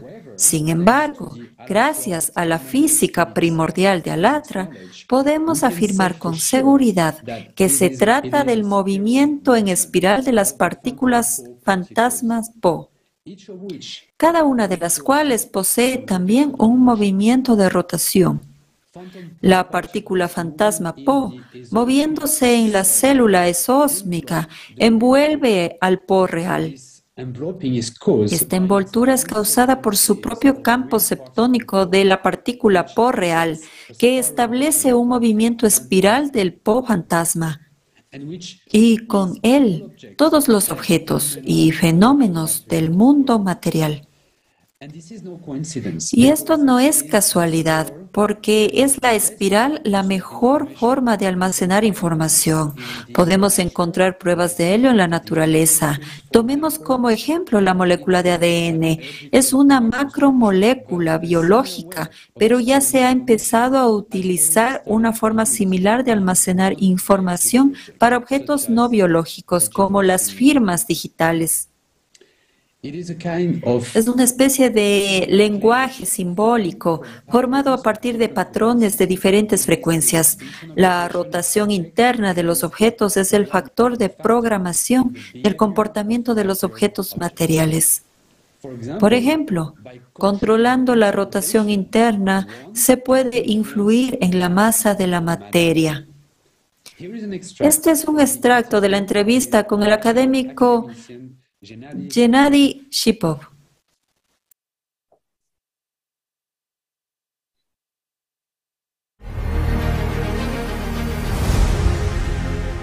Масса зависит от вращательных движений внутри ее. Если вы берете весы, ну, у меня были весы с точностью до одного сотого грамма, например. Я беру игрушка гироскоп, где-то у меня тут был такой игрушечный гироскоп,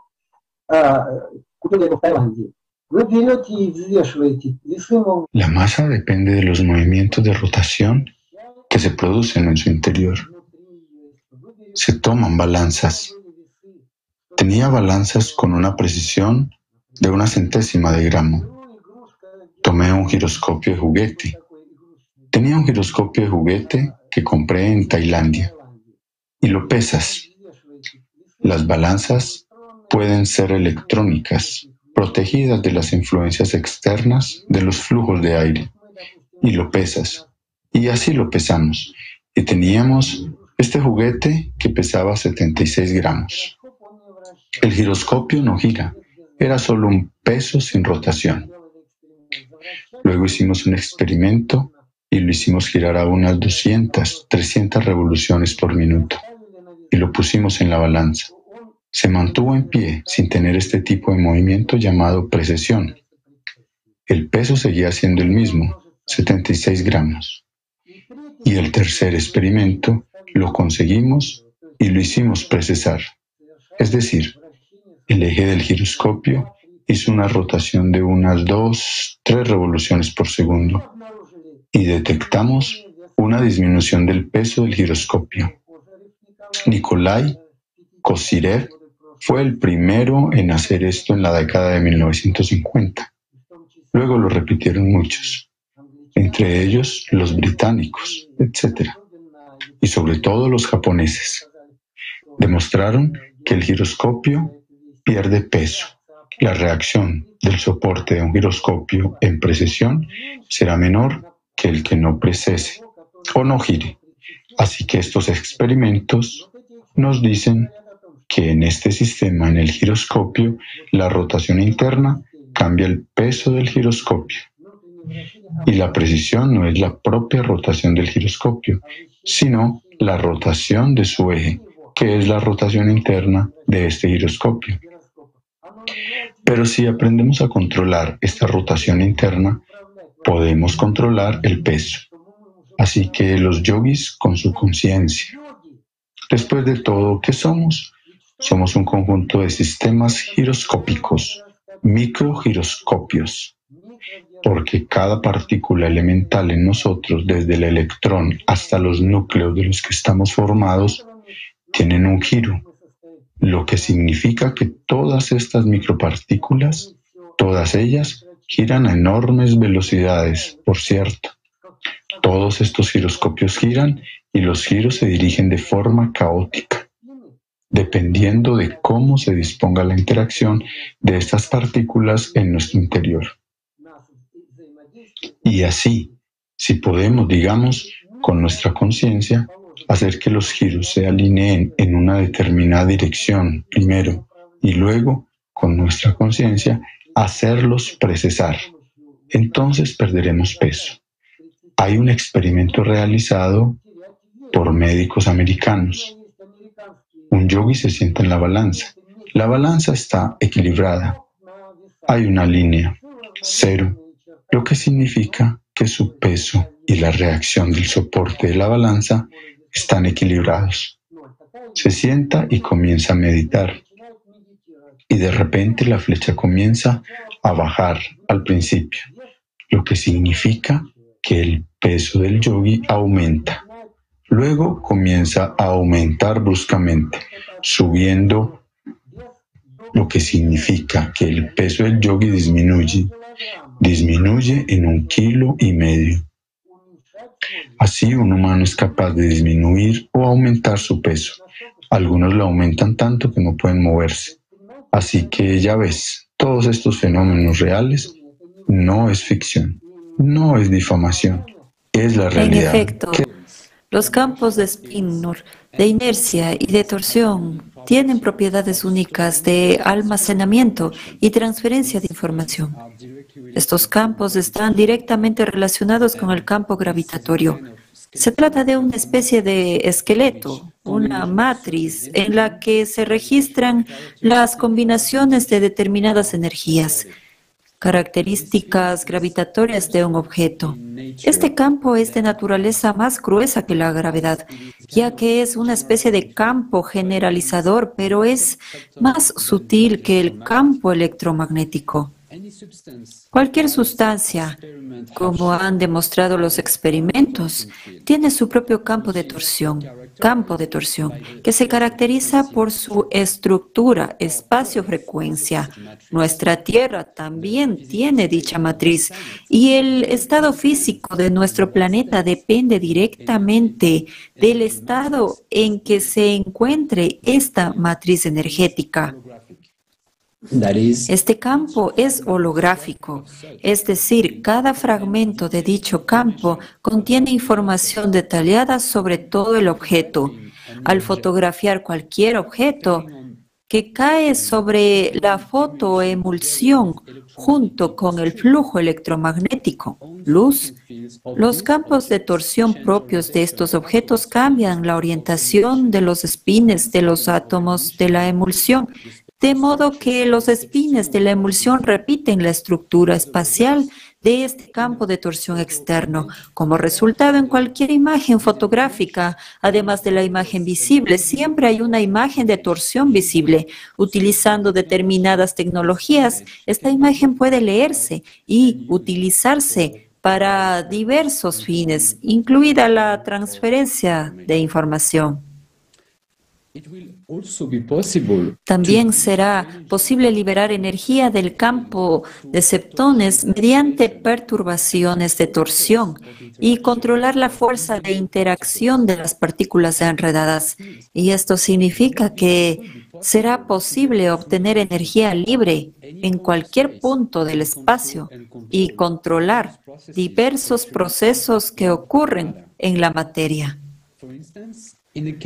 Por ejemplo, en el caso de un giroscopio en precesión considerado anteriormente, presumiblemente se produce la sobrecarga de información del campo gravitatorio, es decir, hay más de dos partículas fantasmas en la célula esoósmica. Las partículas reales no tienen tiempo de procesar toda la información entrante que conduce a cambios de información sobre la interacción del objeto giratorio con el entorno. Y esto, a su vez, conduce a un cambio de masa del objeto. Este ejemplo confirma que los campos descritos no son el límite de las interacciones existentes en la naturaleza. Hoy en día la ciencia a menudo intenta explicar lo invisible con ejemplos de lo visible, pero no todos los procesos que ocurren en el universo pueden observarse. Y sin el conocimiento intrínseco de los fundamentos intangibles del universo, la ciencia moderna seguirá estancada.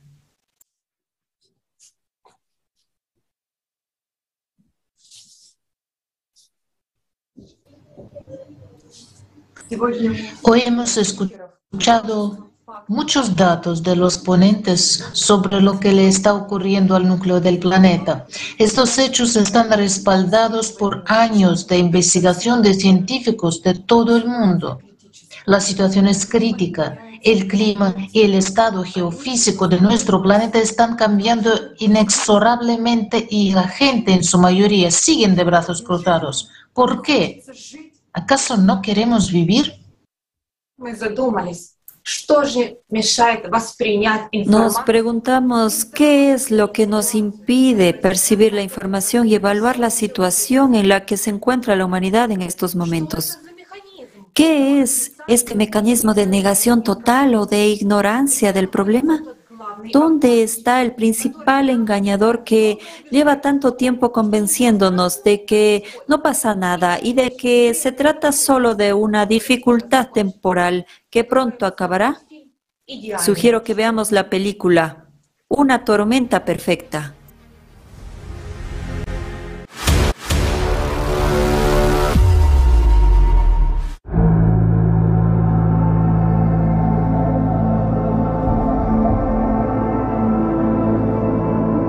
¿Qué tal otra partida? ¿Y si pierdo? No, no, esta vez ganaré seguro. Mierda, ya he perdido tanto. No, no, esta vez lo ganará seguro. Eso es lo que pensé la última vez también. ¿Qué tal un juego rápido? Me quedo con el blanco. Además, tendrás ventaja. Alfil y torre. Y tres minutos. No es suficiente. Cinco. Que sean cinco.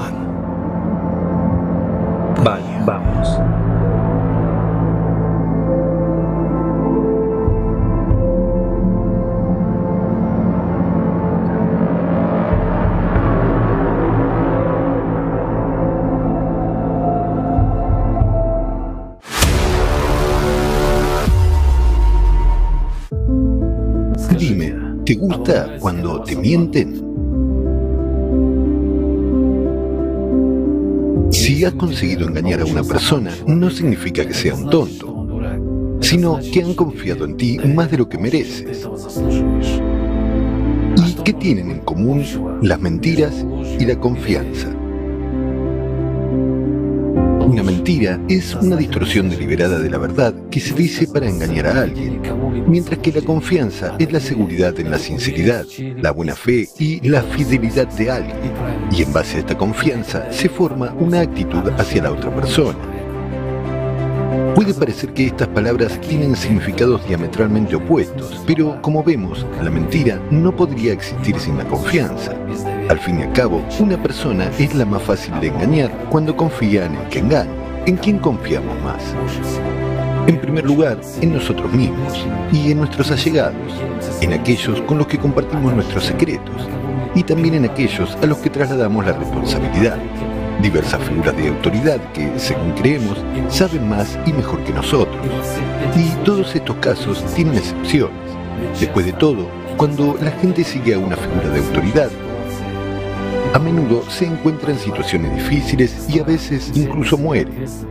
El miedo a responsabilizarnos de nuestra vida y la pereza para averiguar lo que ocurre nos hace delegar en otras personas el derecho a controlar nuestra propia vida. ¿Cómo es esto? Es un comportamiento infantil. Muy a menudo, siendo adultos, las personas siguen siendo niños. Al fin y al cabo, un niño siempre necesita un adulto y protección, alguien en quien apoyarse. Un niño siempre es más fácil de engañar. Pero, ¿por qué? ¿Cuál es la diferencia entre un niño y un adulto? Es el conocimiento y la experiencia. Si un niño no los adquiere, seguirá siendo siempre dependiente y controlado.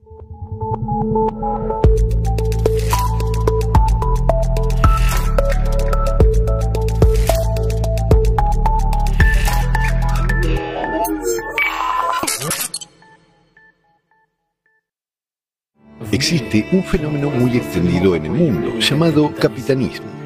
Consiste en que los miembros del equipo se pliegan a la opinión del líder, al que consideran con derecho y supuestamente más competente. También muestra que los líderes a menudo no se dan cuenta del impacto que su estatus y experiencia tienen en las personas que les rodean. Este comportamiento es extremadamente peligroso debido a la inacción de los miembros de la tripulación cuando el capitán toma una decisión obviamente equivocada.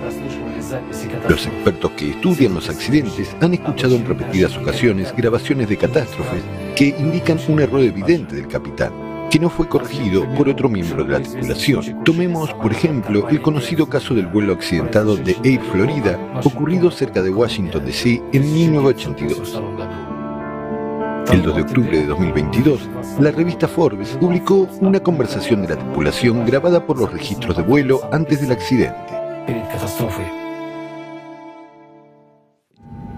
Comprobemos de nuevo si las juntas de las alas están heladas. Llevamos demasiado tiempo. No, creo que deberíamos despegar en un minuto. Aún así, hay algo mal aquí. Eh, no, eso no está bien. No, eso es correcto. Bueno, puede ser así.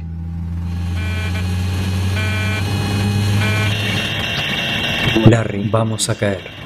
Lo sé.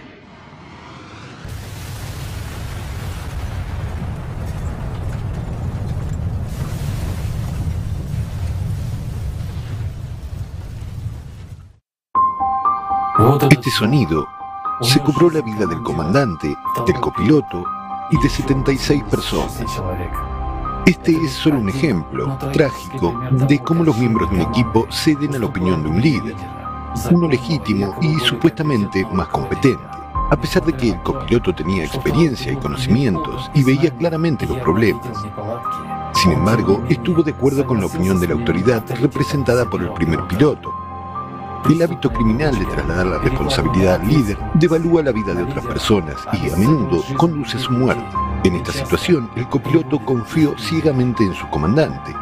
El efecto del capitanismo funcionó para él. Pensó que el capitán sabía más y que tomaría la decisión correcta, y creyó en estos pensamientos. Incluso si algo sale mal, el capitán será responsable de ello. Piensa, solo era una sugerencia en la mente del copiloto, trasladar la responsabilidad al comandante.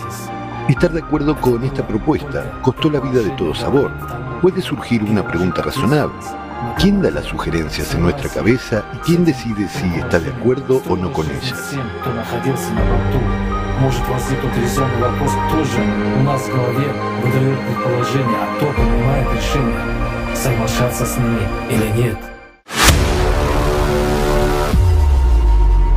Sabe, Igor Mikhailovich, usted ha dicho lo importante que es no solo la tripulación, sino cada persona para salvar este barco. Recuerdo que cuando había investigaciones sobre barcos que se hundían o cuando había investigaciones sobre aviones que se estrellaban, revelaron un problema importante. Este problema se llama capitanismo, cuando los miembros de la tripulación sabían perfectamente cómo evitar realmente la amenaza, la caída y el naufragio. Sí, pero ellos pero confiaron en el capitán, que era incompetente en ese momento. Por lo tanto, entendemos qué tipo de responsabilidad tiene cada persona en tiempos tan turbulentos. Al fin y al cabo, en tiempos de incertidumbre, la gente se mira entre sí, de hecho. Pero, ¿cómo reaccionar ante tales situaciones? ¿Sabes qué es lo más interesante? Que ahora, en los tiempos de la incertidumbre, y realmente estamos en los tiempos de la incertidumbre, amigos míos, estamos en el periodo de la encrucijada.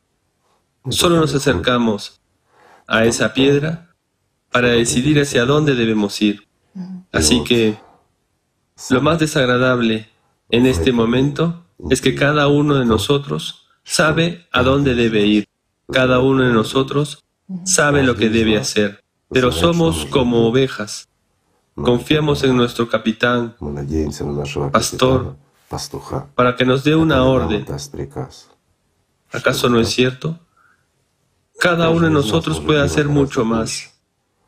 Cada uno de nosotros es capaz de mucho, pero estamos esperando que lo haga alguien más. Sí, esas, digamos, personas inteligentes y maravillosas que han conseguido encontrarse a sí mismas en esta jungla del mundo, están haciendo todo lo posible ahora mismo para despertar al resto.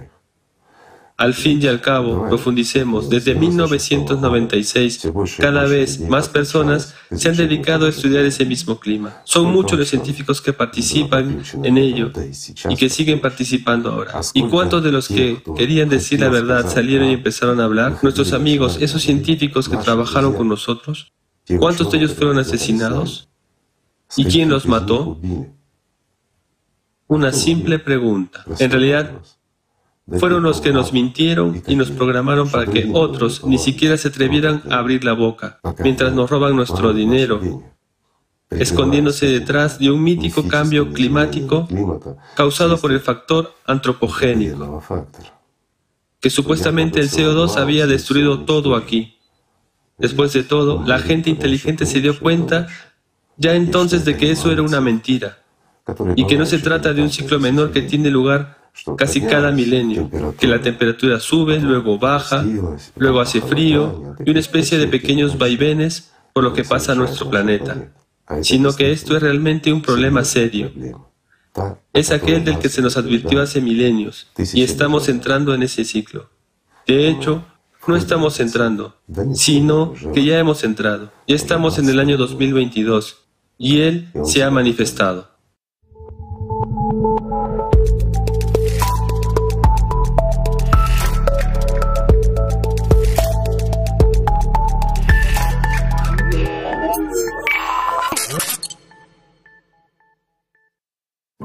Hay un antiguo proverbio italiano. Señor, protégeme de mis amigos, puedo ocuparme de mis enemigos. Al fin y al cabo, no suelen traicionar las personas más cercanas, aquellas en las que más creemos y confiamos. Y de nuevo nos encontramos con la confianza. ¿Por qué es más difícil que nos engañen los desconocidos que los cercanos? Porque no nos fiamos de los desconocidos. aunque en los momentos difíciles nos ayudan y rescatan tanto las personas cercanas como los completos desconocidos.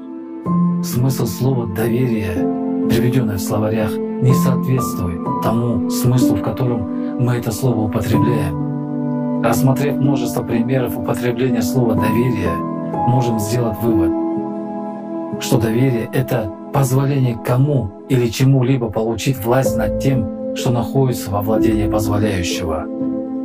El significado de la palabra confianza que aparece en los diccionarios no corresponde con el sentido en el que utilizamos esta palabra. Después de considerar muchos ejemplos de uso de la palabra confianza, podemos concluir que confianza significa un permiso a alguien o algo para obtener poder sobre algo que pertenece a quien lo permite. Confiar significa dar acceso a las posesiones de una persona, no solo a las materiales. Confiar la vida a un médico significa un permiso para que el médico tenga poder sobre nuestra vida y haga con ella lo que considere oportuno. Confiar un secreto a un amigo significa dar a un amigo acceso a un secreto. Si hay muchos objetos de confianza, la gente no suele enumerarlos, sino que simplemente dice, confío en esta persona. Pero esta frase siempre implica cosas concretas que se confían. Información personal, bienes materiales, salud, bienestar de un hijo, etc. La frase confío en esta persona no indica que se le confíe todo por completo. A menudo se equiparan las nociones de confianza y seguridad, pero esto es un error. La confianza se basa en la confianza, pero no lo es. Primero, una persona adquiere la seguridad de que aquel a quien va a confiar algo tiene todas las cualidades necesarias para disponer de esta cosa correctamente. Y luego está la confianza, es decir, el permiso para obtener poder sobre esta cosa. ¿Dónde está la verdad en todo esto? Después de todo, la confianza es un sentimiento muy importante en las relaciones entre las personas. Genera un sentido de unidad, genera un sentimiento de amor. Después de todo, amar significa ser uno. ¿Cómo podemos aprender a no equivocarnos con las personas, manteniendo una pureza y una apertura de mente? ¿Cómo podemos salir de este círculo vicioso? ¿Y dónde vive el mentiroso más hábil que nos mete en problemas todo el tiempo, tanto con las personas que nos rodean como con nosotros mismos? La respuesta es sencilla y complicada al mismo tiempo. El mayor enemigo se esconde en el último lugar en el que buscarías. Ответ прост и сложен одновременно. Самый величайший враг прячется там, где вы меньше всего будете его искать.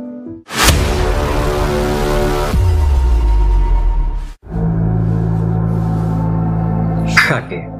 Aquí vamos de nuevo. Estoy harto de todo esto.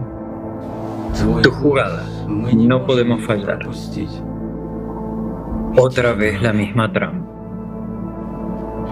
La recuperaré, definitivamente la recuperaré. Comprobado. ¿Por qué estoy perdiendo de nuevo? Y quiero saber la verdad. Mucho conocimiento, muchas penas y ya tienes bastantes. Una más, una menos. Estoy enfermo. Quiero saber. Esta fiesta es parte de un gran juego. Todos estamos en este juego. Todo el mundo juega. Entonces, ¿cuál es el punto? En cualquier juego siempre está el que dirige el juego y el que se la juega. Y si no ves quién está siendo jugado, entonces tú Eres el que está siendo jugado. ¿Cuál es el truco? Tomar todo. Tomar todo. Solo tienes una oferta. Recuerda, la aceptas. Es un señuelo. ¿Qué quieres decir? Bien, recuerda la historia con la cripta. La misma sugerencia para empezar un juego. ¿Estuviste de acuerdo? Mm. Sí, eso fue bien al principio. Eso es un señuelo, ¿lo entiendes? Creo que empiezo a entenderlo. Pero, ¿cuál es la conexión? Cuanto más crees que tú mismo diriges el juego, menos lo controlas. Es solo una sugerencia para creer. La primera regla del truco es sugerir a tu víctima que es el dueño de la situación. Existe la segunda. Y la segunda regla, y la más importante, es que la víctima no debe adivinar que se trata solo de una sugerencia con la que puede no estar de acuerdo. Para, ¿a quién oigo?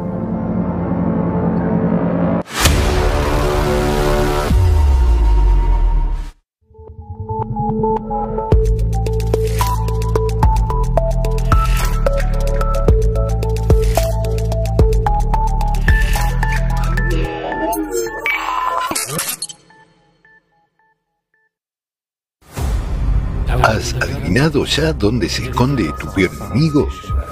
Así es, el engañador se esconde dentro de nosotros.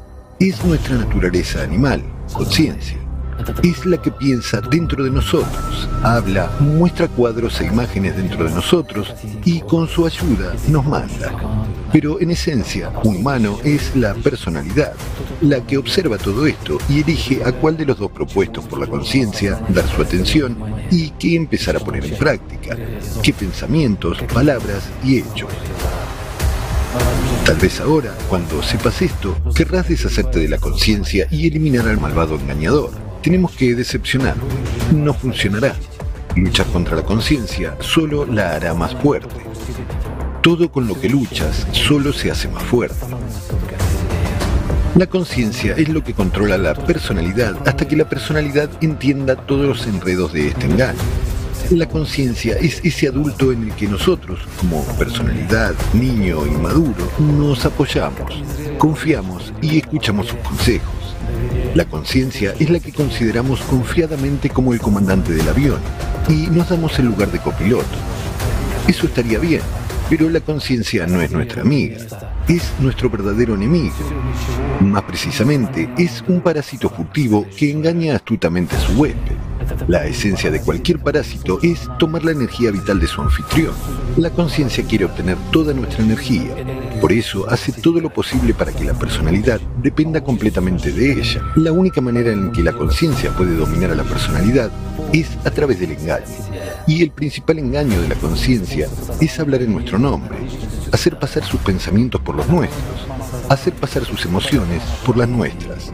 Pero en realidad no es la personalidad la que depende de la conciencia, sino que la conciencia depende totalmente de la personalidad humana. Es la personalidad la que sostiene la vida de la conciencia con su energía. Entonces, ¿qué hacer? ¿Cómo deshacerse de este dictador? ¿Cómo ponerlo en su lugar? Se mencionó anteriormente que para que la personalidad infantil crezca se necesita el conocimiento sobre la naturaleza actual de un humano, sobre su estructura energética, sobre el alma, sobre lo que es la conciencia y cómo controlarla. Esto es necesario para, en primer lugar, salir de su esclavitud, en segundo lugar, tomarla bajo control, para que esta herramienta sirva a la personalidad, en lugar de que la personalidad sea como una vaca lechera para la conciencia. Hay muchos ejemplos ilustrativos de la vida. Casi todo el mundo se ha encontrado con una situación en la que, al redactar documentos importantes, se ha sorprendido a sí mismo pensando que no es necesario revisarlos. Al fin y al cabo, los redactan personas competentes. ¿Y cuántas decepciones y problemas se llevan después cuando encuentran errores en el texto en el momento más inoportuno? Por ejemplo, un error en una sola letra de un documento puede llevar a que al final sean dos personas diferentes según los papeles. U otro ejemplo, una persona simplemente se olvidó de pagar su factura de la luz, escuchando el pensamiento en su cabeza que voy a pagarlo más tarde, pero solo era una sugerencia de la conciencia para sacarle emocionalmente al final. Como resultado, se cortó la electricidad y se gastaron muchos nervios, tiempo y dinero en multas para devolverlo. Ese es el propósito de la conciencia Cuanto más dejamos que las emociones ardan en nosotros, más energía obtiene la conciencia y nosotros, como personalidad, la perdemos irremediablemente y sin sentido. Estos son solo pequeños episodios de la vida, pero ¿cuántas veces nos engaña la conciencia cada día? ¿Y cuántos problemas y molestias son causados por eso? Así es, una pequeña mentira de la conciencia se convierte en un engaño global, y no es alguien quien está engañando Eres tú, querido amigo, quien está totalmente engañado. Y si miras a la humanidad como un todo, está globalmente engañada. Para salir de este engaño global es necesario estudiar cómo funciona nuestra conciencia y cómo nos manipula. Y para ello es importante entender que la conciencia opera con conclusiones y tiene mucho miedo a los hechos. Hay un gran número de engaños globales en el mundo actual. Y uno de los peores engaños de hoy, en el que toda la humanidad está involucrada, es la distorsión de las causas del cambio climático en la Tierra. Como consecuencia, estamos tomando acciones equivocadas, que finalmente conducirán a la destrucción de toda la humanidad y de nuestro planeta. Nuestra conciencia no juega el menor papel en este engaño.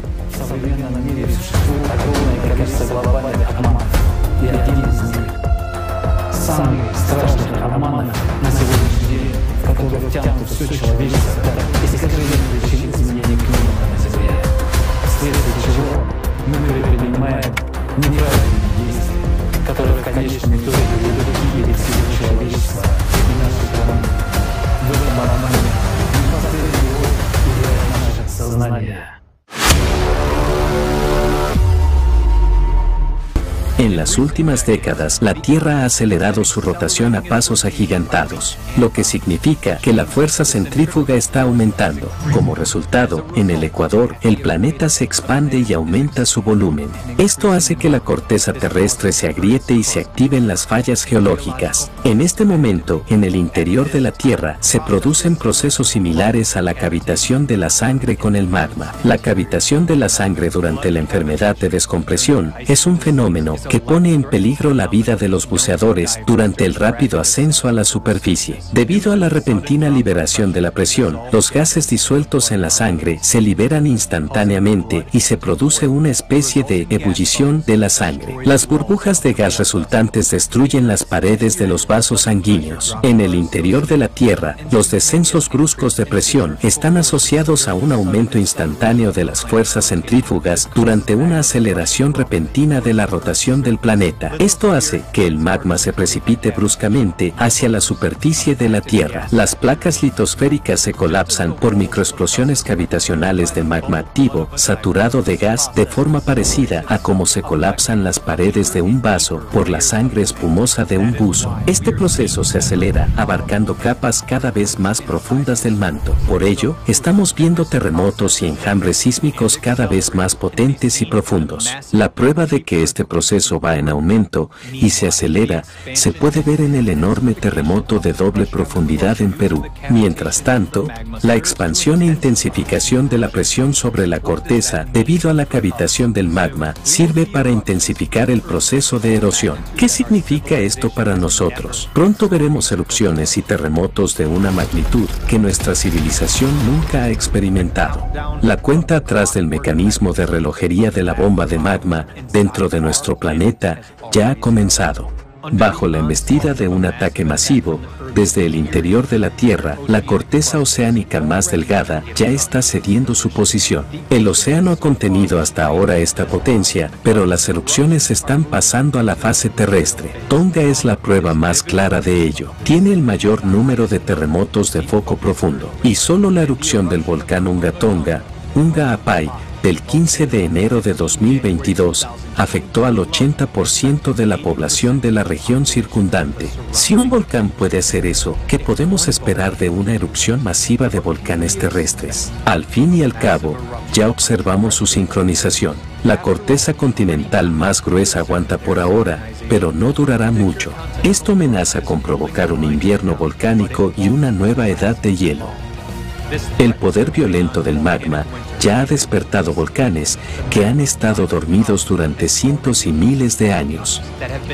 Nuestro planeta se parece cada vez más a un campo de minas donde los proyectiles empiezan a detonar como una reacción en cadena.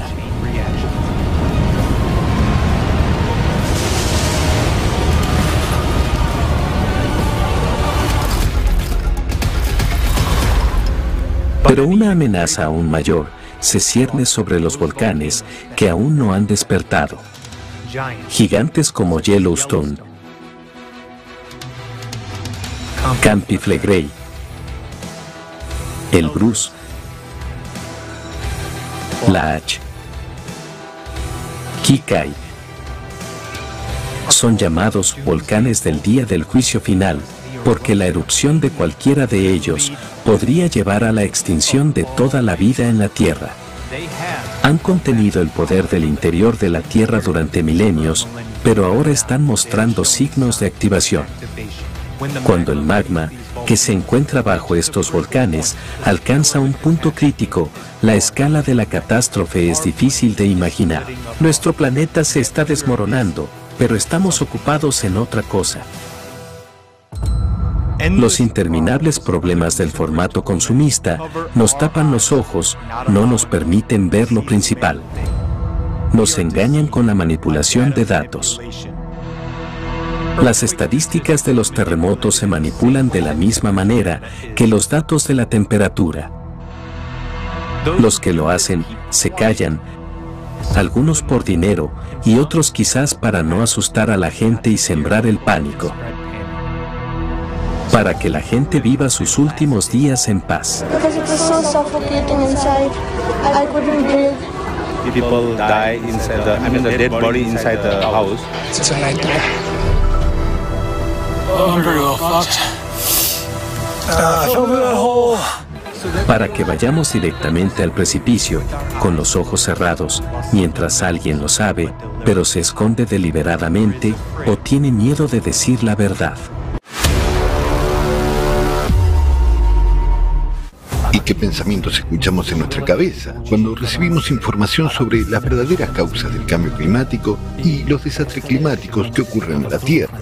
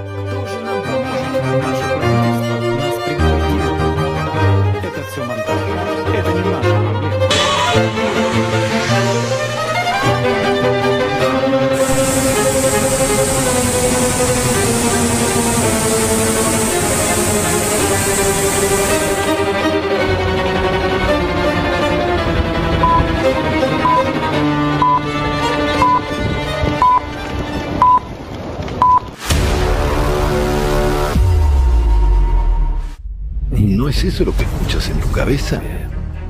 Es una furiosa tormenta de emociones, acusaciones, dudas y miedos. Una verdadera tormenta en tu cabeza. Entonces, ¿cuál es la verdad? Es mejor no creer a nadie, sino averiguarlo tú mismo. Como hemos dicho antes, la conciencia tiene miedo de los hechos. Por lo tanto, para no perderse en la especulación, es necesario estudiar el asunto por uno mismo y familiarizarse con los hechos disponibles para sacar sus propias conclusiones sobre este tema. De lo contrario, nos convertiremos en rehenes de las autoridades, del fenómeno del capitalismo, y podemos simplemente morir confiando en la opinión equivocada de los líderes. Como se dice, confía pero verifica. Y así es. ¿Quién nos impide verificar y por qué? Nuestra conciencia gira en torno a la pereza y a un mecanismo de desplazamiento de la responsabilidad, para que no vayamos al grano. Es importante para cualquier engañador que se confíe en él. ¿Cómo nos entrena la conciencia para confiar en ella? La conciencia es un adversario astuto y un hábil manipulador. Si solo ofreciera a la gente una mentira, pronto dejarían de confiar en ella y saldrían de su poder. Pero la conciencia no siempre miente. A veces dice la verdad. para que la personalidad empiece a confiar en ella de nuevo y guiándose por sus pistas se involucre en su juego. También dice media verdad. Y la media verdad es peor que la mentira, porque confunde completamente a las personas. Y en cuanto la personalidad pierde su vigilancia, la conciencia tiende a engañarla, sugiriendo conclusiones erróneas. Y puede llevar a la persona a una situación lamentable en la que sufrirá grandes pérdidas materiales y, sobre todo, emocionales. Para evitar que esto ocurra, hay que estudiar el funcionamiento de la conciencia y controlarla. Dado que la conciencia es una bestia, puede y debe ser entrenada para hacer el trabajo correcto para la personalidad. ¿Y cómo se entrena la bestia? Reduciendo su alimentación. En el caso de la conciencia, es el control de la cantidad de atención que la personalidad da a la conciencia. La atención de la personalidad es la energía vital de una persona. La personalidad comparte esta energía con la conciencia para hacerla trabajar para la personalidad. Pero un parásito es un parásito. Por regla general, trata de transferir toda la energía vital del huésped a sí mismo, dejándole un poco, solo para que no muera. Entonces, ¿debemos confiar en nuestra conciencia? Una persona como personalidad puede creer una mentira absoluta o no creer la verdad. Tal vez sea mejor comprobar y tomar decisiones basadas en el conocimiento, en su propia experiencia y en los hechos.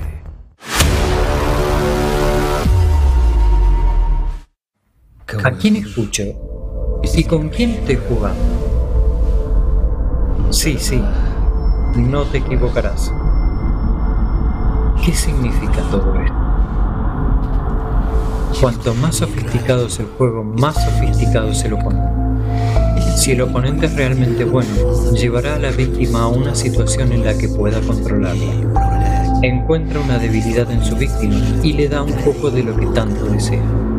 En ese momento, la víctima pierde la vigilancia y empieza a confiar. Este es el momento más oportuno para un truco.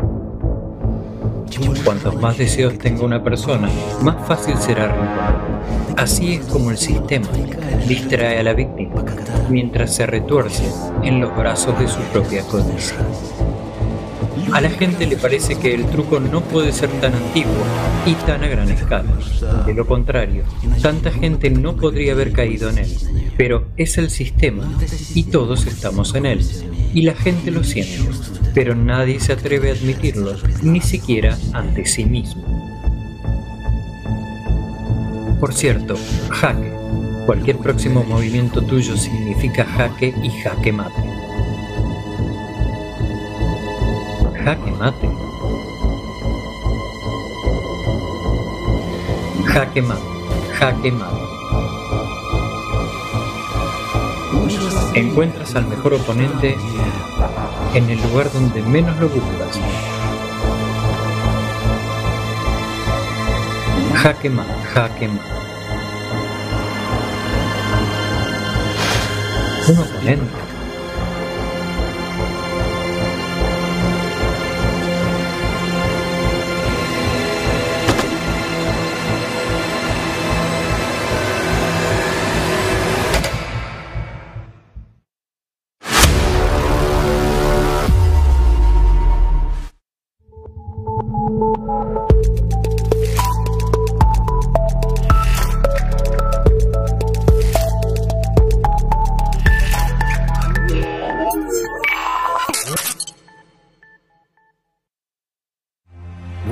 La principal trampa para la humanidad?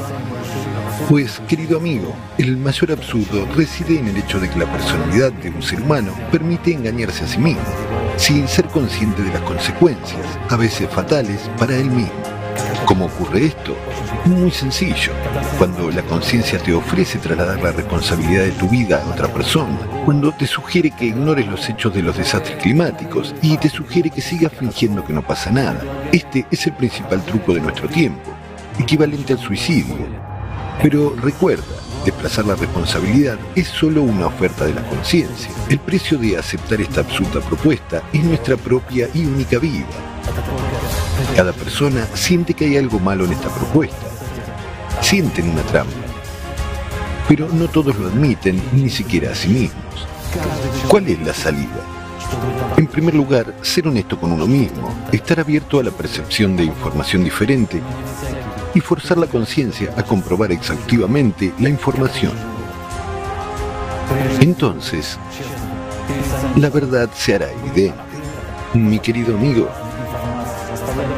la verdad es que cuando la casa de tu vecino ya se ha quemado y el peligro,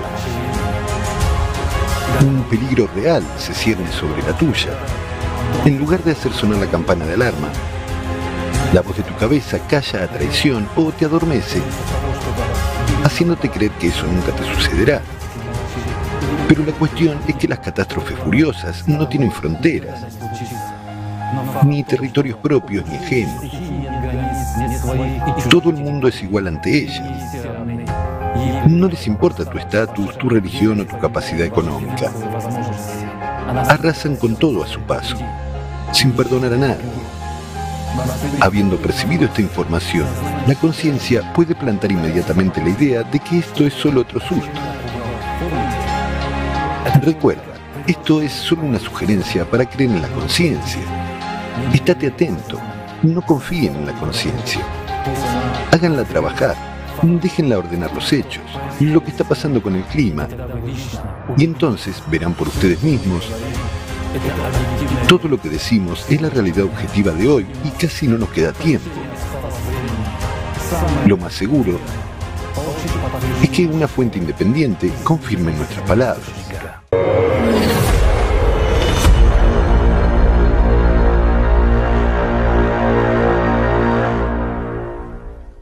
Estamos entrenados a la idea de que en una situación difícil, de estancamiento, alguien, los servicios de emergencia, la policía o simplemente algún héroe, vendrá a salvar a todos. Este programa se nos ha impuesto desde la infancia. Y cuando ocurre un desastre, la personalidad se queda habitualmente inmovilizada. Se limita a esperar que alguien lo haga todo. La conciencia en este caso juega el juego estándar. Nos ofrece programas para adaptarnos a las nuevas condiciones incómodas. ¿Cómo reacciona la personalidad a esto? La personalidad habitualmente escucha la sugerencia de la conciencia en lugar de hacerla trabajar para cambiar las circunstancias. Este es precisamente el objetivo principal de un truco de la conciencia. Inmovilizar a la personalidad de un humano. Hacerla su esclava o una esclava de las circunstancias, que es la misma cosa. Pero esto es solo una sugerencia. Estar de acuerdo con ella o no es tu elección. Hay un ejemplo. Si tomas un sapo, lo pones en una olla con agua y empiezas a calentarla, verás algo interesante. El sapo se adapta a la temperatura del agua, se queda dentro y sigue adaptándose al aumento de la temperatura. Pero cuando el agua alcanza el punto de ebullición, el sapo, que querría saltar fuera de la olla, no puede hacerlo porque se ha debilitado demasiado y se ha cansado del esfuerzo que ha hecho para adaptarse a la temperatura. Algunos dirán que fue el agua hirviendo la que mató al sapo. Pero en realidad al sapo lo mató su incapacidad para decidir cuándo saltar. Y la personalidad de un humano hace lo mismo. En lugar de actuar, se deja llevar por la conciencia que sugiere programas de adaptación a las circunstancias incómodas, al trabajo no querido y ahora al clima. Pero debemos actuar. Tenemos que dejar de adaptarnos y esperar. Ese alguien que esperas no vendrá a salvarte, porque ese mismo alguien eres tú. Solo depende de ti en qué tipo de mundo viviremos y cómo terminará nuestra fiesta.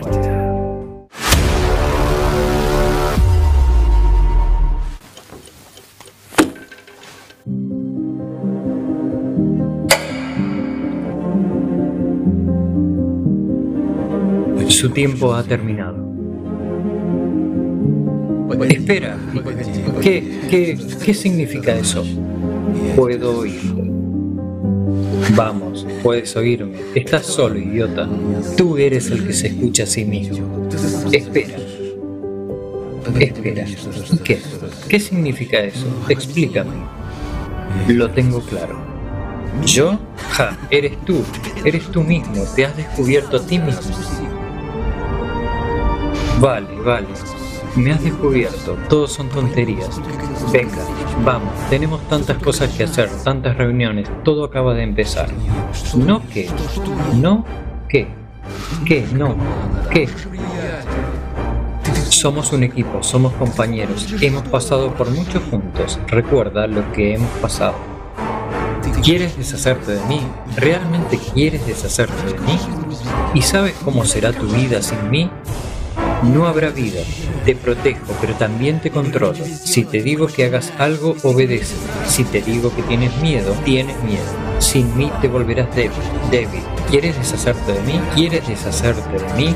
¿Realmente quieres deshacerte de mí? ¿Quieres convertirme en tu enemigo? ¿Quieres deshacerte de mí? ¿Quieres deshacerte de mí? De mí, de mí. Todavía estoy aquí y estoy por aquí. ¿Cuánto tiempo te he cuidado? ¿Cuánto te he ayudado? No puedes ganar sin mí. No, no, no, no, no, no. ¿Sabes por qué? Porque yo soy tú. Tú no eres yo. Vamos, soy tu mejor amigo. Soy tu mejor amigo. Yo soy tú. He descubierto tu truco. Me has hecho creer que eres yo, pero no soy tú. Ya no le obedezco. Yo mismo te controlaré. ¿Qué tal otro partido?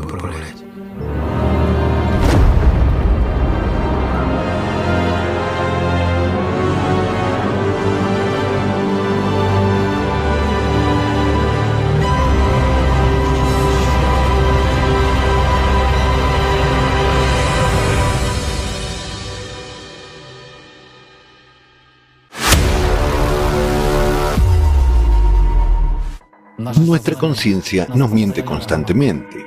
Ahora nos convence de que no hay nada malo en el clima y que las cosas pronto volverán a la normalidad. Así nos priva de nuestra última oportunidad de supervivencia. No tienes que creernos. Si tiene alguna duda sobre cualquier información de esta película, compruébela. Compruebe los medios de comunicación. Compruebe los datos científicos de varias fuentes. Como dice el refrán, Confía, pero verifica.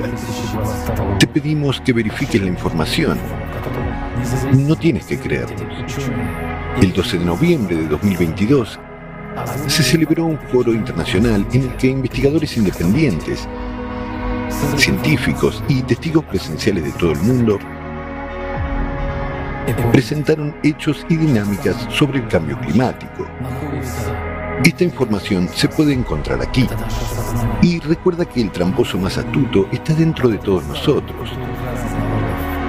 Es nuestra conciencia. No tiene forma, aunque se representa en varias culturas con diversas imágenes y aparece con diferentes nombres. Se le llama demonio, diablo o satanás. La conciencia es un campo, una estructura energética informativa que no tiene una fuente de energía y que se adhiere a la persona como una herramienta para percibir el mundo tridimensional. Posee una identidad propia y persigue sus propios fines egoístas. La conciencia quiere sobrevivir a expensas de la energía vital de una persona, pero no solo para sobrevivir, sino también para estar en el papel de un maestro. Por eso tiene habilidades profesionales de manipulación, a través de las cuales mantiene a la persona bajo completo control, de modo que ésta ni siquiera es consciente de ello. Para ver la imagen real del mundo, hay que salir del poder de la conciencia y hacer que ésta proporcione información real sobre lo que está sucediendo. Y esto es trabajar con los hechos. Obliga a tu conciencia a analizar los hechos y no a utilizar conclusiones y suposiciones ya hechas si no quieres ser engañado. Le agradecemos que escriba su opinión en los comentarios. El rechazo a las conclusiones precipitadas ayudará a evitar tragedias tanto personales como globales. Hoy en día, la humanidad en su conjunto ha llegado a lo que podría llamarse una tormenta perfecta. Estamos atrapados en un vórtice de factores adversos, como resultado del cual hemos tocado fondo. Para sobrevivir, todos tenemos que salir de este fondo y sumergirnos en la luz y la vida, en el futuro creativo.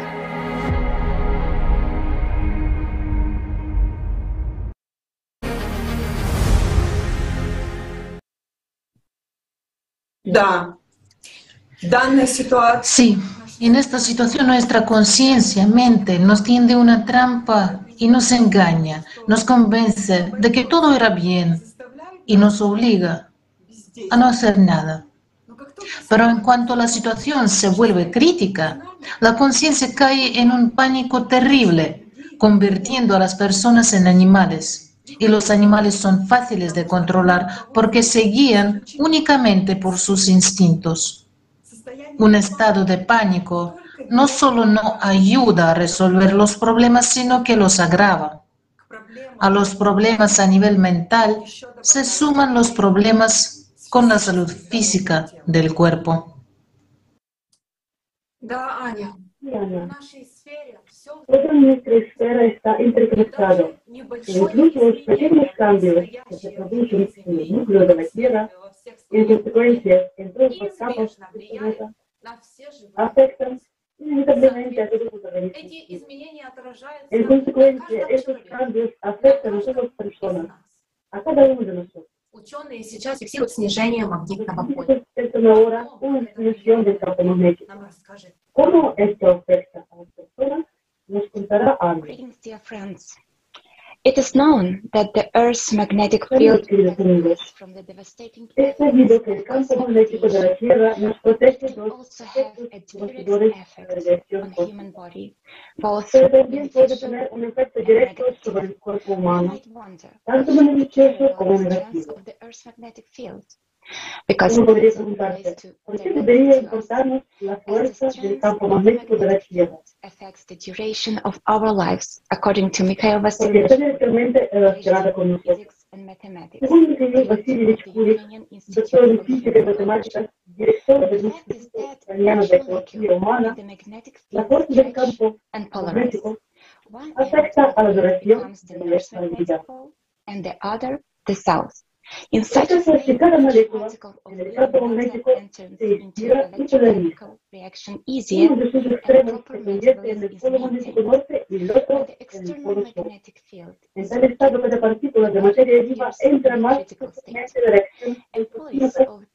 y mantiene un metabolismo y mantiene Los empleados del Centro de Investigación de Medicina Clínica y Experimental de RAMS bajo la dirección del académico Vlad Petrovich Kaznachev crearon y probaron cámaras con aislamiento magnético, donde consiguieron reducir el magnetismo terrestre en 50.000 veces. Los experimentos demostraron que las estructuras celulares viven y se desarrollan durante no más de 8 o 10 generaciones y después se degradan y mueren. Bajo la dirección de Lev Moisevich Nipomniachtchi, se realizó un experimento con ratones colocados en cámaras blindadas. En solo 24 horas sus tejidos comenzaron a descomponerse. Las crías de estos ratones nacieron calvas y enfermaron. El mismo experimento fue realizado por científicos estadounidenses. Colocaron a los ratones en dos cámaras, una de las cuales estaba rodeada por una potente pantalla metálica que reducía cientos de veces la intensidad del campo magnético terrestre. En la otra cámara se mantenían las condiciones normales. Al cabo de varios meses resultó que los ratones de la cámara blindada se volvieron estériles, se quedaron calvos y murieron antes que los ratones de control. En 1968, Los Angeles Times publicó en su portada un artículo sobre dos científicos de Hahnemann Medical College Colocaron un grupo de ratones genéticamente pertenecientes a la misma cepa en cilindros de aluminio de unos 15 centímetros de diámetro. La mitad de ellos fueron colocados en un entorno con el campo magnético en el que vivimos y la otra mitad en un entorno con un campo magnético que corresponde al campo magnético en medio camino entre la Tierra y la Luna. Ambos conjuntos de cilindros tenían el mismo entorno físico, el mismo número de ratones machos y hembras, la misma comida, la misma iluminación, el mismo entorno de juego y el mismo suministro de agua. Después de tres meses, los ratones de los cilindros de baja densidad mostraron los mismos efectos. Más del 35% tenían cáncer visible. No se realizaron análisis de cáncer de órganos internos aunque tenían en abundancia la misma comida que los ratones de los cilindros con intensidad de campo magnético normal, preferían el canibalismo. Los ratones de los cilindros normales se trataban con normalidad y solo comían su comida habitual. En cuanto a los humanos, la situación es la siguiente. La estancia de corta duración en la habitación con un campo electromagnético bajo de 15 a 20 sesiones de 20 minutos cada uno tiene un efecto beneficioso para la persona, pero una estancia más prolongada tiene un efecto nocivo. Como resultado de numerosos experimentos se llegó a la siguiente conclusión. La vida proteínico-nuclear es imposible sin un entorno electromagnético. Los seres humanos tienen una estructura electromagnética compleja y sangre magnéticamente sensible. Por lo tanto, incluso un pequeño cambio en el campo magnético tiene un efecto negativo en el estado psicofísico de una persona.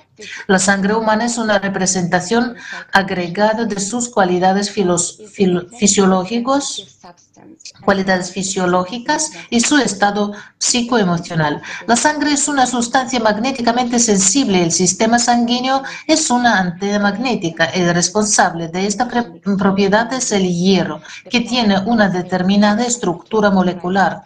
Hoy, esta antena realiza el intercambio de información entre el ser humano, el planeta y el espacio en condiciones de crisis complicadas y desastrosas.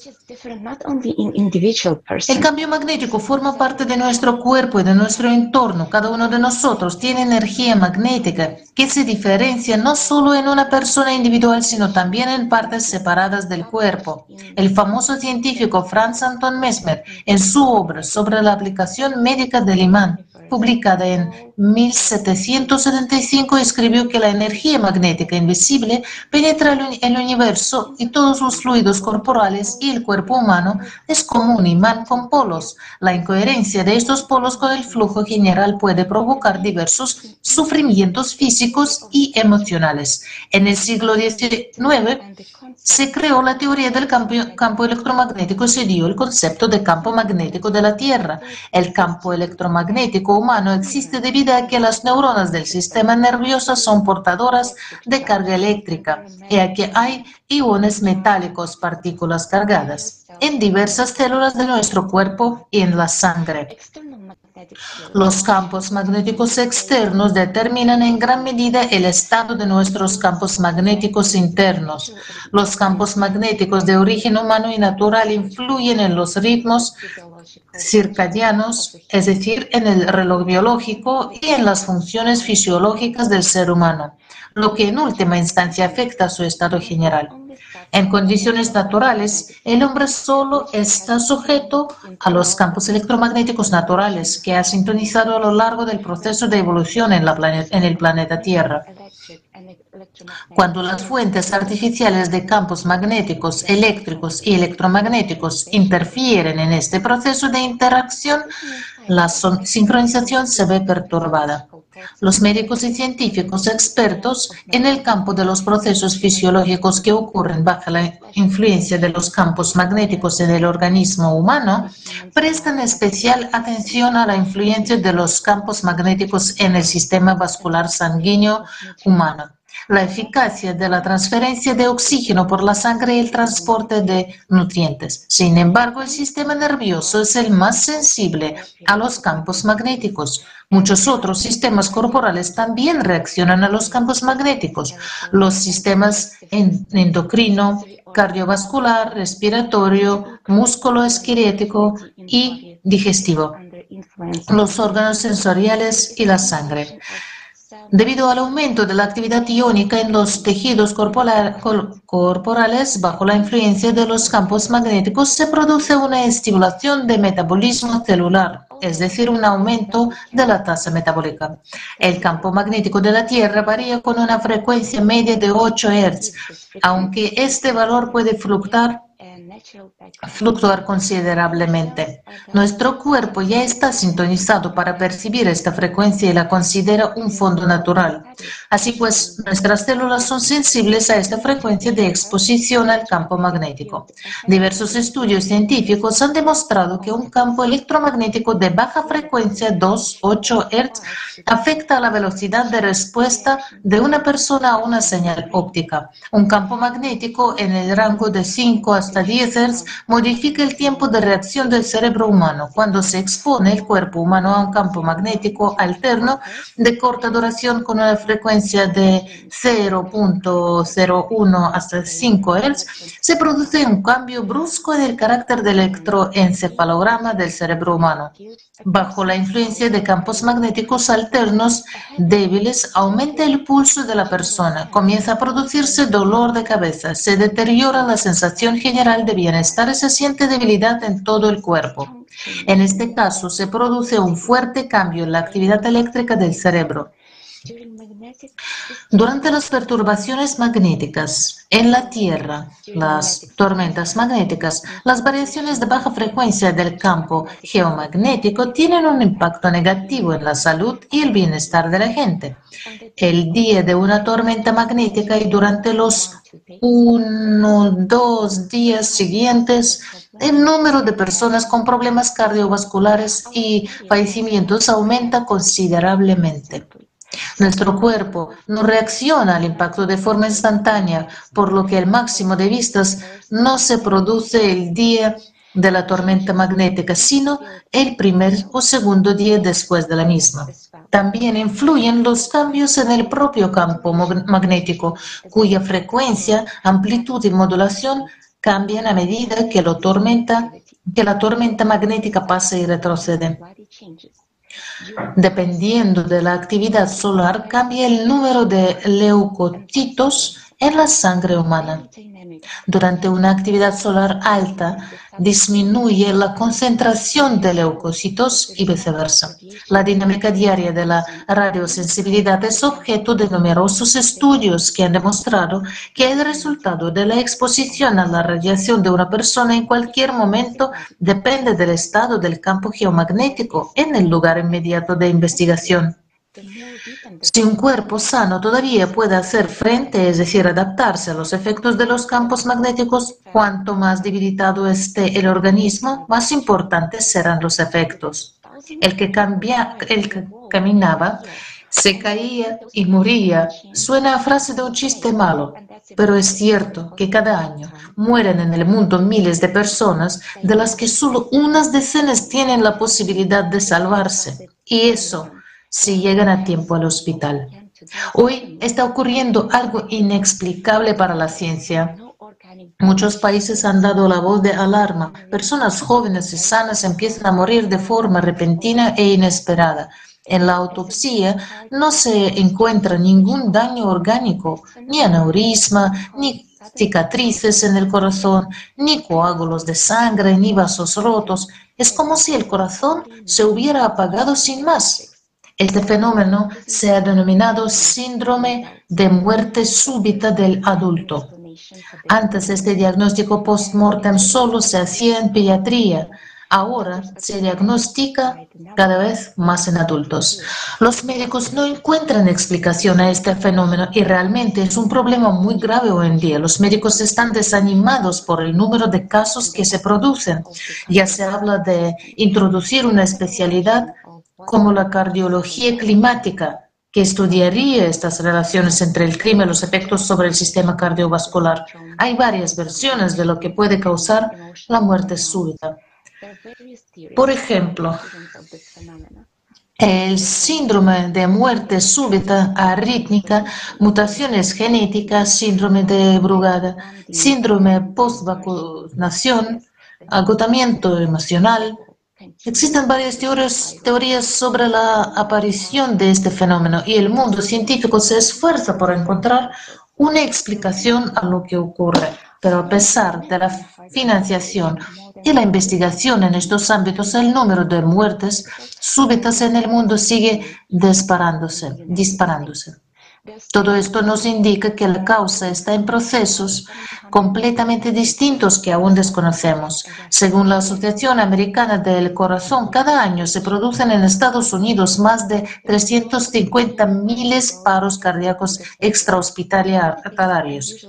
Solo en el estado australiano de Victoria se registran cada año unos 750 casos de paros cardíacos súbitos en personas menores de 50 años. Por desgracia, no existen estadísticas mundiales unificadas sobre este problema. El número de muertes súbitas está aumentando. Absolutamente Precisamente cierto. el síndrome de muerte súbita del Fue adulto. introducido literalmente hace poco. Sí, este concepto. Y ocurre a nivel local, es decir, en todo el mundo, pero de alguna manera se localiza en particular. El último, están alarmados y preocupados en Australia. ¿Cuál es la razón de esto? Porque las personas absolutamente sanas, como lo demuestran las autopsias, están bien, y su corazón está bien, y todos sus órganos están bien. Una persona simplemente se desconecta. Simplemente se desconecta y entonces no entienden lo que pasa, con qué está relacionado y cómo contrarrestarlo en absoluto y si es posible contrarrestarlo. Antes era frecuente durante los últimos 10 o 15 años,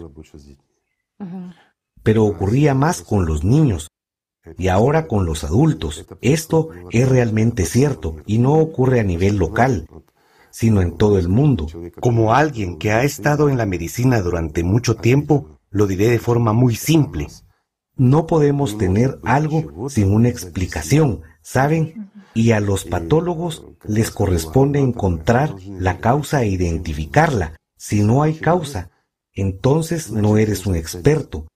Pero ¿quién querría no ser un experto? ¿Qué? Bueno, ¿cómo podría un patólogo dar una conclusión? Bueno, la persona murió debido a la muerte súbita. Fue incomprensible, ¿saben? Pero eso últimamente es cada vez más frecuente, Sí. hasta el punto de que empezaron a hablar entre ellos en vestidores y de nuevo como... Los medios de comunicación también hablan de ello. Sí, en algún lugar debería haber salido a la luz y debería ser mencionado, así que los médicos lo han expresado. Es que cuando la gente no sabe y no puede encontrar la causa, en realidad lo buscan en algún sentido metafísico, que tal vez es la influencia de las terceras fuerzas, tal vez el prana termina rápidamente en las personas Exactamente. debido a ciertas circunstancias o como hemos dicho, El tanque tiene una fuga, sí, la persona le ha quemado, alguien le ha echado un mal de ojo. que es algo emocional, se ha quemado, o tal vez son terceras fuerzas que quitan la Sí, vida. las terceras fuerzas también, esto también puede suceder. Pero ¿cómo es en realidad? Porque El clima, el ciclo, ¿y cómo está relacionado?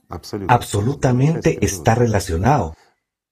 Somos parte de la naturaleza cuando una persona se mete en, bueno, llamémosle zonas de tensión de las ondas electromagnéticas que emite nuestro planeta. Está la llamada emisión estacionaria, es decir, cuando la onda electromagnética emitida es estable. Correcto. Y está la migratoria. Entonces, cuando una persona entra repentinamente en una zona de ese tipo, su vida simplemente termina. Permítame hacer una comparación sencilla. Creo que será clara para mucha gente. Todo el mundo sabe hoy en día lo que es una máquina de resonancia magnética. Una máquina de resonancia magnética es una gran bobina electromagnética. Así que si tomamos tu tablet, por ejemplo, la ponemos en la máquina de resonancia magnética y la encendemos, ¿qué le pasará? Dejará de funcionar. ¿Por qué? Porque la onda electromagnética de alto voltaje simplemente destruirá la capacidad de, básicamente, el cerebro se fundirá. Lo formateará. No, simplemente lo formateará. Simplemente. Simplemente dejará de funcionar las placas de los circuitos, se quemarán. Se, bueno, lo mismo le pasa a una persona cuando se mete en estas zonas. Y estas zonas aparecieron hace mucho tiempo. Si nos fijamos en los viejos tiempos, ¿qué viejos tiempos? Hace 20 años. No había prácticamente nada de eso hace 20 años. E incluso más, no había nada de eso. ¿Por qué? Porque teníamos un campo electromagnético más o menos estable.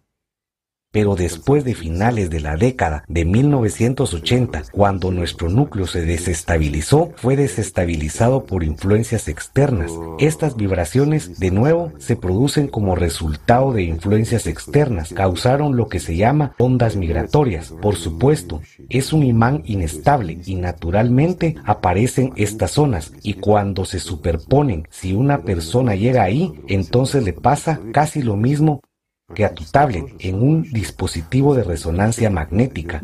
Así que la persona se borra sin más.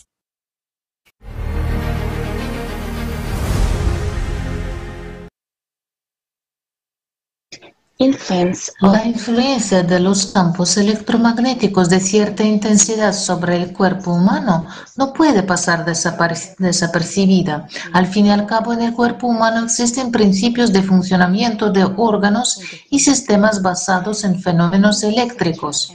El cerebro y el sistema nervioso central y periférico son los primeros objetos que pueden verse afectados por los campos externos, por no hablar de los efectos indeseables en otras partes del cuerpo, y de los cambios que se producen a nivel celular.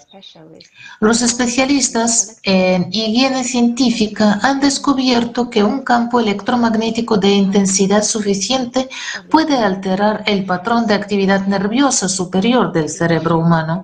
Los investigadores han identificado desde desviaciones en las señales del electroencefalograma, desincronización y cambios en la frecuencia de los ritmos básicos.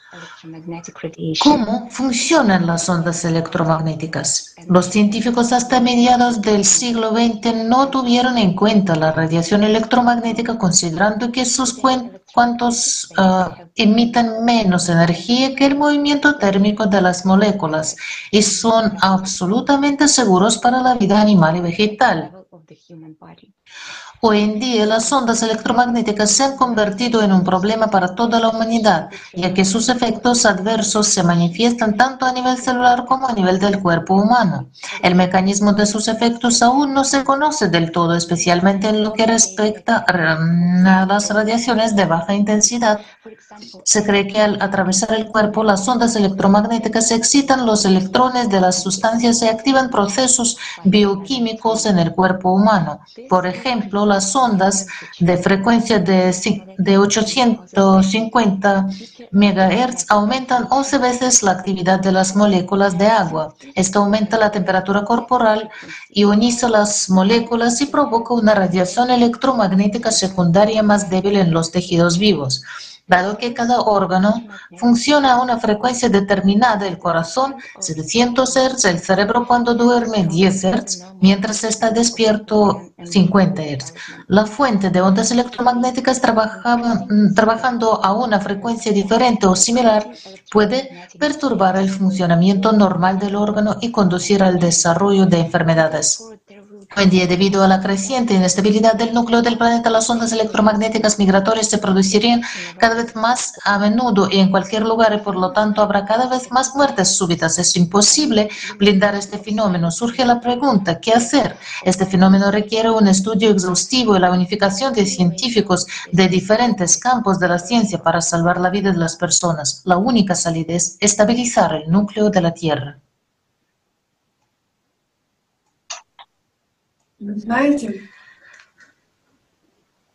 Saben, nunca antes me ha habido pensando en que el cambio climático no solo tiene que ver con procesos visibles, inundaciones, terremotos, erupciones volcánicas, etc.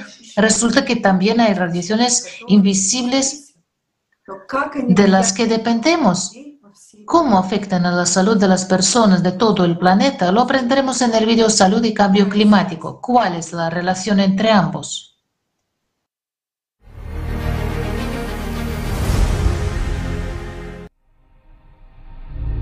Hoy en día, la vida y la salud de cada persona de nuestro planeta están en peligro debido al rápido cambio climático. Y no se trata solo de tifones, tornados, tsunamis e inundaciones. El clima tiene armas invisibles y cada uno de nosotros está a punta de pistola. Armas bacteriológicas. Virus y bacterias desconocidos se liberan del cautiverio del hielo. El permafrost es un muy buen conservador de microbios y virus porque es frío, no hay oxígeno y es oscuro.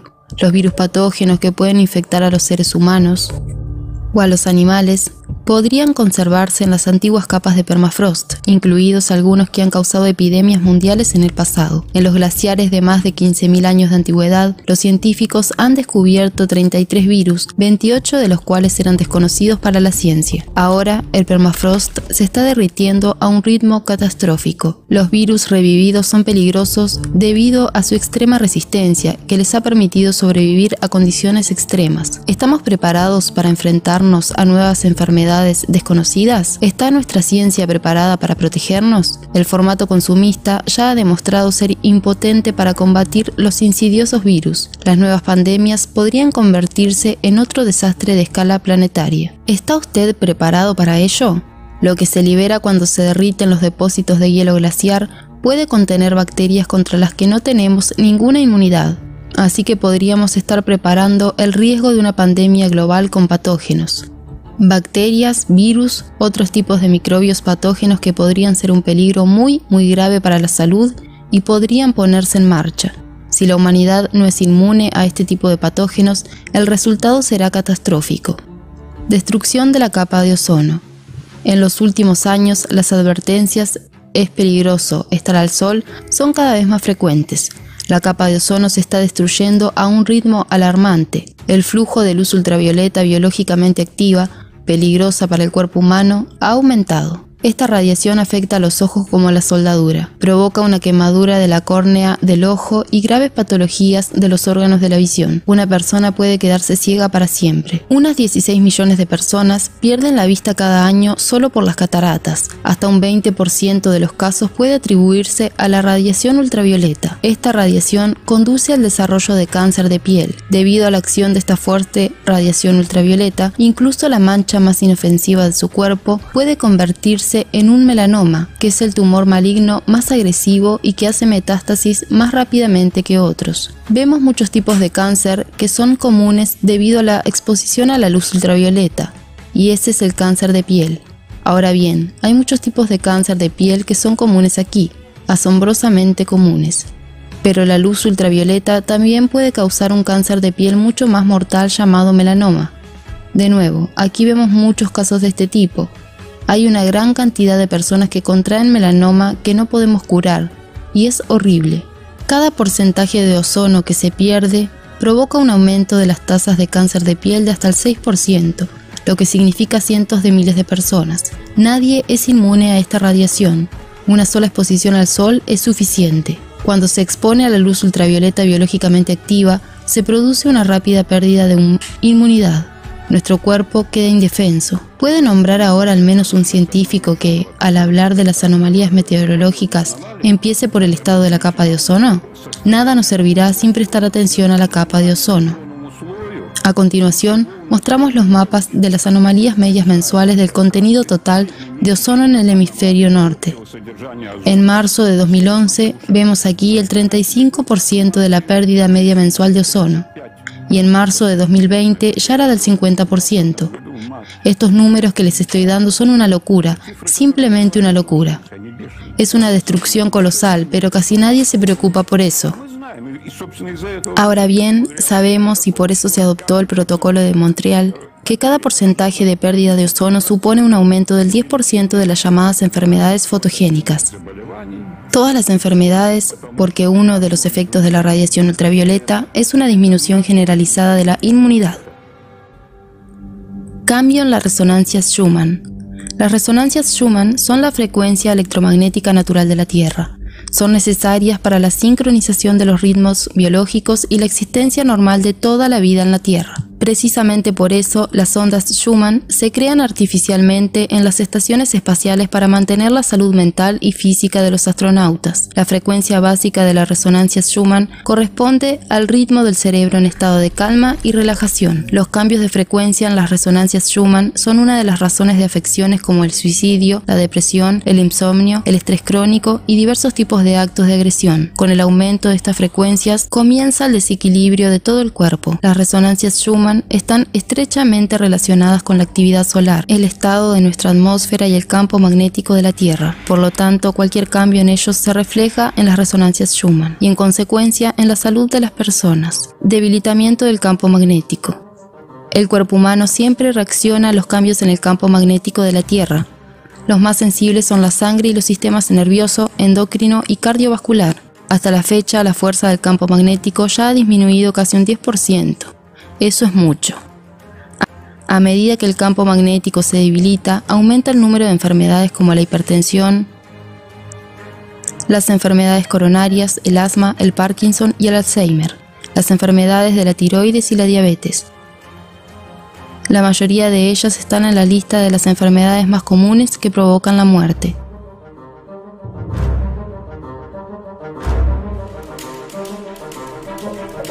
Radiación mortal. Debido al debilitamiento del campo magnético de la Tierra, quedamos indefensos ante la dura radiación cósmica. Esta puede destruir a todos los seres vivos. El fuerte campo magnético del Sol protegía bien estos rayos destructivos y estábamos a salvo, pero ahora el Sol está en su mínimo prolongado. Lo que sabemos con certeza es que ahora hay una radiación galáctica que se llama partículas galácticas. Están estrechamente relacionadas con la naturaleza cíclica de la actividad solar que estamos estudiando. Conocemos el ciclo solar de 6.000 y 12.000 años. Lo que está ocurriendo ahora, los físicos solares lo llaman el gran mínimo solar. Durante los máximos de actividad solar hay menos partículas de radiación galáctica que nos llegan, porque el campo del sistema solar nos protege de ellas. Durante un mínimo como el que tenemos ahora, esta radiación no está blindada. Normalmente un mínimo solar de 11 años dura un año o un año y medio como máximo. El que tenemos ahora dura ya más de 10 años. ¿Qué riesgos corremos? Los rayos cósmicos penetran en el cuerpo atravesando la piel, los músculos y los huesos. Dañan la estructura del ADN, provocando mutaciones genéticas y nos matan a nivel molecular. Las células del cuerpo ya no pueden dividirse normalmente y mueren. Los tejidos más sensibles donde se produce la división celular activa son la médula ósea, la mucosa gástrica e intestinal, las gónadas y los pulmones. Los rayos cósmicos son una radiación de alta energía, en el cuerpo acelera significativamente el proceso de todas las enfermedades. Nosotros, los médicos, vemos estadísticas muy alarmantes. Las enfermedades son cada vez más jóvenes, se desarrollan más rápido y la inmunidad general disminuye. Crece el número de malformaciones intrauterinas, de enfermedades genéticas y de oncología infantil. En el contexto de la reducción de la actividad solar, el debilitamiento del campo magnético de la Tierra y el agotamiento de la capa de ozono, cada vez llega más radiación cósmica peligrosa a nuestro planeta. Y esto significa un alto nivel de radiación que trae la muerte. Nuestro sistema solar se está acercando inevitablemente a una corriente directa de radiación mortal procedente del centro del universo. Esto está relacionado con el ciclo de 12.000 años, antes de la exposición directa a la corriente de radiación galáctica nos quedan no miles ni cientos, sino solo unos años. Mientras tanto, en los círculos científicos todavía no se entiende la naturaleza de esta radiación.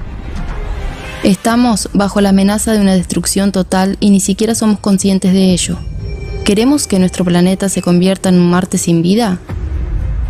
Hoy, nuestro principal enemigo es el clima, ¿Estás preparado para luchar solo contra un enemigo tan cruel y despiadado? Para ganar necesitamos una movilización universal. Científicos, conviértanse en la voz de la verdad. Dejen de callar. Hoy el destino de toda la civilización depende de cada persona. Necesitamos unir y dirigir todo el potencial científico, técnico y humano hacia la realización de un único objetivo, salvar nuestras vidas. Esta unificación solo es posible en el formato creativo de la sociedad.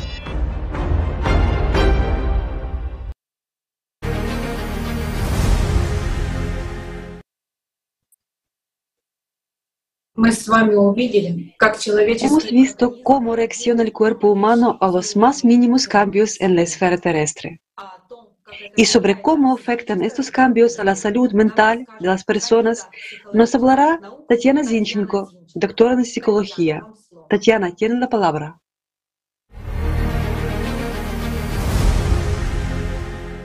Hola, queridos amigos. Creo que muchos están interesados en la siguiente pregunta. ¿Cómo se vincula la desestabilización del núcleo del planeta que provoca cambios climáticos y catástrofes con una crisis de salud mental? En 2021 se llevó a cabo un estudio con 10.000 jóvenes de entre 16 y 25 años, de 10 entornos culturales, económicos y climáticos diferentes. Se realizaron entrevistas estructuradas y encuestas para averiguar qué emociones sentían ante el cambio climático, cómo afectaban a su vida cotidiana y qué pensaban de la eficacia de los gobiernos para responder a la crisis climática. Los resultados fueron impactantes. Más del 50% manifestó cada una de las siguientes emociones tristeza, ansiedad, ira, impotencia, desamparo y culpabilidad. Sin embargo, casi el 60% dijo sentirse muy mal o extremadamente preocupado por el cambio climático. Más del 45% de los participantes afirmaron que la actitud hacia el cambio climático repercutía negativamente en su vida y el funcionamiento cotidiano y muchos, entre el 75 y el 83% de los encuestados, declararon tener altos niveles de pensamientos negativos sobre el cambio climático. La angustia ante el cambio climático está asociada a que los jóvenes perciben que no tienen futuro que la humanidad está condenada y que los gobiernos no están respondiendo adecuadamente y a sentimientos de traición y abandono por parte de gobiernos y adultos. Por supuesto, estamos hablando de ansiedad climática. No hay nada patológico en esta condición. Al contrario, muestra un instinto sano que siente y comprende que hay problemas en nuestra casa común. La vida de nuestro planeta pende de un hilo. Y esta situación exige una acción activa y urgente. La ansiedad es una emoción que nos advierte del peligro, que puede hacernos buscar más información sobre el problema y encontrar posibles soluciones. Pero, ¿a dónde va la energía de los jóvenes ansiosos? A las protestas contra las emisiones de gases de efecto invernadero, a la lucha contra el CO2. Las acciones vacías e ineficaces son frustrantes, sin resultados, y las personas se rinden. La ansiedad da paso a la desesperanza y la desesperación, la depresión climática. Una vez engañado, no es fácil que alguien supere su escepticismo y sus dudas y siga buscando información fiable sobre el clima. Pero, por favor, continúa. Explora diferentes puntos de vista y examina de cerca los resultados de la investigación multidisciplinar y plurianual de la Plataforma Mundial de Ciencia Climática del proyecto Sociedad Creativa. Los resultados de esta investigación se han presentado en conferencias y foros de la serie Crisis Global. Lo importante es dar los pasos adecuados. Y uniendo esfuerzos, no solo podremos evitar tragedias, sino también construir un mundo mejor. Aparte de los impactos puramente informativos que causan malestar crónico, los factores físicos también afectan a las funciones del sistema nervioso, al estado mental y al comportamiento de las personas y a todo el organismo en su conjunto. La desestabilización del núcleo del planeta bajo la influencia de rayos cósmicos agresivos conduce a la disminución o reducción de la intensidad del campo geomagnético. El ser humano tiene su campo electromagnético, que interactúa constantemente con el campo magnético externo de la Tierra. Los cambios en el campo geomagnético afectan a todo el cuerpo, pero el sistema nervioso es el más sensible a este efecto. El doctor Kyoichi Nakawa ha descrito el síndrome de deficiencia de campo magnético, MFDS. La mayoría de la gente ha sentido los efectos de este síndrome en la última década. El complejo sintomático descrito se correlaciona con el síndrome de fatiga crónica y los trastornos neuróticos psicosomáticos muy probablemente diferentes palabras para el mismo fenómeno. Una intensa radiación cósmica de naturaleza aún desconocida está afectando a todo el sistema solar y al propio Sol. Cuando se produce una disminución general de la actividad solar, suelen producirse erupciones solares que causan perturbaciones geomagnéticas en nuestro campo magnético o tormentas solares. Las fluctuaciones magnéticas de baja frecuencia también provocan trastornos del sistema nervioso autónomo y emocionales. Las personas sanas pueden volverse irritables y tener una ansiedad irracional y un menor rendimiento. mientras que las personas emocionalmente inestables pueden sufrir ataques de pánico un aumento de la depresión y la agresividad y un incremento de los ingresos hospitalarios psiquiátricos. Los estudios demuestran que durante las tormentas magnéticas aumentan el número de suicidios y de delitos que implican daños corporales a otras personas, hasta el asesinato. Este fenómeno comenzó a ser estudiado en detalle y descrito en sus obras a principios del siglo pasado como biofísico y fundador de la heliobiología Chisevsky. Incluso realizó un análisis comparativo y descubrió la relación entre los cambios en la actividad solar con las perturbaciones en nuestro campo magnético y los acontecimientos históricos, guerras, revoluciones, golpes de Estado, catástrofes a gran escala y epidemias. Olas de calor extremo que duran días o incluso semanas han sido experimentadas por un número cada vez mayor de personas en diversos países en los últimos años. El aumento del malestar provoca un aumento de la hostilidad y de los pensamientos y acciones agresivas. Con las altas temperaturas, ha habido más violencia y tiroteos en las ciudades más calurosas que en las más frías. Una revisión de 35 estudios sobre el impacto de los periodos de calor extremo en la salud mental en diferentes países encontró las pruebas más sólidas de un mayor riesgo de suicidio, así como un mayor riesgo de morbilidad, hospitalización y mortalidad por enfermedad mental. Durante 30 años se ha producido un aumento sin precedentes de los trastornos mentales en todo el mundo, una tendencia que ha persistido en países con poblaciones diversas en cuanto a bienestar económico y antecedentes culturales y religiosos. La epidemia de enfermedades mentales es una consecuencia inevitable de todas las manifestaciones de la crisis global a la que se enfrenta hoy la humanidad, sobre todo de los efectos del cambio climático agravados por la inseguridad económica, hasta el punto de provocar la inanición y el empobrecimiento de miles de millones de personas, el encrudecimiento de las guerras, la violencia y la brutalidad en la sociedad y la migración forzada de las poblaciones debido a estos factores. Para investigar los efectos del cambio climático en la salud mental y el comportamiento iniciamos un estudio estadístico, descubrimos que se estaba ocultando un aumento de las enfermedades mentales en todo el mundo. La pregunta que surge es quién lo está haciendo y por qué. Veamos los resultados provisionales. ¿A qué nos enfrentamos? Existe un recurso estadístico. La base de datos Global Burden of Disease, financiada por la Fundación Bill y Melinda Gates, que se posiciona como el estudio más amplio en cuanto a cobertura de países y número de trastornos mentales analizados. Sin embargo, según este recurso, la prevalencia de las enfermedades mentales en el mundo y en cada país prácticamente no ha variado desde 1990. Sin embargo, cuando observamos la prevalencia vemos una línea casi plana en sus gráficos y mapas interactivos. Salvo en los años de pandemia, muestran un aumento de la prevalencia de algunas enfermedades, en particular la depresión y los trastornos de ansiedad. Bueno, es comprensible el estrés constante, el miedo, el aislamiento y la inestabilidad socioeconómica. Así que no había crisis antes de la pandemia. Que duerman bien, queridos amigos. Por decirlo suavemente, ¿Tenemos dudas o más sencillamente, esto es una completa distorsión de la realidad, una manipulación de la conciencia pública y científica con datos estadísticos? Esto nos llevó a hacer nuestra propia investigación independiente y descubrimos que los datos estaban distorsionados. Cuando examinamos la prevalencia de trastornos mentales individuales en los diversos países en los que se recogen bien las estadísticas, encontramos una tendencia al alza durante los últimos 30 años en la mayoría de los estudios y se ha producido un aumento especialmente significativo en la última década entre adolescentes y adultos jóvenes, con un desplazamiento del inicio de la enfermedad mental a una edad cada vez más temprana. Por ejemplo, en Estados Unidos, los datos de un estudio cualitativo a escala nacional informaron de un aumento del 52% en la frecuencia de episodios depresivos graves diagnosticados el año anterior en adolescentes y de un aumento del 63% en adultos jóvenes de entre 18 y 25 años a lo largo de casi 10 años. Diversas formas de comportamiento suicida aumentaron significativamente durante el último año entre adolescentes y adultos jóvenes y la prevalencia de suicidios consumados aumentó una media de 47% entre los adultos jóvenes. La prevalencia de angustia psicológica grave en la misma categoría de edad aumentó un 71% de 2008 a 2017.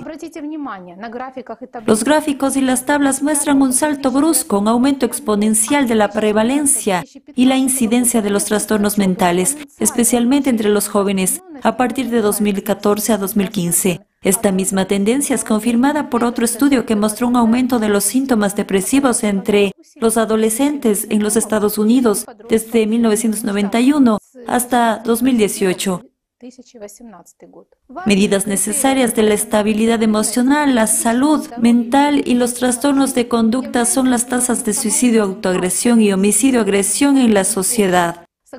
Según los datos proporcionados por el Centro Nacional de Estadísticas de Salud de Estados Unidos, la tasa global de suicidios en este país aumentó un 35.2% entre 2000 y 2018. Sin embargo, en la categoría de niños adolescentes de 10 a 14 años, se triplicó del 2000 al 2020 y entre los jóvenes de 15 a 24 años aumentó un 87%. El suicidio fue la segunda causa de muerte entre los jóvenes de 10 a 14 años y de 25 a 34 años. Y el homicidio en la categoría de 15 a 24 años, solo superada por los accidentes. En las últimas décadas se ha producido un cambio significativo en las estadísticas sobre las causas de muerte de niños y jóvenes en Estados Unidos que muestra un aumento sin precedentes de la agresividad, autoagresión en nuestra sociedad. Vemos que los accidentes y las lesiones son la principal causa de muerte en el grupo de edad de 1 a 24 años. Pero, ¿qué son estos accidentes? Durante más de 60 años han predominado los accidentes de tráfico. Sin embargo, desde 2017, las lesiones relacionadas con armas de fuego se han convertido en la causa más común de muerte. En general, dos tercios de estas muertes fueron homicidios y el 30% suicidios. En 2021, siete niños al día murieron por armas de fuego. En los primeros seis meses de 2022, más de 300 tiroteos masivos en los Estados Unidos, incluido el tiroteo en la escuela primaria Rove en Uvalde, Cada vez que entro en una clase, lo primero que hago es buscar la salida más cercana, dice Osadolor Hernández, estudiante de la Universidad de Chicago. En lugar de concentrarse en las clases de su profesor, mira constantemente a su alrededor para ver si alguien parece sospechoso. Cada vez que alguien mete la mano en la mochila siento pánico, dice.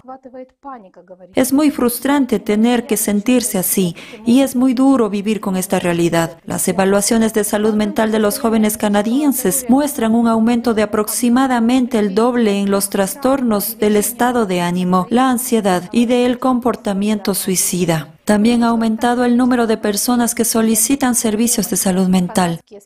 Los expertos canadienses de Ontario han observado un aumento del 89.1% en las urgencias psiquiátricas desde 2006, especialmente entre los jóvenes de 14 a 21 años. En 2017 hubo un aumento del 135% en la proporción de jóvenes de 13 a 17 años que cometen actos de autolesión. Un informe de NHS británico, mucho antes de la pandemia de COVID-19, las tasas de enfermedades mentales ya estaban aumentando de forma lenta y constante. El porcentaje de adultos con problemas de salud mental aumentó en más de dos tercios entre 2000 y 2014. Según la encuesta de 2014, la prevalencia de trastornos psicóticos como la esquizofrenia y la psicosis afectiva también ha aumentado en el último año. Los servicios de salud mental en Inglaterra recibieron el récord de 4.3 millones de derivaciones solo en 2021, con un aumento constante del número de personas que acceden a los servicios de salud mental.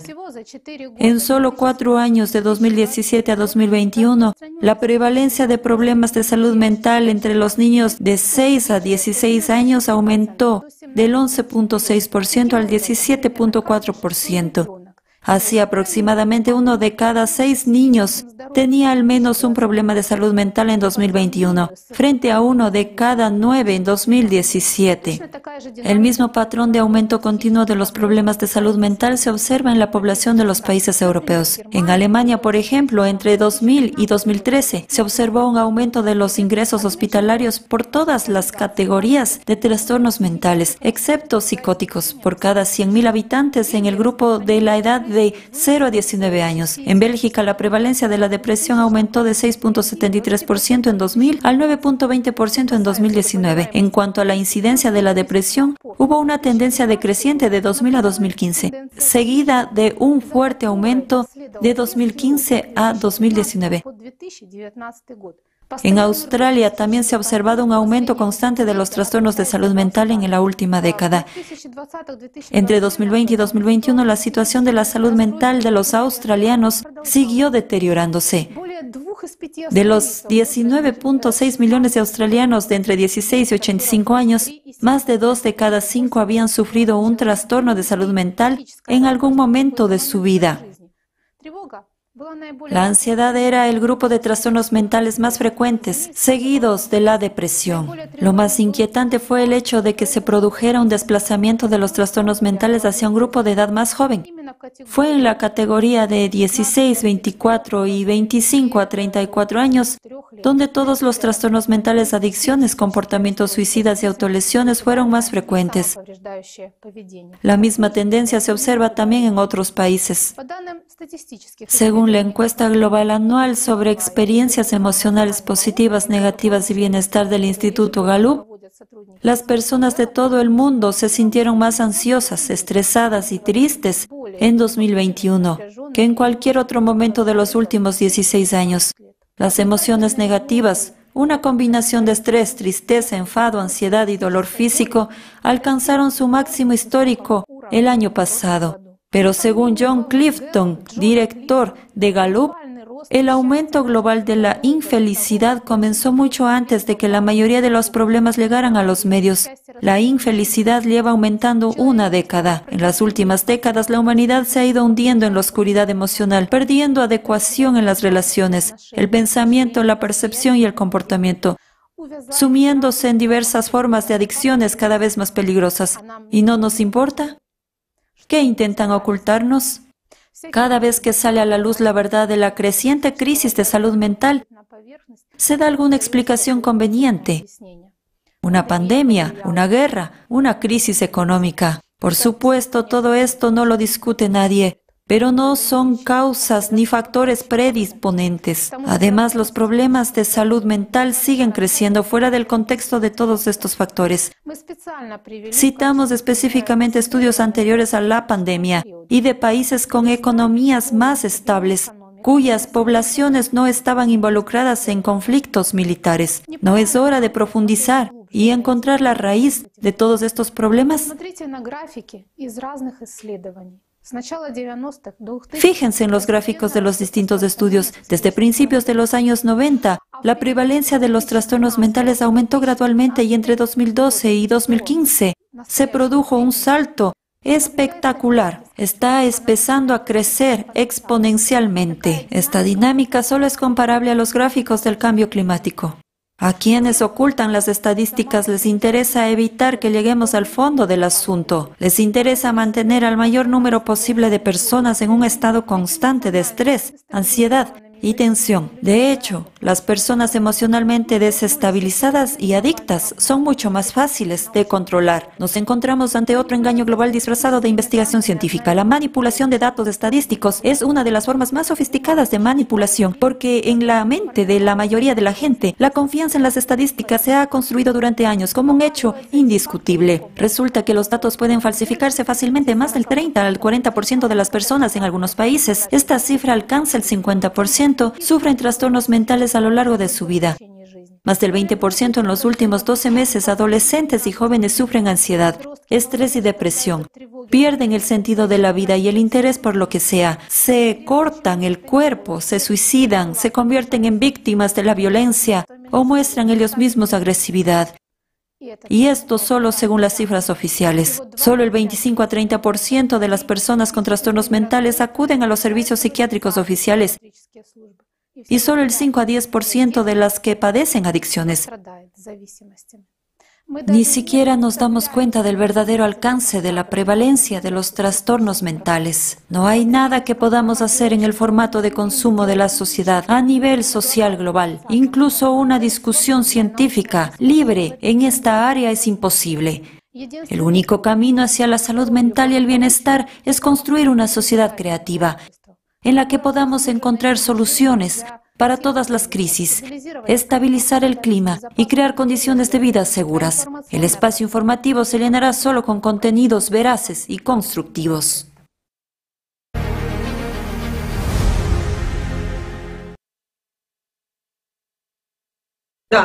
к сожалению, мы все еще живем в потребительском формате общества.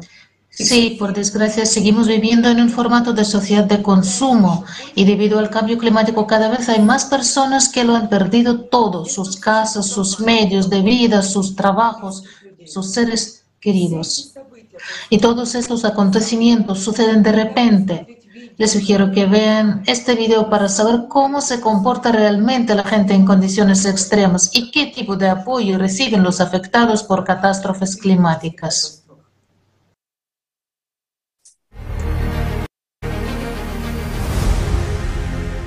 Somos algo menos de 8 mil millones. Podemos decir con seguridad que ya más de 2 mil millones y bastante más de 2 mil millones son personas con trastornos mentales pronunciados. Muchos de ellos son irremediables, por desgracia. Un gran número de personas tiene una disminución de la inmunidad, cáncer y un montón de otras enfermedades que han comenzado a progresar precisamente por el clima. ¿Por qué ocurre esto? Una pregunta sencilla. Porque no solo hay un impacto directo de lo que afecta a nuestro planeta, sino que también hay un debilitamiento del campo electromagnético. Bueno, no es un secreto, todo el mundo lo sabe, está escrito en muchas fuentes. Sin embargo, ¿qué es un campo magnético para nuestro cuerpo? Se han realizado experimentos, amigos. Aquellos que estén interesados pueden ver a qué conduce esto los famosos experimentos con ratones y demás. No estoy diciendo que las personas se comporten como esos ratones, porque en ese famoso experimento que se realizó, en el año 60 y algo incluso. Sí, del siglo pasado, digamos. Se realizó en el milenio pasado. Así que el declive de la inmunidad y el desarrollo de la oncología se mostraron allí de forma clara un y desarrollo vívida. muy grave de la oncología. Así es. Apareció en un 35% también. Agresión, agresión pronunciada. Violencia, canibalismo. Además, Además, cuando, cuando había suficiente comida y todo lo demás, no estamos diciendo que la gente se comportará así, pero ya se comportan así, y esto es solo el principio. Sabe, Igor Mikhailovich, recuerdo muy bien un comentario que hicieron los científicos en el marco de este estudio de que las primeras personas que sentirán este efecto serán las que tengan un bajo nivel de empatía, que ellos serían los primeros en estar sujetos a esos arrebatos agresivos, por así decirlo, a esta violencia. Bueno, eso da miedo. Sabe, en una de las transmisiones hablamos sobre la compasión y la empatía, que la conciencia estaba trazando una imagen para la gente de que cuanto más avanzará, más de estos cataclismos sucederán y más gente muere, entonces quizás se activará alguna compasión. Por y usted dijo, por el contrario, la empatía se desactivará. Aquí es donde te das cuenta de que precisamente estas personas con empatía disminuida no solo no mostrarán compasión hacia los demás, sino que ellos mismos serán realmente la causa de muchos problemas, agresiones, violencia y canibalismo.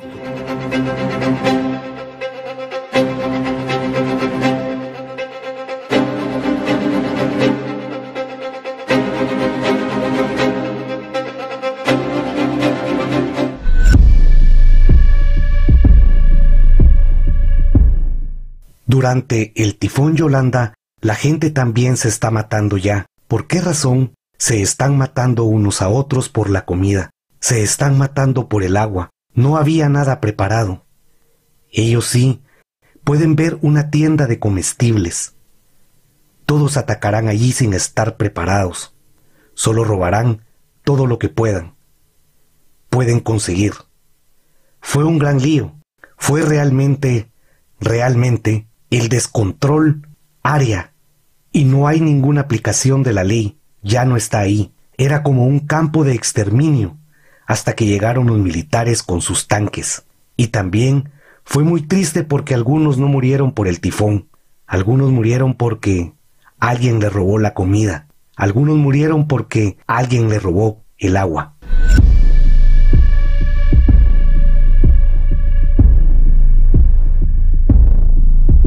Si pensamos en nuestra sociedad como un organismo y la comparamos con el cuerpo humano, es como si cortáramos la mano izquierda con la esperanza de que haya más espacio para la derecha.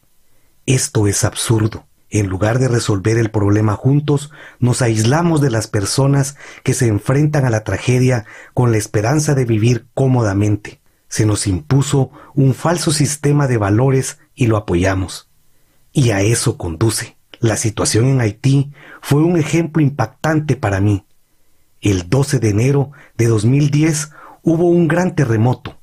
Lo más terrible es que mucha gente murió no por la catástrofe en sí, sino por la lucha por un trozo de pan y un sorbo de agua después. Visité este país tres años después del cataclismo, trabajando en un barco que repartía arroz allí. Siempre recordaré esta imagen de gente hambrienta abriéndose paso hasta el transportador de arroz al amparo de la noche, mientras guardias armados los mantenían alejados. Llevábamos arroz ahí, mientras los barcos vecinos llevaban tanques para contener a la población. Era imposible salir del puerto porque simplemente te secuestraban. En la propia entrada del puerto se agolpaba un gran número de personas con la esperanza de conseguir un trabajo para comer. Y eso ya era tres años después del cataclismo.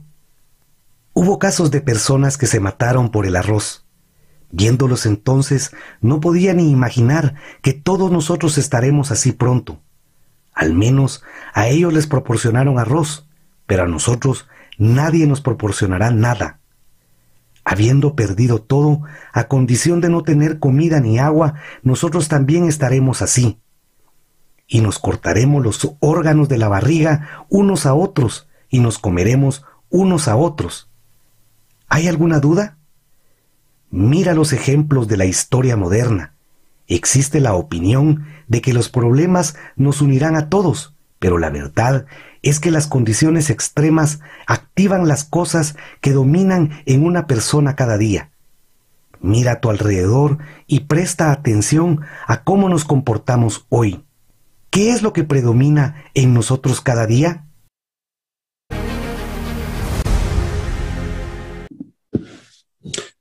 We live in a world where climatic disasters and military conflicts Saludos a todos. Vivimos en un mundo en el que las catástrofes climáticas y los conflictos militares pueden estallar en cualquier momento, en cualquier país. Es un hecho. ¿Saben lo que se siente al quedarse solo con su desgracia? Y verse obligado a huir de una catástrofe climática o del horror de la guerra un sentimiento del miedo, de desamparo, de impotencia y vulnerabilidad total. Un refugiado es una persona que se ve obligada a huir de su hogar a causa de catástrofes naturales, guerras y destrucciones que le han quitado absolutamente todo en un instante.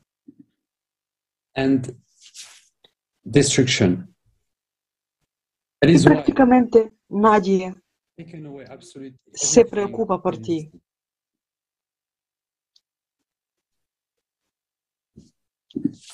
Simplemente uno está abandonado. No les importa nada. Y solo queda lo desconocido por delante. Sí, ha llegado el desastre, pero has sobrevivido. Esta vez has tenido suerte. Y eres un ser humano. Tienes derechos. Pero el problema es que todos esos derechos solo los tienes sobre el papel. En el formato de consumo de la sociedad, nadie está más desprotegido que la persona en cuya casa sucedió calamidad. Echemos un vistazo a las estadísticas. En 2022, el número de personas desplazadas de sus hogares superó 100 millones. La mayoría de los desplazados se encuentran desamparados en un país extranjero, a menudo durante años, sino décadas. Rara vez se habla de sus problemas. Estas personas no reciben la ayuda que necesitan. Así lo afirma el nuevo informe del Programa de las Naciones Unidas para el Desarrollo.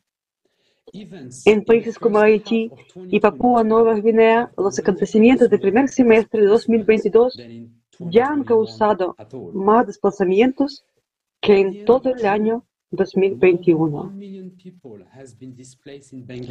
A finales de junio, más de un millón de personas habían sido desplazadas en Bangladesh, donde 7,2 millones de personas se vieron afectadas por graves inundaciones. En China, muy afectada por las inundaciones de 2022, en mayo se registraron unos 310 millones de desplazamientos en las provincias del sur del país y en junio ya había más de un millón de personas desplazadas. Las históricas inundaciones en la costa este de Australia, sobre todo en New South Wales y Queensland, provocaron un desplazamiento de unas 42.000 personas en febrero y marzo. Las catástrofes provocaron importantes desplazamientos en Sudamérica en el primer semestre de 2022. En Brasil, por ejemplo, los huracanes y las inundaciones desplazaron a 656.000 personas. Se trata de una cifra más alta jamás registrada en el país. Este año, en Pakistán, cerca de 33 millones de personas, entre ellas unos 16 millones de niños, se han visto afectados por las lluvias monzónicas torrenciales que han provocado inundaciones graves y corrimientos de tierra. Más de 100 millones de personas se han visto desplazadas internamente. Esto significa que una de cada 78 personas del planeta se ha visto obligada a huir a otro territorio y empezar su vida desde cero. El formato consumista de la sociedad destruye sin piedad a las personas por el mero hecho de perderlo todo en algún momento de su vida y tener que huir de sus hogares. A menudo cuando oímos hablar de los refugiados pensamos que sin duda se les ayudará, porque hay muchas organizaciones diferentes que se han creado para ayudar a la gente y confiamos en ellas. Hemos creído en ello y hemos hecho recaer la responsabilidad en estas organizaciones. Pero ¿qué ocurre en la realidad? En realidad es que para algunas personas un refugiado y un refugio es un albergue, albergue, un piso o una casa con instalaciones, pero para la mayoría es una tienda de acampada. ¿Y qué se nos proporcionará a nosotros en el caso de necesidad? ¿En qué parte del planeta hay lugares a los que escapar? ¿Dónde se nos eh, acoja con amor y compasión y donde podamos vivir seguros? El apocalipsis climático nos está enseñando mucho. Esto es lo que dijo uno de los refugiados. Antes no nos sentíamos responsables de nada. Tras los cataclismos, los desplazamientos, nos dimos cuenta de nuestra responsabilidad no solo con nuestros padres o familias, sino también de toda la gente. Ahora nos sentimos responsables de todos los niños que mueren de hambre y se resfrían en los campos de desplazados y de otras personas que sufren lo mismo que nosotros. Ahora veamos un extracto del programa Clima. El futuro es ahora. Los refugiados. Solo estás viendo un vídeo y tu conciencia dice que eso no te concierne a ti, pero alguien está pasando por esto ahora mismo. ¿Estás seguro de que eso no te pasará mañana y no te convertirás en un partícipe de estos desastres? Y alguien va a mirar un vídeo con tu participación y como tú ahora dudar de lo que está sucediendo. Los refugiados, las personas sin pan, sin un centavo en el bolsillo, se ven obligadas a trasladarse ilegalmente a otros países para sobrevivir, mientras tú estás en un lugar caliente y acogedor. La conciencia te dice, ¿quién necesita a los pobres mendigos y más aún en mi casa? Pero la verdad es que es un problema común y nos tocará a todos, incluso a ti. Y mañana tú, junto con ellos, vas a buscar un lugar seguro para sobrevivir. Ahora lo miras como algo ajeno, pero mañana tendrás que ir dentro de esa multitud. Y pasado mañana, junto con aquellos a los que viniste y los que no estaban contentos, vais a ser obligados a seguir todos juntos. Te preguntas, ¿por qué está pasando esto ahora? ¿Dónde está la actitud civilizada hacia la gente? ¿Dónde está la ayuda de las organizaciones internacionales que son obligados de cuidar de las personas? ¿Dónde están? ¿Dónde está todo eso aquí y ahora? La verdad es que los burócratas a los que la sociedad ha asignado la solución de esos problemas son las mismas personas del pensamiento consumidor que se sientan y miran el vídeo en los despachos acogedores. En lugar de ayudar realmente a las personas, escriban los nuevos fakes para los medios de comunicación mundiales. Pero la realidad es tal que ya mañana van a ir a tu lado en una multitud de los refugiados y arrepentirse de que no hicieron nada cuando tuvieron la oportunidad de cambiar mucho. Y eso es tan inevitable como la salida del sol. Todo lo que has visto es solo una parte de los eventos que ocurrieron durante el año. Y si tú no quieres ver esto, abstraes de los problemas de los demás, eso no significa que mañana esto no ocurrirá contigo, con tu casa y con tu familia.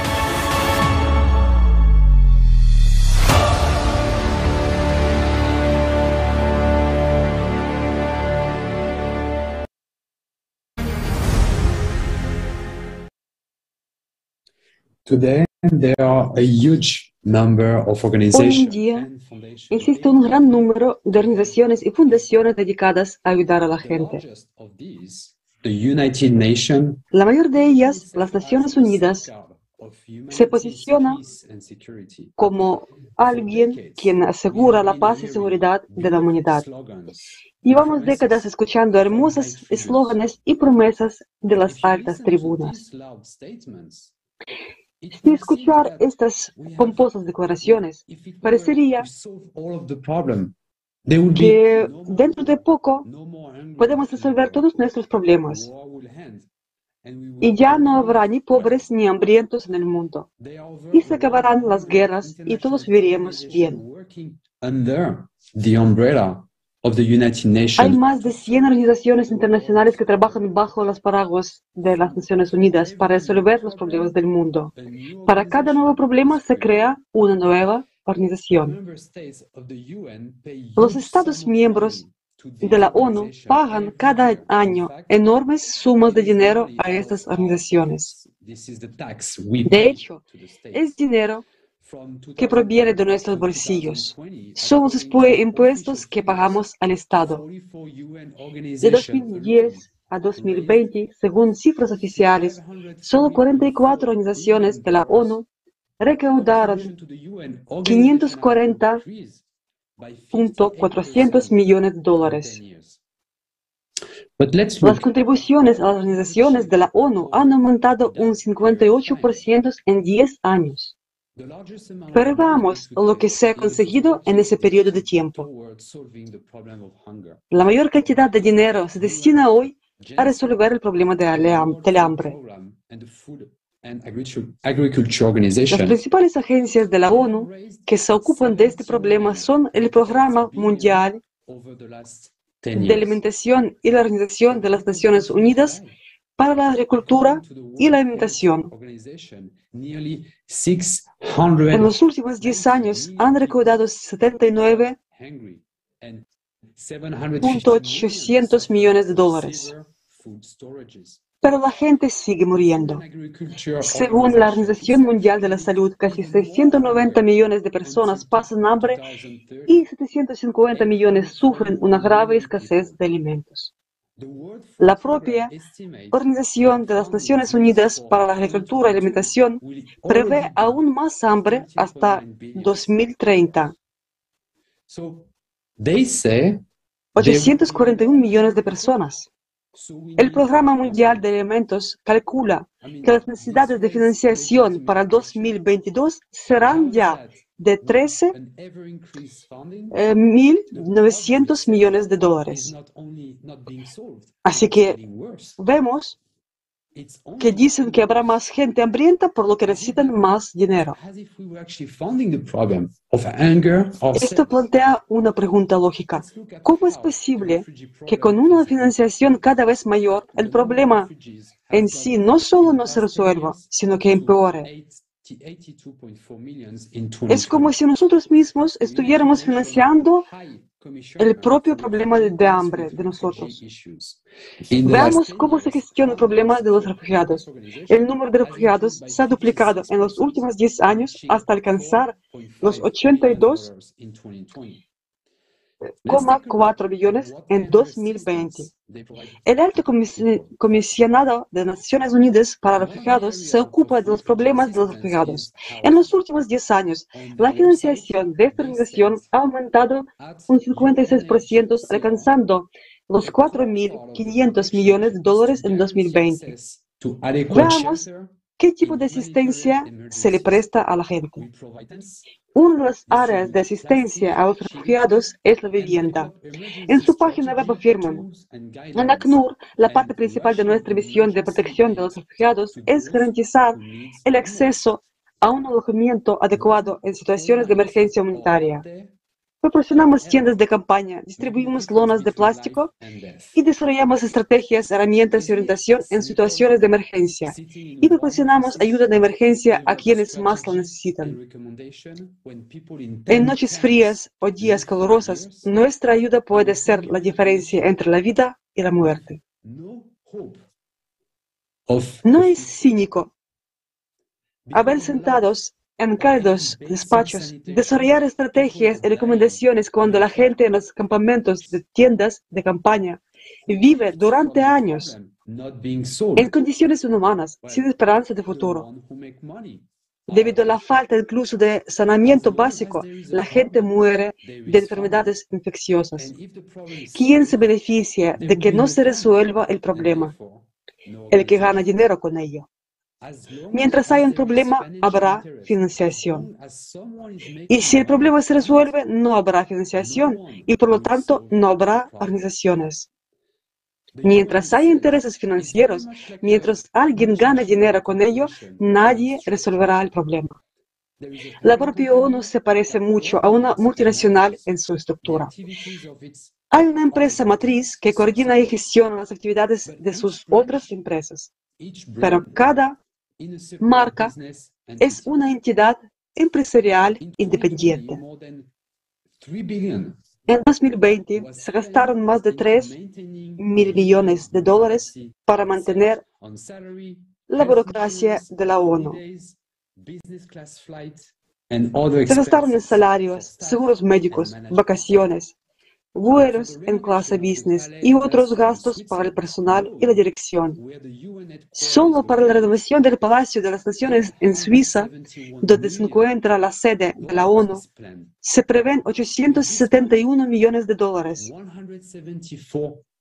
Con este dinero se podrían construir 174 mil viviendas utilizando la tecnología de impresión 3D. ¿A cuántas familias de refugiados podrían haber ayudado a estas viviendas?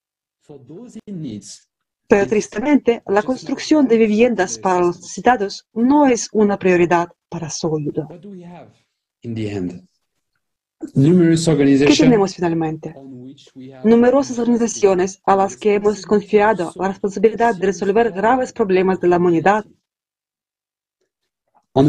al mirarlo con una mirada más cercana, resultaron ser solo estructuras de negocios. Está claro que hay un interés personal en que los problemas sean cada vez peores. En otras palabras, a alguien le interesa que la gente pase hambre, sobreviva y que la gente luche entre sí. Y ese es el cinismo del formato consumista de la sociedad crear la apariencia de resolver el problema sin el objetivo real de erradicarlo. En tales condiciones, esto equivale a anestesiar una enfermedad mortal. Incluso cierre o una reforma de cualquier organización hasta el despido de individuos en estas organizaciones realmente no salvará la situación, ya que en su lugar vendrán otras personas nuevas y harán lo mismo, ganar con nuestras vidas. Mientras que el fenómeno climático ya está andando por la Tierra, destruyendo todo a su paso.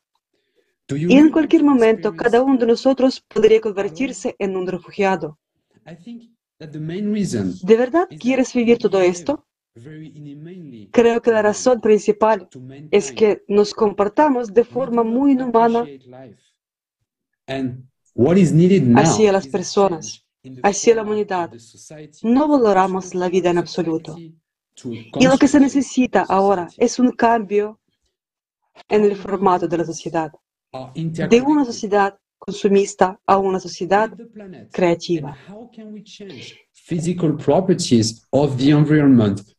El siguiente ponente nos hablará de cómo los seres humanos estamos interconectados con el planeta y de cómo podemos cambiar las propiedades físicas del medio ambiente a través de nuestro estado interior y nuestros pensamientos.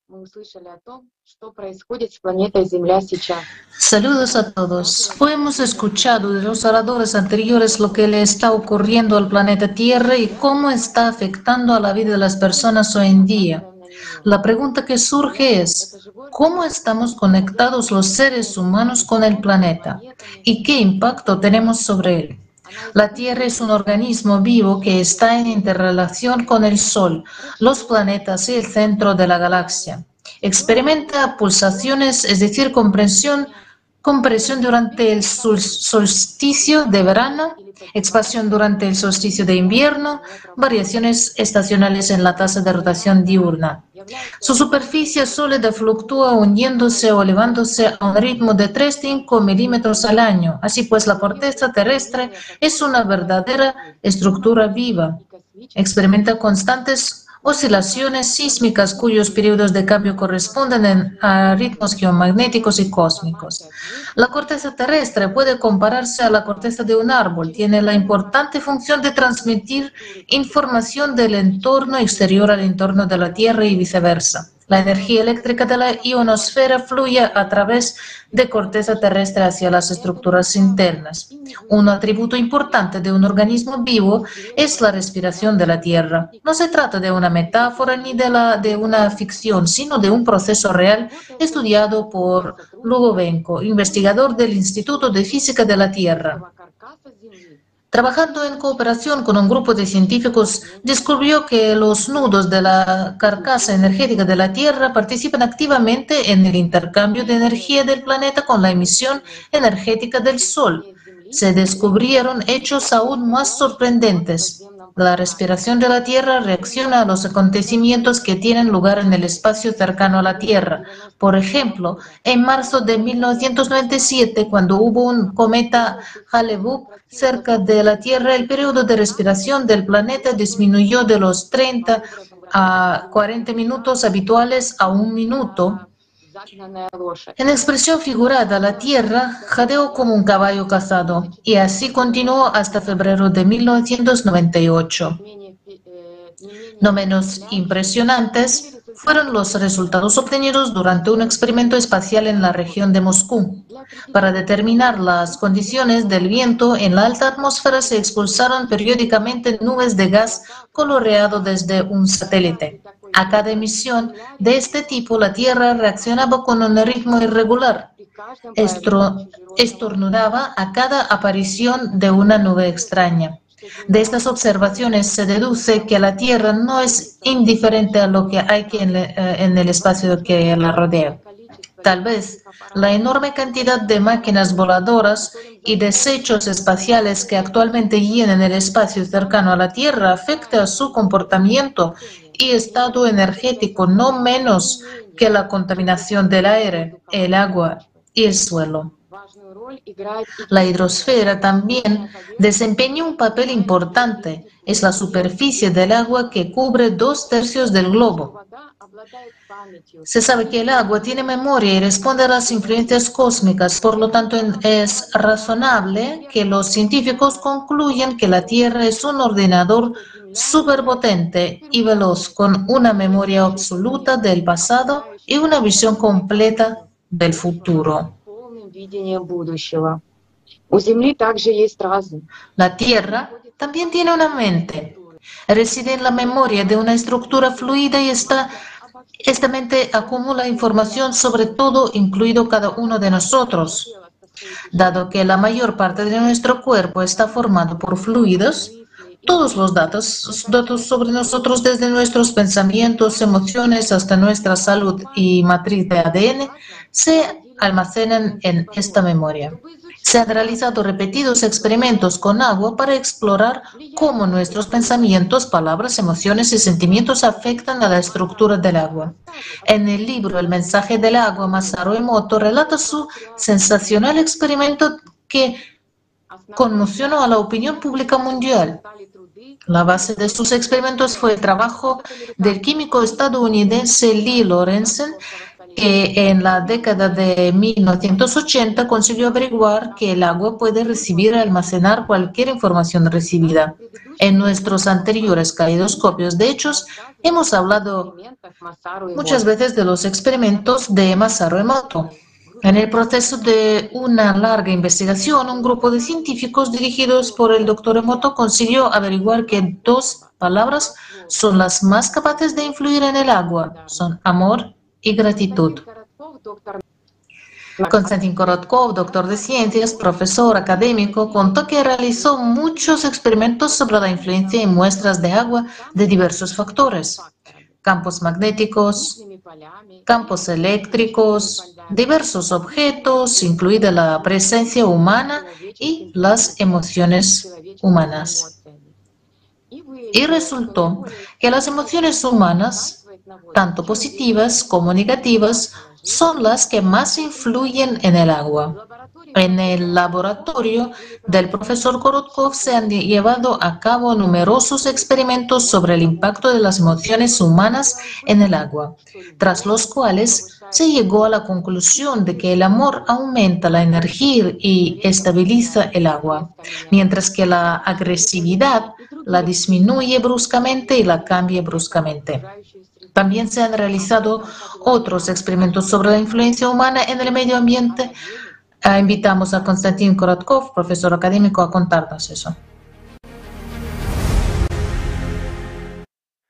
Tenemos un dispositivo. El dispositivo se llama BioWell, que es un desarrollo moderno del efecto Kirlian, que si alguien todavía se acuerda, había uno así. Puedo hablar de física durante mucho tiempo. Está todo claro. Está todo publicado y es conocido.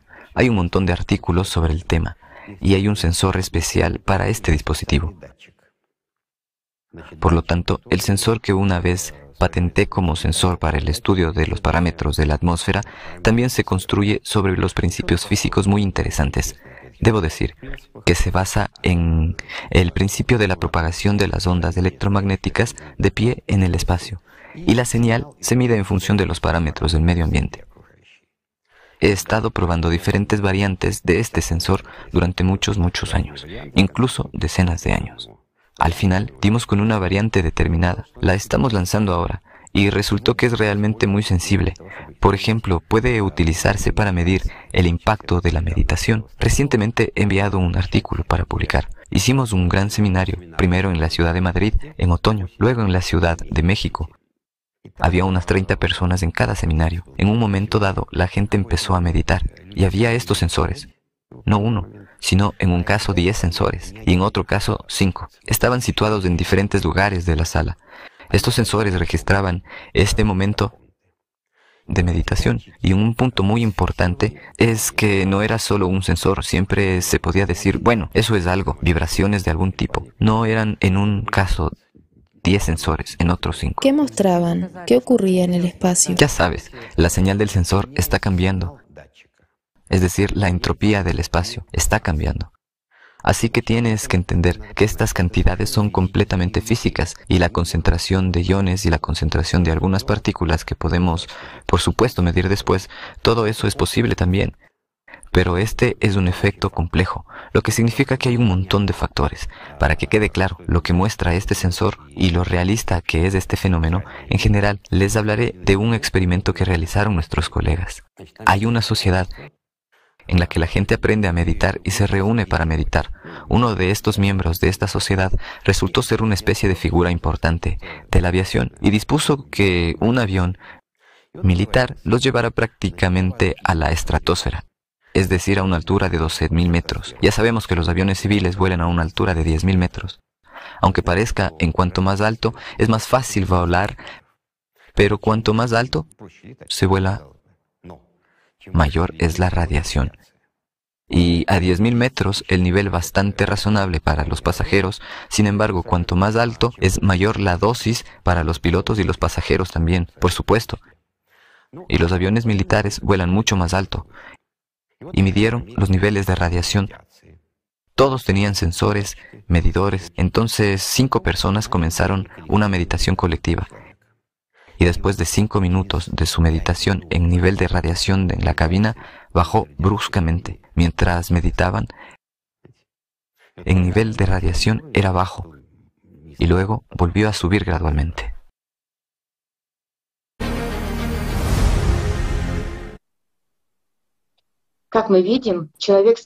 Como podemos ver, un ser humano es capaz de cambiar las propiedades físicas del espacio que le rodea a través de su estado interior y sus pensamientos.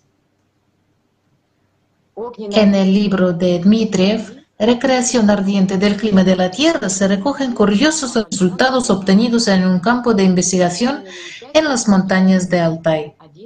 En el experimento participaron dos personas, una era un optimista persistente, solo veía el bien en todas las situaciones. La otra persona era pesimista, todo lo que ocurría era malo para él.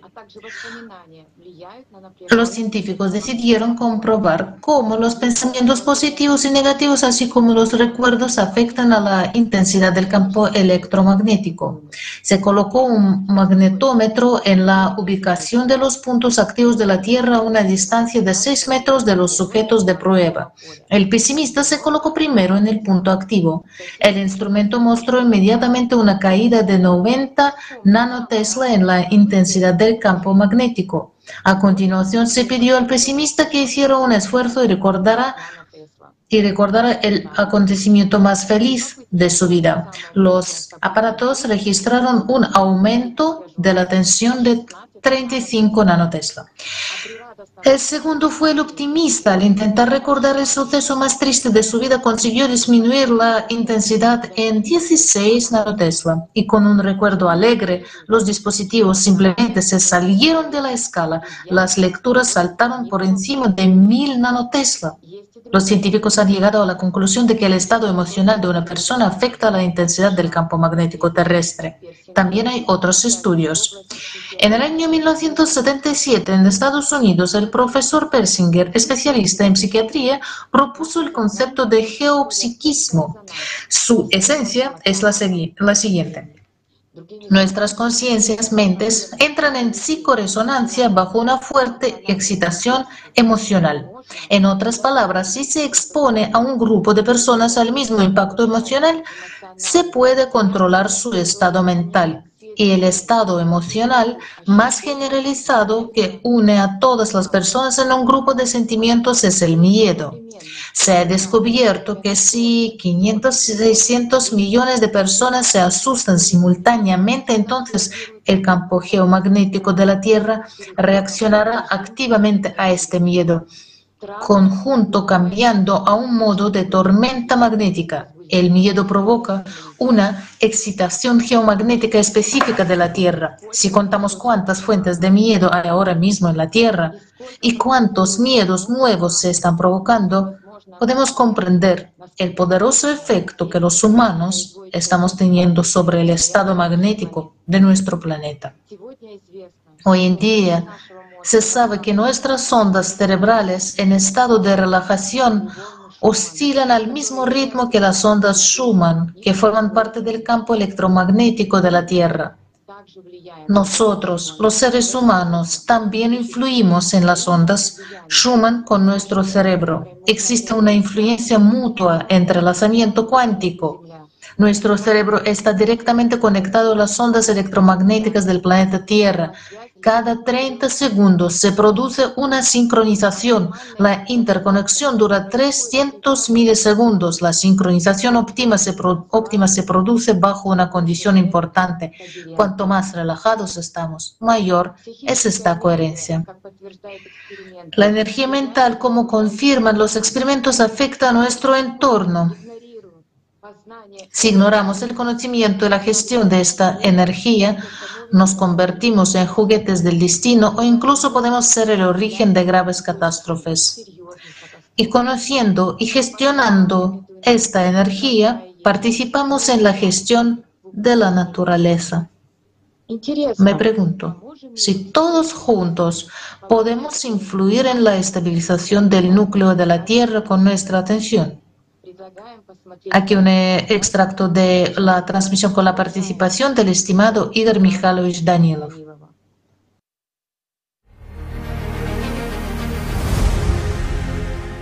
¿Puede la gente con su pensamiento positivo, reuniendo, no sé, al 90% de la población del planeta, generando solo pensamientos positivos y recuerdos positivos, estabilizar el campo magnético de la Tierra? No. No. No funcionará. ¿Saben por qué, amigos míos? Porque la cantidad agregada de energía en nuestra esfera es mucho menor que el impacto externo que está ocurriendo ahora. Eso es interesante. En otras palabras, la energía que debería contrarrestar este impacto no está presente en un humano en tales cantidades en este momento, a pesar de que un humano es un pozo tremendo. La humanidad no tiene acceso a este tipo de energía en absoluto. Así es como voy a responder. Al día de hoy, quiero decir exactamente al día de hoy, no podemos acumular tal cantidad de energía que necesitamos independientemente de las fuentes de energía, utilizando todos los métodos, medios y maneras que tenemos a nuestra disposición. No podremos contrarrestar el impacto externo que nos llega. Digamos, el impacto X. Mediante tal cantidad de energía N, no lo conseguiremos. Nuestra cantidad de energía es muchas veces menor. ¿De dónde podemos sacar tanta energía en tal caso para contrarrestar el impacto? Bueno, en realidad hay mucha, mucha energía. Hay fuentes inagotables de esta energía. Permítanme darles un ejemplo sencillo para entenderlo. No es del todo relevante, pero permite comprenderlo. Supongamos, como dices, que el 90% de las personas se unen y empiezan a pensar positivamente y a salvar el planeta. Aquí podemos acercarnos a la fuente de energía. ¿Sabes de qué manera? Construyendo la sociedad creativa. Bien, que sea cualquier otra sociedad que nos lleve a la formación de la civilización. No importa cómo la llamemos, pero el punto es que realmente nos convirtamos en una civilización unida y nuestro recurso energético se multiplica inmediatamente. ¿Lo ves? Se abren nuevas perspectivas. Y la pregunta es cómo se abren nuevas oportunidades. Esta es literalmente la primera etapa de la civilización. La siguiente etapa de desarrollo de la civilización aumenta el recurso energético de la civilización en su conjunto en un 100% o incluso más. Y así sucesivamente. Eso es interesante. Bueno, al menos este pensamiento positivo favorece el hecho de que la gente podrá al menos unirse y hacerse amigos. Pero en realidad has dicho, si serán capaces, no podrán detener los cataclismos y equilibrar el campo electromagnético. Por mucho que se esfuercen y lo intenten, no lo conseguirán. Sin embargo, llegar a eso, gracias a esa unificación, sí, es posible, construyendo la sociedad creativa. Sociedad creativa. Por supuesto, no necesariamente creativa. Tal vez la gente no quiera construir la sociedad creativa, sino que se les ocurra otra cosa. No creativa pero sí algún tipo de sociedad positiva, no importa cómo le pongamos ni dónde. La eficiencia es mayor y la productividad es mayor cuando la gente se une y empieza no solo a pensar positivamente, sino que empieza a actuar tanto con sus palabras como con sus actos. Claro. Y ya sabe, mucha gente quiere tener esas habilidades milagrosas. Algunos las quieren para sí mismos, otros proclaman objetivos elevados como salvar a la humanidad. Pero en realidad te das cuenta de que precisamente en esta unificación, cuando la gente está en una nota positiva, cuando las personas no son extrañas entre sí, cuando borran esas fronteras entre los supuestos amigos y enemigos y comienzan a actuar, entonces se produce esta enorme sincronización de las personas. Entonces se producen verdaderos milagros.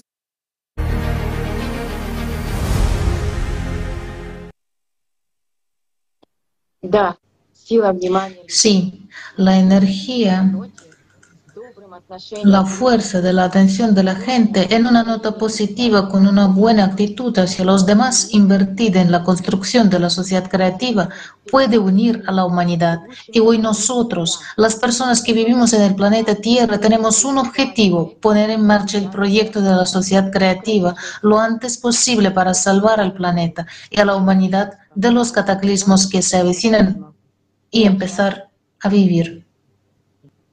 Gracias por su atención. Doy la palabra a los anfitriones.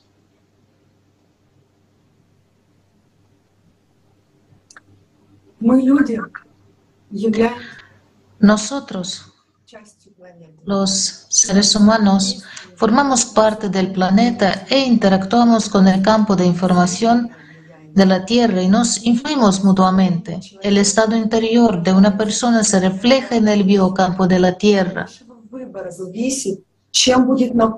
De, nuestro, de nuestra elección depende qué va a llenar la Tierra, la ira y odio o alegría y bondad y amor. El carácter cíclico de los cataclismos mundiales no es nada nuevo. La humanidad se ha enfrentado a este problema más de una vez. Ana. Hubo civilizaciones que prácticamente se extinguían a causa de ellos. Pero hubo quienes sobrevivieron a estos desastres porque fueron capaces de estabilizar el núcleo de nuestro planeta. El ser humano mismo, su desarrollo intelectual y espiritual, no desempeña el menor papel en ello. Desde la antigüedad existían lugares que facilitaban este importante proceso de transformación interior, los verdaderos templos. ¿Cómo les ayudó el trabajo espiritual de la gente del pasado a superar desastres climáticos globales? ¿Qué herramientas utilizaban? El 13 de enero de 2023 tendrá lugar un caleidoscopio de hechos sobre el misterio de estructuras sagradas. Amigos, a todos invitamos a ver el tráiler.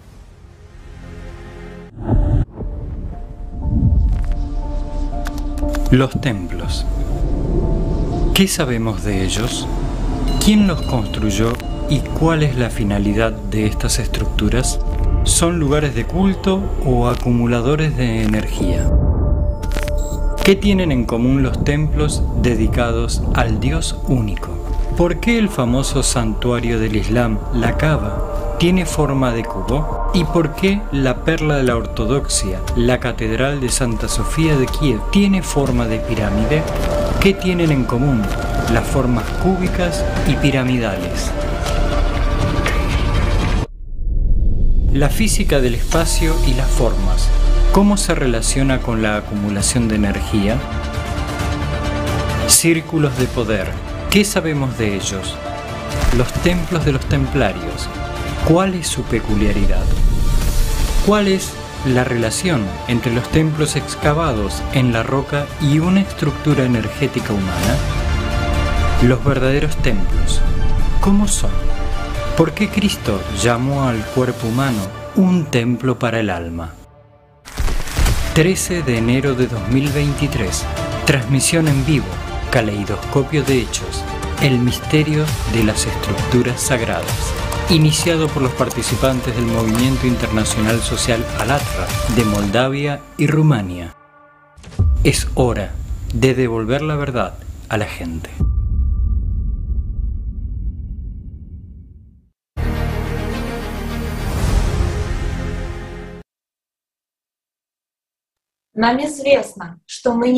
Sabemos que no somos la primera civilización que atraviesa un ciclo de cataclismos.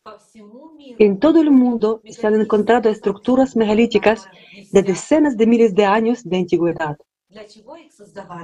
Alexei y Xenia nos contarán para qué se construyeron. Xenia, te paso la palabra. Greetings, friends. Saludos amigos. Hoy hemos oído varias veces que cada 12.000 años nuestro planeta entra en un ciclo de cataclismos. Durante este periodo la humanidad se enfrenta a la amenaza de aniquilación total. Sin embargo, ¿hubo algún periodo en la historia de la humanidad en el que la humanidad atravesó este ciclo sin pérdidas ni destrucciones importantes? Descubrámoslo en el fragmento de transmisión con Igor Mikhailovich Danilov. Quienes estudiaron los ciclos a partir de esos mismos núcleos de hielo dijeron que podían rastrear claramente y ver que algunos ciclos de 12.000 años son más claramente visibles en los rastros de ceniza. Otros son más o menos menos rastreables, pero ¿indica esto que la gente tuvo éxito, que hubo civilizaciones que lograron estabilizar la situación climática de antemano y salvar a la humanidad, digamos, salvarse a sí mismos? Lo diré así, no somos la primera civilización de este planeta. Hubo civilizaciones que desaparecieron casi por completo, mientras que hubo otras que simplemente abandonaron nuestro planeta. En realidad, esto no es una novedad. Al fin y al cabo, los rastros de sus actividades de las civilizaciones pasadas siguen ahí, y lo más interesante es que, digámoslo con cuidado, sus rastros también contienen instrucciones sobre cómo asegurarse de que incluso el ciclo no nos impida sobrevivir y alcanzar la sociedad creativa. Bueno, e incluso la sociedad ideal. Después de todo, en esos mismos... No hundemos en detalles. Digamos, en nuestro planeta quedan demasiados rastros de civilizaciones pasadas, sí, hay intentos de tergiversar, de disfrazarlo todo para nosotros y demás.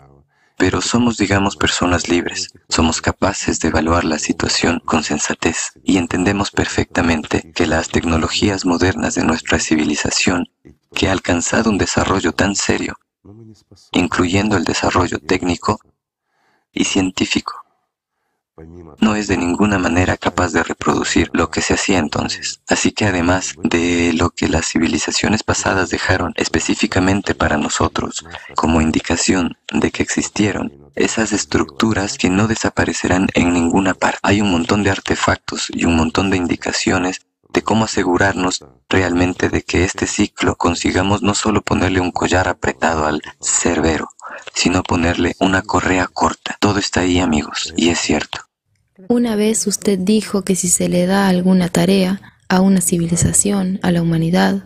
Absolutamente. Lo diré así. A un humano y a la humanidad nunca se les da una tarea para que no haya solución. Es decir, cualquier tarea siempre tiene una solución. Lo único es que si se trata una tarea menor que podamos resolver por nosotros mismos, o eso es una cosa, o si hay una tarea que requiere un pequeño número de personas, eso es otra cosa. Pero cuando hay una tarea global, requiere esfuerzos conjuntos de toda la humanidad. Eso ya es grave. ¿Lo ven? La tarea más complicada es la que requiere de esfuerzos conjuntos de toda la humanidad, como hoy en día.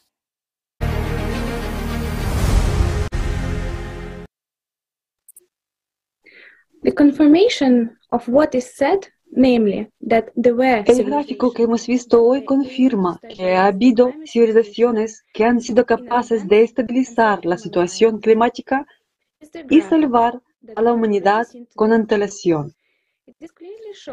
Muestra claramente que los ciclos de 48 y 60 mil años tienen mucho menos destrucción que los demás.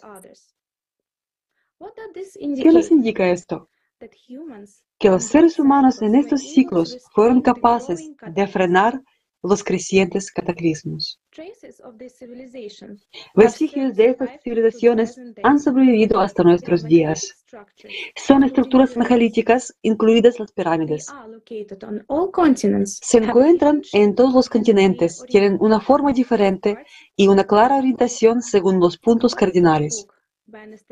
Según el libro de Anastasia Novik, muchas pirámides construidas artificialmente que hoy en día han sido reveladas por las personas modernas y las que aún no han sido descifradas ni encontradas, no son ni mucho menos construcciones caóticas.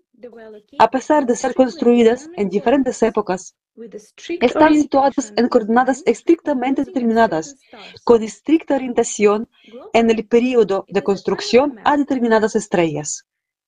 Globalmente es una especie de mapa. Los indicadores de tales pirámides eran personas, los constructores de tales pirámides eran personas que poseían este conocimiento. Todas las pirámides están unidas en una única estructura mundial, vinculada a las dos pirámides principales. Una de estas pirámides es el monte Kailash. El Kailash es un lugar sagrado para los miembros de cuatro religiones, hinduismo, budismo, jainismo y la religión local Bon. El número total de seguidores de estas religiones supera los mil millones. Las cosmologías y los mitos se refieren a la montaña como el eje que une el cielo y la tierra. Este eje es el centro y el lugar de nacimiento del mundo entero. Una característica interesante de esta montaña piramidal es que está bordeada por superficies cóncavas de piedra, los llamados espejos se extienden a lo largo de varios kilómetros. Tienen la forma perfecta de una antena parabólica moderna. Tal forma permitía concentrar y transmitir diversos tipos de energías a grandes distancias. Todas las pirámides fueron construidas en distintas épocas por diferentes civilizaciones. Michael Sala cree que algunas de las pirámides más antiguas se encuentran en Antártida. En Primorsky Krai, a orillas del mar Japón, de Japón, en la intersección de tres fallas tectónicas se encuentran las pirámides hermano y hermana.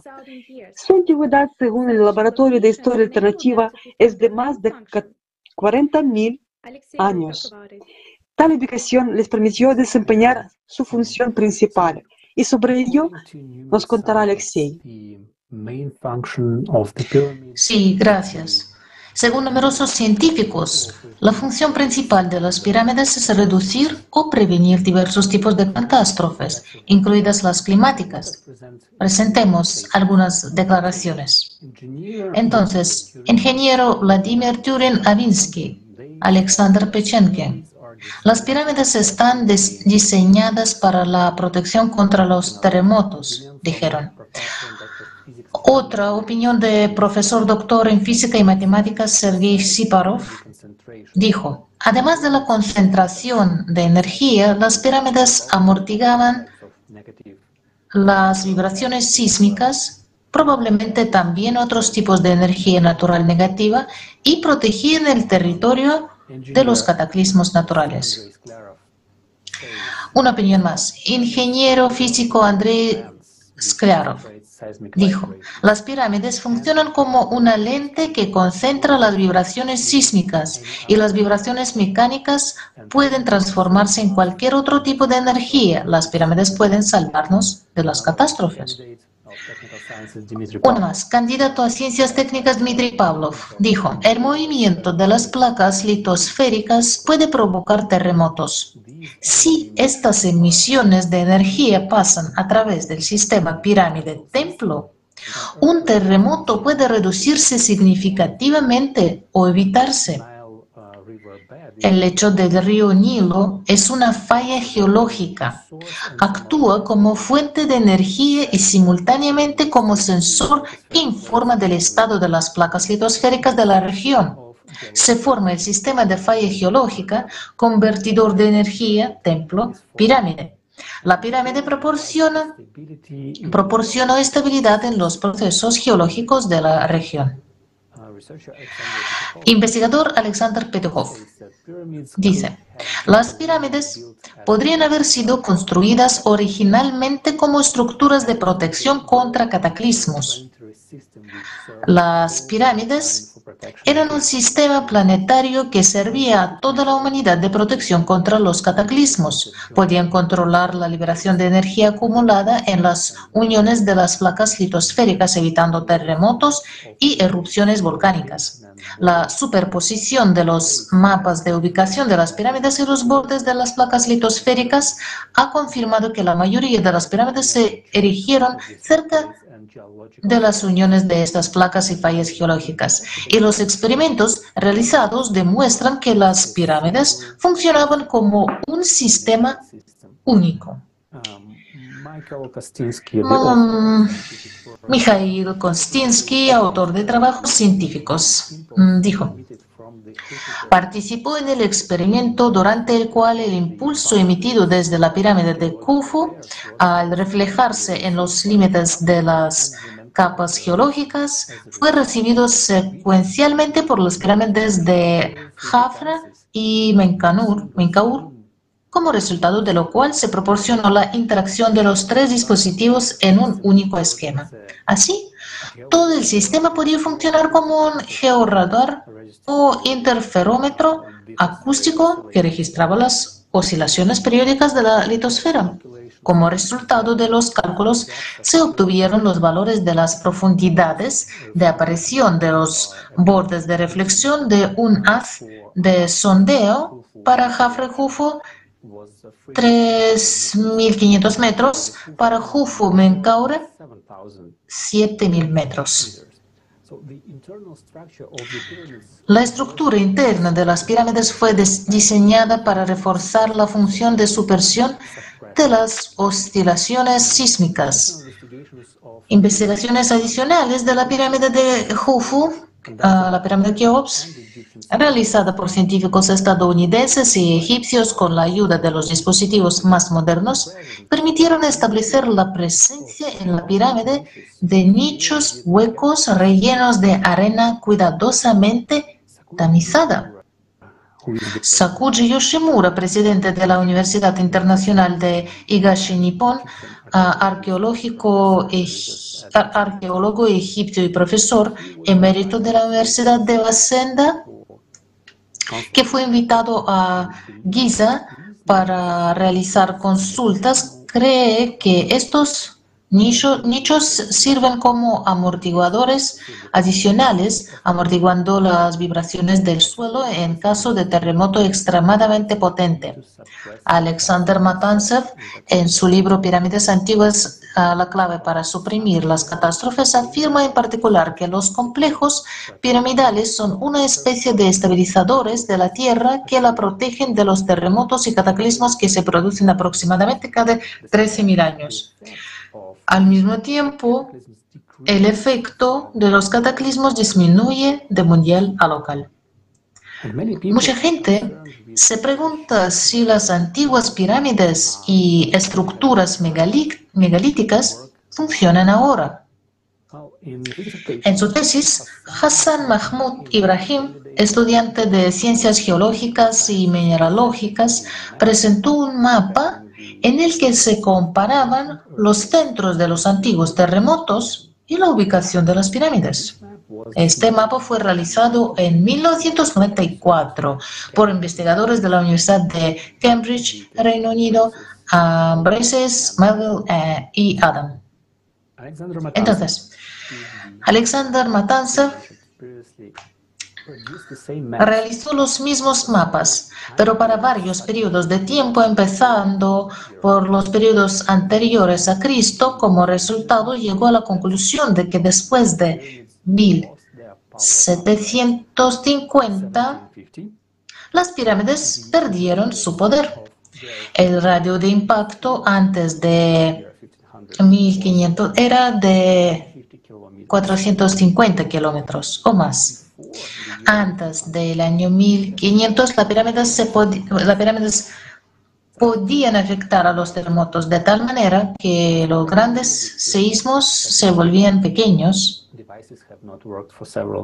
Sorprendentemente, los dispositivos técnicos de la pirámide no funcionan desde hace varios siglos, pero el efecto de la forma sigue funcionando se registra por diversos dispositivos y también por fallos en el funcionamiento de la electrónica. Por ejemplo, los aviones que sobrevuelan las pirámides suelen presentar fallos en los mandos de dirección. Constantemente se observan casos de fallos de teléfonos móviles y otros equipos electrónicos cerca de las pirámides. Se observa el efecto de la ionización del aire sobre las pirámides. Los ruidos se amplifican y frecuencias sonoras distintas resuenan prácticamente en todas las construcciones megalíticas. Las pirámides, como dispositivo técnico, no funcionan por varias razones. Están cubiertas de arena. Debido a la destrucción eh, deliberada, se han eliminado al revestimiento exterior, el piramidón y otros dispositivos técnicos. Y por supuesto, ahora no hay personas cualificadas, operadores de las pirámides, sin los cuales el trabajo de este complejo es muy limitado. Además, la física de la interacción, la Tierra-Sol y la Tierra-Luna, ha cambiado. De vuelta a usted, Xenia. Thank you, Alexei. Yes, that is correct. Sí, Alexei, eso es correcto. La evidencia del cambio en la interacción Tierra-Sol puede ser el caso ocurrido en el templo de Ramsés II en Abu Simbel. Este templo es famoso por un increíble juego de luces que se produce dos veces al año. El 22 de febrero, el día del nacimiento del faraón, y el 22 de octubre, el día de su ascensión al trono. Todo el resto del tiempo, las salas de Ramsesópolis están en penumbra y solo dos estos días son los primeros son los días con um, esta iluminación, cuando los primeros rayos del sol iluminan la cara de piedra, hecho de piedra del faraón, Ra Jorahte, y Amón se ilumina con la luz del sol. El juego dura solo un par de minutos, pero los testigos presenciales aseguran que el rostro del rey se ilumina con una sonrisa durante este tiempo. Pero en febrero de 2016, por primera vez en muchos miles de años, el sol no iluminó la estatua del faraón Ramsés II. Alexander Matanzov cree que la razón por la que el rayo del sol no alcanzó el santuario de Ramsés se debió a un desplazamiento del eje de la Tierra. En su libro Pirámides Antiguas, la clave de la supresión de las catástrofes, el autor proporciona un mapa con la trayectoria del Sol antes del desplazamiento, línea azul, y después del desplazamiento del eje de la Tierra es línea amarilla. El cálculo fue realizado para la ciudad de San Petersburgo. Hoy ya hemos escuchado a los ponentes que el eje de la Tierra se ha desplazado y hemos visto el mapa con este cambio. Es línea amarilla. El complejo de estructuras megalíticas era multifuncional y realizaba muchas tareas. Primero, es protección contra cataclismos, terremotos, inundaciones, estabilización del campo magnético de la Tierra. En este punto nos gustaría hacer eh, un paréntesis. Las pirámides no influyen directamente en todos estos procesos, sino influyen en, un núcleo, en el núcleo, el deterioro del funcionamiento del cual provoca cambios en el campo magnético y cambios climáticos. El segundo es proporcionamiento de comunicaciones espaciales de largo alcance. La piedra Iki muestra cómo funcionan las pirámides. Toman energía del Sol y echan la energía sobrante a través de las facetas. Tercero, comunicación intraplanetaria. Y el cuarto, fuente de energía. Quinto, instrumento geofísico para detectar cambios en la ionosfera y la litosfera. Y la tarea número 6, transmisión de conocimientos a las generaciones futuras. En los parámetros de la pirámide están codificados el número pi o el número phi, proporción ahora, y el tamaño de nuestro planeta. El arquimetrólogo y autor de Anatomía de Cámara de Rey, Bernard Pitch, aporta pruebas asombrosamente sofisticadas y exhaustivas de que en, en eh, las piedras están codificadas dimensiones de Mercurio, Venus, la Tierra, Luna, Marte, Júpiter y Saturno, incluidos sus periodos orbitales. La séptima función de pirámides es efecto sobre, el estado del ser humano.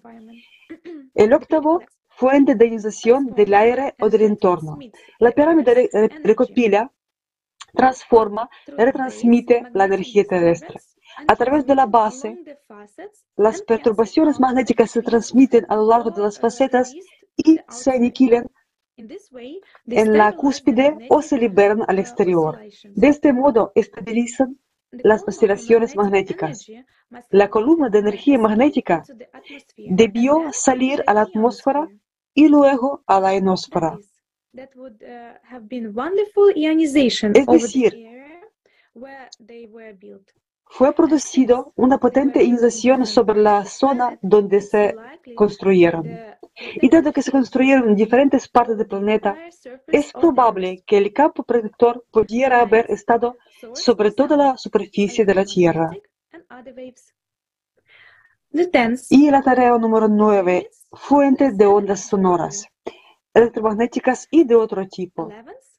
Número 10, las pirámides podrían ser como observatorio. Número 11, la producción o condensación de agua. Las pirámides tienen la propiedad de condensar el agua del aire. El agua es necesaria para varios fines. Fuente de materia prima para producción del hidrógeno. La velocidad del sonido en el agua es cuatro veces mayor que en el aire. El agua y las impurezas transportan electricidad. También agua puede transmitir vibraciones sísmicas a 500 o incluso 1000 kilómetros de distancia.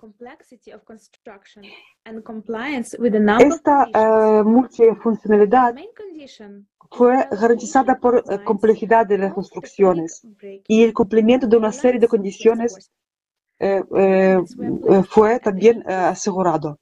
La principal condición es su ubicación en líneas de ruptura tectónica, línea, líneas ley, lugares de fuerza. Las pirámides se situaban en la intersección de las principales placas tectónicas, por lo que deberían tener dimensiones masivas para amortiguar eficazmente las ondas destructivas. Dólmenes, columnas Stonehenge y otras estructuras megalíticas cumplían una función de pantallas de blindaje en los lugares concretos y formaban parte de eh, una red gravitatoria global muy grande que servía de pantalla protectora gigante para toda la Tierra. Alexei, te paso la palabra. Gracias, Xenia.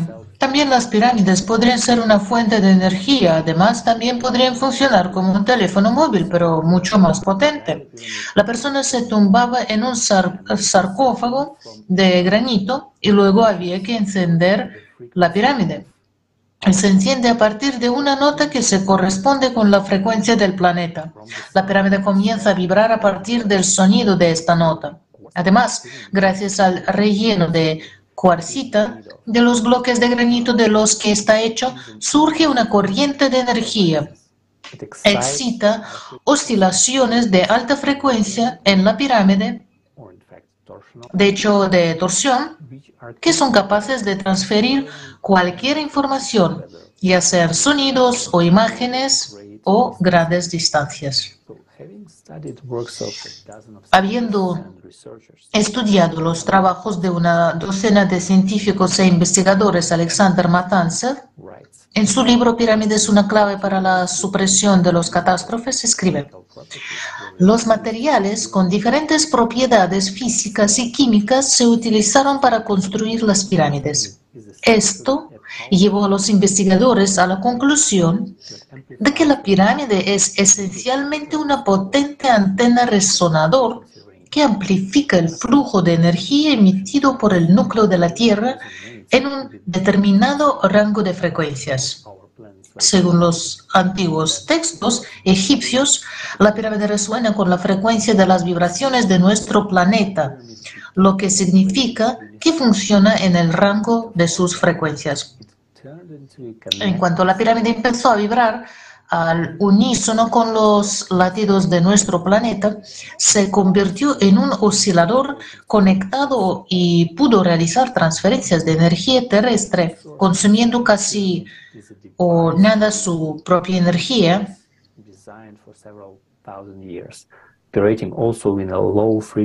La fuente de energía dentro de la pirámide es un dispositivo que tiene una fuente de energía interna diseñada desde hace varios miles de años, que funciona también en una gama de ondas de baja frecuencia, conectándola con el núcleo del planeta. A través del núcleo del planeta, debido a las interacciones gravitacionales, electromagnéticas y otras, incluida la resonancia, se realiza la conexión entre los sistemas planetarios y galácticos que forman parte del espacio energético informativo unificado del universo. Este es el mecanismo principal del sistema de interacción energía e información que se lleva a cabo a través de las pirámides.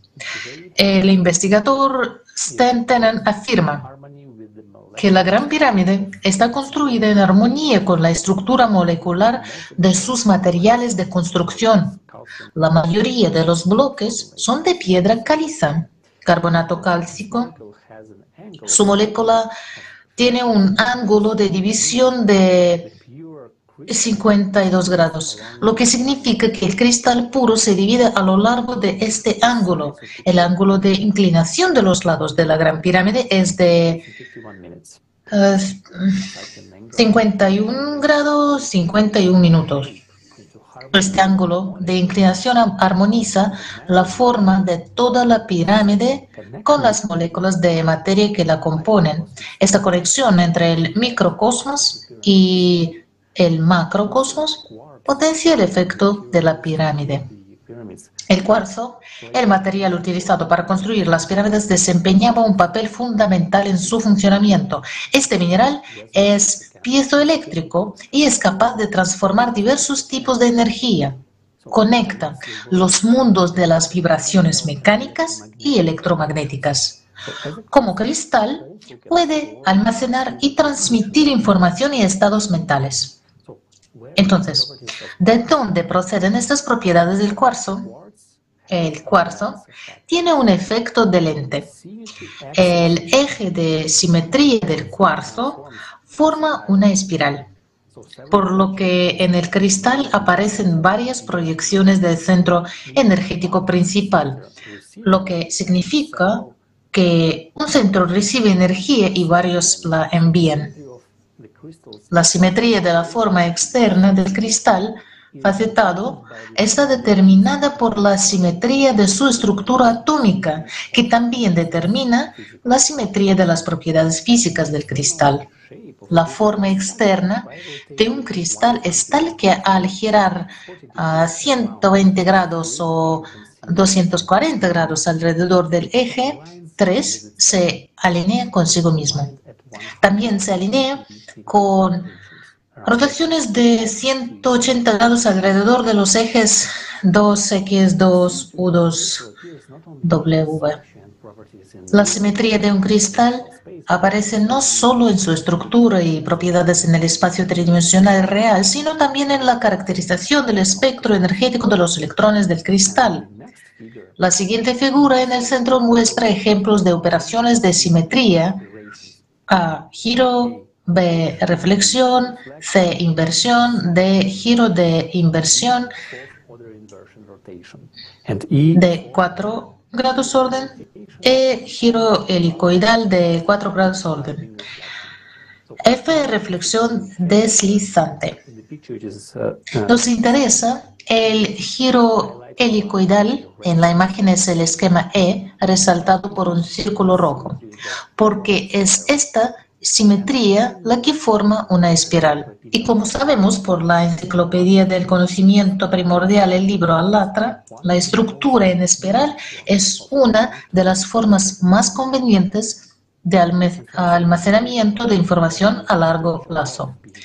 De un artículo científico de Valery Viktor Vicharlov, doctor en química, La edad de las modificaciones naturales del cuarzo, aprendemos que el cuarzo pertenece a un grupo de minerales que se formaron en un periodo muy temprano de la formación de la Tierra. Es decir, su edad se aproxima al intervalo histórico de hace 4.0 uh, dividir por 3, 3.6 mil millones de años. Um, Resulta que el cuarzo como cristal con simetría espiral puede contener información sobre este periodo histórico. Como puede verse en la ilustración de la derecha, la molécula de ADN también tiene simetría en espiral, pero a diferencia de la estructura de ADN, que solo tiene formas zurdas de moléculas de aminoácidos, la estructura del cuarzo puede tener espirales tanto zurdas como derechas. Eh, externamente estos cristales difieren en la disposición de algunas de sus facetas. Otra característica interesante del cuarzo, la estructura de su molécula, es la misma que la de una molécula de agua. La similitud de estas dos sustancias determina sus interacciones resonantes, así como las interacciones resonantes con la pirámide. El investigador Vladimir Babanin establece una correlación entre la estructura de la molécula de agua y la estructura de las pirámides. En la estructura de la molécula de agua, el, antiguo, el, el ángulo entre los átomos de hidrógeno es de 104.5 grados. Si se dibuja en eje, un eje, entonces el ángulo a la derecha a la izquierda de eje entre los átomos de hidrógeno es 104.5 grados dividido en 2 a 52 grados y, 52, y 25 grados minutos. Ahora recordemos los ángulos en las pirámides de Giza, ángulos en las pirámides de Giza. Pirámide de Jufu, 51 grados, 52 minutos. La pirámide de Jafre, a 53 grados, 12 minutos. La pirámide de Menkaure, 5 grados.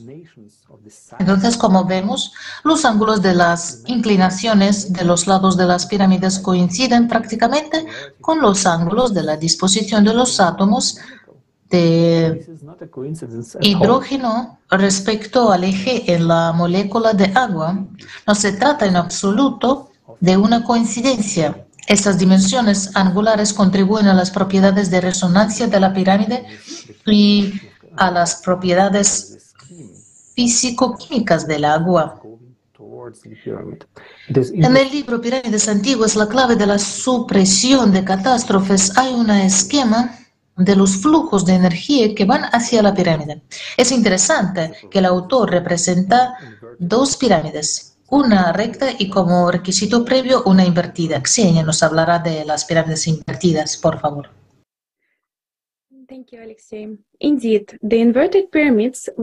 Gracias, Alexei. Sí, efectivamente, las pirámides invertidas se descubrieron hace relativamente poco. A principios de la década de 2000, el profesor Goch, utilizando el método de geohidrodiagnóstico por resonancia y geolografía, descubrió un complejo de pirámides megalíticas subterráneas situadas cerca de Sebastopol y Yalta. Entre ellas hay pirámides invertidas. Las pirámides invertidas fueron construidas por civilizaciones tecnológicamente avanzadas para estabilizar el núcleo, pero hoy en día no son funcionales. Las pirámides invertidas estaban llenas de esferas de piedra de diferentes tamaños. ¿Qué son estas esferas y dónde se encuentran? Lo vamos a descubrir en el siguiente video. Tamaño y peso de las esferas.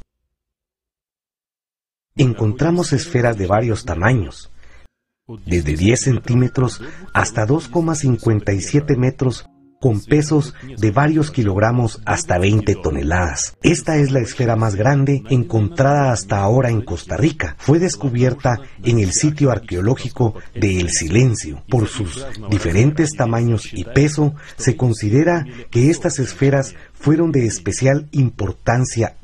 La ubicación de las esferas en la actualidad. Los trabajos de descubrimiento de estos monolitos esféricos se han llevado a cabo en las proximidades de un asentamiento de indígenas del delta del Dikis. Desde su descubrimiento, la mayoría de las esferas han sido desplazadas de su lugar de origen. Hay muchos lugares en la parte sur de la región del Pacífico de Costa Rica donde existen estas esferas. Sin embargo, no todas las áreas han sido estudiadas lo suficiente. Muchas de estas esferas han sido llevadas a la ciudad de San José, la capital de Costa Rica, y se encuentran en museos o en importantes edificios gubernamentales, mientras que otras han sido trasladadas fuera del país.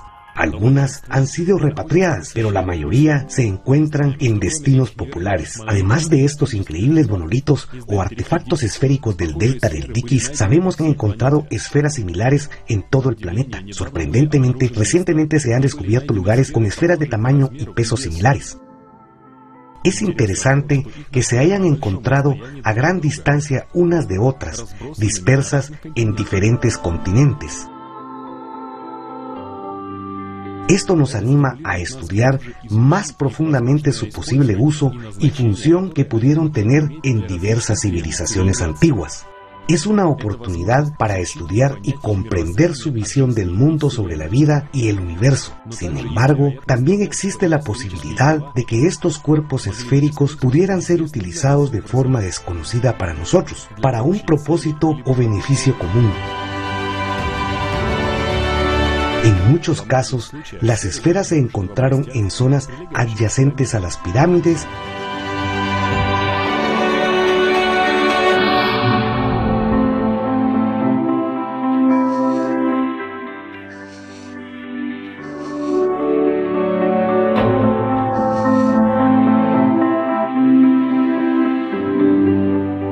Y a los restos de monumentos arqueológicos de antiguas civilizaciones o en lugares de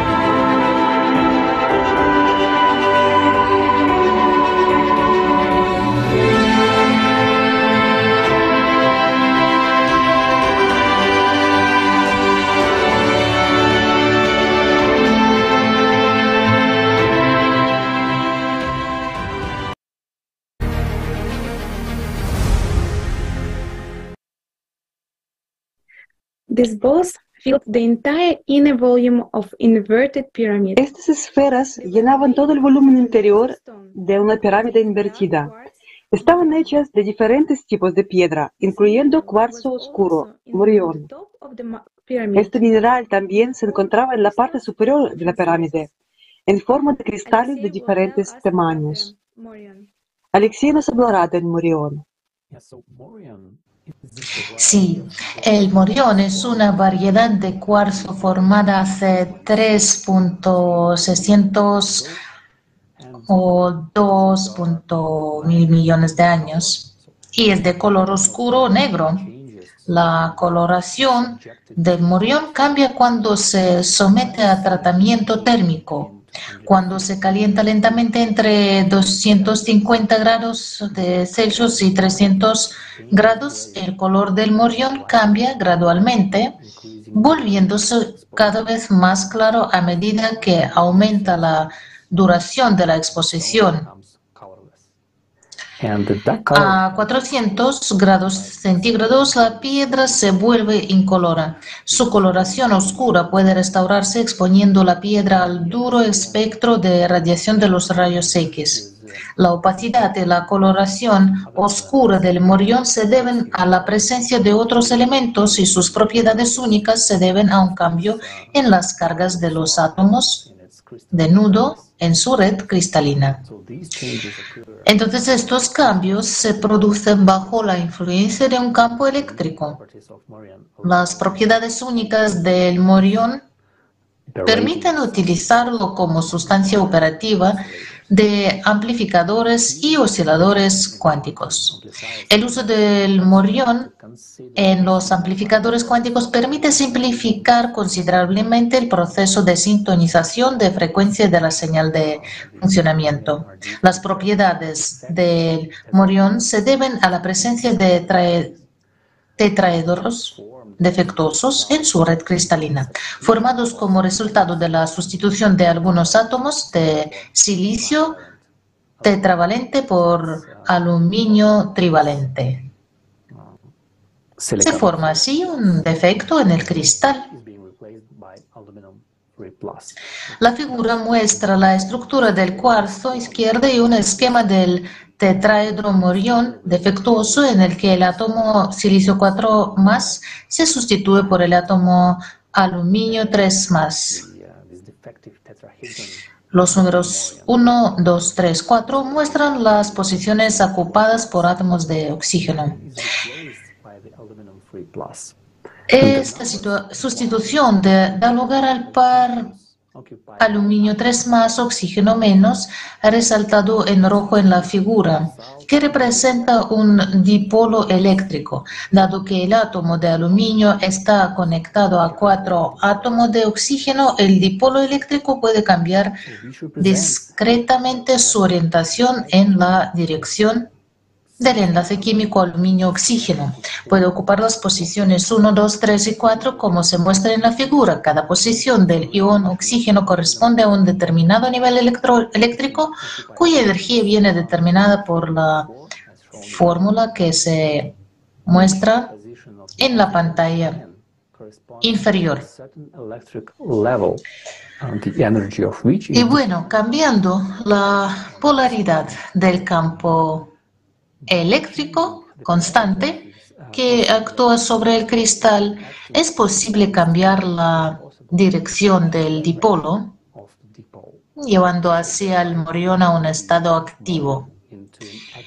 En este caso, la radiación que atraviesa el cristal no se atenúa, sino que se intensifica. Así, el mecanismo de funcionamiento de la pirámide podría ser el siguiente. En la base de la pirámide, en su parte superior, ah, había cristales de morión. Las paredes de la pirámide están recubiertas de la mica, de mica, que es un aislante. Así obtenemos una guía de ondas o la antena transmisora todo el volumen interno de una pirámide estaba ocupado por esferas de piedra. Estas piedras también se ponían en movimiento durante el movimiento de la litosfera, causado por procesos en el manto y el núcleo del planeta. Al moverse, acumulaban electricidad estática y también ejercían eh, presión sobre los cristales de Morión. Al estar bajo influencia mecánica, estos cristales, al ser piezoeléctricos, generaron electricidad. El campo eléctrico externo generado por las bolas invertía en cierto modo la dirección de los dipolos del morión, creando una radiación direccional. La forma de la pirámide amplifica esta radiación of the pyramid itself acting as an antenna. Since the pyramid is Así actúa la pirámide como una antena. Como la pirámide está orientada hacia el interior, esta radiación fluyó hacia el centro de la Tierra afectando al núcleo. Así el núcleo se estabilizó, es decir, cuanto más se desestabilizaba el núcleo, más intensamente las pirámides invertidas irradiaban energía que estabilizaba el núcleo. En la historia de la humanidad se conocen dos formas de estabilización del núcleo por medio de pirámides. tecnogénica, pirámides invertidas, y metafísica, uso de un complejo de pirámides con el monte Kailas como la principal. Si en el primer caso puramente tecnogénico, la participación de la gente es necesaria solo para la construcción de pirámides invertidas. En el segundo caso, el complejo no puede ser activado sin operadores, personas espiritualmente libres. Mirando la historia de nuestra humanidad, llegamos de nuevo a la conclusión de que tenemos mucho que aprender de nuestros antepasados. Gracias por su atención y paso la palabra a Natalia. Спасибо, Алексей. Здравствуйте, друзья. Итак, Gracias, Alexei. Saludos, amigos. Entonces, hoy hemos aprendido que la gravedad se forma a nivel micro. también se ha hecho evidente que la radiación que destruye el núcleo del planeta también actúa a nivel micro. Esta radiación no se puede observar con los equipos conocidos. Sin embargo, podemos ver su efecto como consecuencia en el cambio de la materia. La energía que llega con esta radiación es enorme y si no aprendemos a controlarlo, destruirá nuestro mundo. Estudiando el comportamiento de la materia en el mundo cuántico y tratando de comprender sus leyes, quizás podamos encontrar una forma de protegernos de esta radiación y una forma de controlarla. Tal vez a través de los signos indirectos de la eh, reacción de la materia a esta radiación, podríamos comprender su naturaleza para utilizar la energía de esta radiación en beneficio de toda la humanidad. Por ejemplo, como fuente de energía libre que nos permita como humanidad saltar a una nueva etapa de desarrollo. En mecánica cuántica es bien conocida la reacción de los sistemas cuánticos a la medición de partículas por un rayo láser, rayo dirigido de fotones. Es bien conocida la paradoja meteorológica que se denomina efecto xenón cuántico, y tal vez el estudio de este efecto nos ayudará a entender cómo influir en los procesos que tienen lugar en la escala de nuestro planeta mediante el control de diversas radiaciones a nivel micro. El efecto xenón cuántico significa que cuanto más a menudo se mide el estado de un sistema cuántico, más probable es que no cambie su estado. Y veamos un breve video para hacernos la mejor idea de qué vamos. Es completamente obvio que todo en este mundo tiene su programa de desarrollo. Una semilla se convierte en un árbol, una oruga se convierte en mariposa y un pollito sale de un huevo de gallina. No es ningún secreto que desde la antigüedad la gente se ha preguntado, ¿es posible influir en el programa de desarrollo? Y si es posible, ¿Cómo puede hacerse? Hasta la fecha, muchas ramas de la ciencia ya cuentan con algunos avances en esta dirección. Por ejemplo, la industria alimentaria utiliza conservantes para aumentar la vida útil de los productos. Y en cosmetología, el ácido hialurónico se utiliza para mantener una piel joven.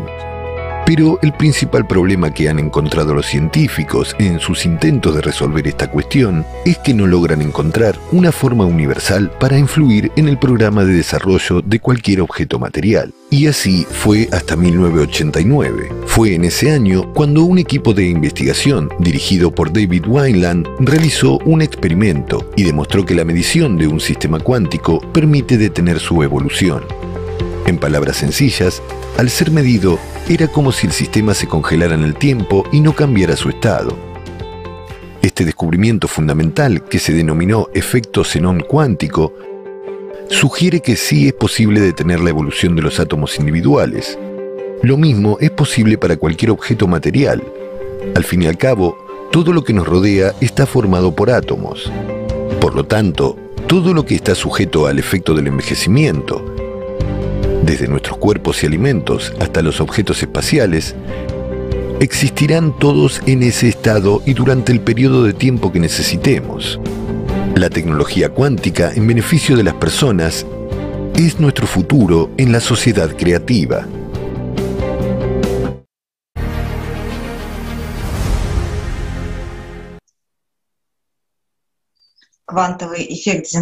El efecto cuántico de Zenón se describió en los años 50 y se confirmó experimentalmente en 1989 con el desarrollo de instrumentos de medida más avanzados. Para la computación cuántica, los físicos utilizan iones dentro de trampas especiales. Son eh, son una máquina compleja y de gran tamaño que crea condiciones necesarias para medir las partículas, campos magnéticos y eléctricos constantes de la intensidad necesaria y temperaturas ultra bajas. Pero entre los avances recientes hay experimentos exitosos en condiciones de estructura cristalina de diamante alterada, lo que permite deshacerse de dispositivos tan grandes y complicados. Intentemos explicar brevemente el significado de este efecto. Los átomos tienen su propio conjunto de niveles de energía. Cada nivel difiere tanto en su propia energía como en el valor del spin, rotación, de los electrones en ese estado. En las condiciones de una trampa se produce una sutil división adicional de los niveles energéticos de los átomos bajo un impacto de un campo magnético externo. En la segunda imagen vemos diferentes niveles de energía en los que puede situarse un electrón cuando recibe un impacto de este tipo. Para transferir un electrón de un nivel a otro, se pueden utilizar cuantos de luz. Si son absorbidos, la energía aumenta y si el electrón emite un cuanto, pasa a un estado con menos energía. También se puede utilizar radiación de microondas que los científicos utilizaron para cambiar el spin de la partícula en el experimento. En el experimento de la red de diamante, una instalación que montaron los científicos a partir de un láser, varios filtros de luz especiales y una antena de microondas hecha de hilo de oro, permitió controlar las transiciones de los electrones en cualquier dirección deseada. Tal control puede cambiar por completo las propiedades de la materia. Resulta que es posible manejar las energías de los sistemas cuánticos con la ayuda de fotones, es decir, controlar la materia a nivel micro. Esto ya no suena tan fantástico como el del transporte, por ejemplo. Este efecto recibe su nombre por la similitud con la famosa aporía de la flecha. Con una selección adecuada de la frecuencia y la velocidad de medición, el sistema cuántico parece como congelarse en el tiempo, como si un programa de su desarrollo retrocediera sin cesar. Pero ¿puede una persona controlar el tiempo? Veamos un fragmento de la transmisión. Igor Mikhailovich, ¿qué es realmente el tiempo? Parece ser un concepto fundamental en la física, pero ni los científicos ni la gente común saben qué es el tiempo. ¿Qué es el tiempo y qué causa la existencia del tiempo en general? El tiempo, el tiempo está estrechamente relacionado con el espacio. ¿Por qué? ¿Y qué es el tiempo en general? ¿Cómo se puede fundamentar? Nikolai Kozyrev dijo que el tiempo y la energía son en realidad como dos lados de un todo. Digamos, un único todo que no fue estudiado de ninguna manera. ¿Y qué es un todo? Es el tiempo de consumo de Alat. Es decir, el flujo de Alat genera tiempo y espacio porque el flujo de Alat es siempre un movimiento. La velocidad de su consumo. La velocidad de su consumo, sí, esto es lo que causa el tiempo. Bueno, de nuevo, el tiempo. Ahora hemos tocado un tema interesante. ¿Recuerdas que incluso íbamos a realizar un experimento sobre el tiempo en XP Energy? Volvamos al tiempo. El tiempo es multifacético. Hay un tiempo unificado para el universo. Cualquier objeto material queda condicionado por el tiempo y el espacio. De ello depende la duración de su existencia, mientras que el tiempo en sí es la velocidad de consumo de Alat o la emanación de Alat. Si tomamos nuestro universo entero, hay una cierta cantidad de Alat y también es aportada por los seres humanos. Hay un pequeño fenómeno aquí. El tiempo universal, el alat universal radio del movimiento de la materia, su origen, surgimiento, movimiento y hasta su completa aniquilación. En otras palabras, llega a un estado de vacío y entonces todo lo que existía simplemente desaparece, el espacio desaparece y todo lo demás. Pero hay un factor que puede prolongar la existencia del universo. Hay un factor que puede prolongar la existencia del universo poco. Según todas las leyes de la física, se produjo una explosión. Todo empezó a formarse y a esparcirse. Pero hay leyes que dicen que debería ir ralentizándose y debería haber empezado a ralentizarse hace mucho tiempo. Entonces, como dicen algunos físicos, debería volver a juntarse, volver a llegar a un punto, lo que sea. Habiendo acelerado, debería frenar, pero solo crece. Así pues, el movimiento de nuestro universo, este proceso de expansión en diferentes direcciones, la divergencia de las galaxias entre sí, etc., se acelera. La pregunta es ¿por qué? Porque está condicionado por una física diferente, por leyes físicas completamente diferentes que todavía no conocemos. Y Kosirev tenía razón, el tiempo y la energía son la esencia de una misma cosa, pero la energía y la energía del tiempo se originan exactamente en la emanación de Alat es la transición de Alat desde el universo material a aquello de lo que Alat es parte constitutiva, es decir, de vuelta a ese mundo del que vino aquí. Y esta es la causa de todo el flujo del tiempo. Pero también existe el tiempo individual. En otras palabras, el tiempo es diverso. Sí, todos estamos sujetos a la linealidad del tiempo, pero, por ejemplo, tomemos nuestra Tierra como una esfera. También tiene su propio tiempo en función digamos, del relleno. ¿De qué? De nuevo, nuestro planeta está habitado por seres de tipo humano. Cada ser humano, además de tener espíritu, también tiene alma. En otras palabras, tiene una fuente, además de la presencia de Alat. También está presente una fuente de ese Alat, eso que llamamos el alma. Sí, son micropartículas. Pero, perdón, es una parte que posee una fuerza enorme. Y cuando estamos unidos, en un todo único. Entonces, perdón, podemos desacelerar significativamente el tiempo en nuestra esfera. Más aún, si estuviéramos unidos en todo el universo, podríamos frenar esta expansión acelerada. Bueno, algo así como el inevitable fin del universo. Podríamos contenerla. Esta es una física un poco diferente. Hasta ahora la conocemos mal. Simplemente empezamos como la humanidad a adivinar ver y observar algo. Bueno, Cosire se dio cuenta de eso. ¿Lo entiendes? ¿Por qué? Porque pocos han tocado el tema del tiempo. Pocos lo han estudiado. ¿Por qué? Porque no entienden desde qué lado abordarlo. Kosirev lo abordó correctamente y lo entendió, aunque las civilizaciones anteriores que existieron sí sabían del tiempo. No todas, pero lo sabían. Podemos ver eso en los ecos del pasado. ¿Verdad? En la cultura védica se dice muy bien que cada parte del universo tiene su propio tiempo y cada objeto vive en su propio campo de tiempo. Es decir, cada persona también tiene su tiempo individual. Es individual. Un ser humano como esfera, una microesfera, también posee la fluidez de su tiempo, la fluidez del tiempo. Esa es la clave.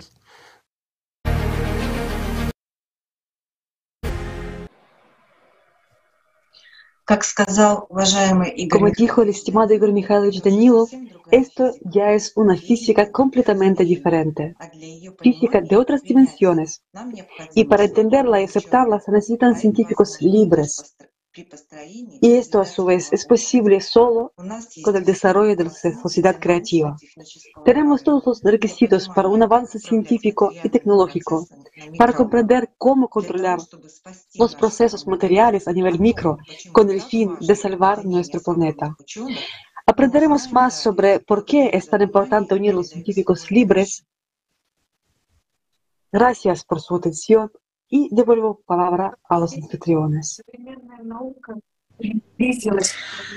Como vemos, la ciencia moderna se ha acercado al control de los procesos a nivel micro. Este es el nivel que se ve afectado por la radiación cósmica.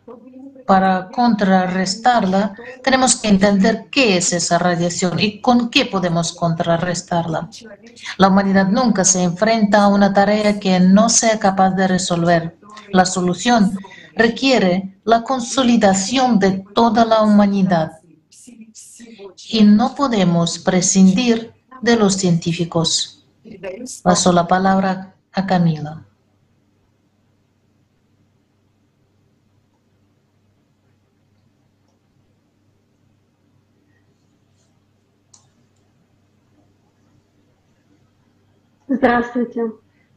Saludos. Sí, la radiación cósmica que provoca inestabilidad en el núcleo y cataclismos climáticos es un grave problema al que se enfrenta ahora mismo toda la humanidad. Porque los cambios en el núcleo, como hemos visto hoy, afectan directamente a nuestras vidas. Y si no hacemos nada, estos cambios conducirán a la muerte de nuestro planeta. La humanidad está amenazada de destrucción total Solo tenemos un enemigo, el cambio climático global y el tiempo para resolver este problema es cada día menor. Faltan poco más de 13 años para el impacto hidráulico, es decir, antes de que la Tierra se convierta en Marte. Este es el tiempo de que dispone el planeta. Nosotros tenemos aún menos tiempo para hacer algo, pero de eso hablaremos un poco más tarde.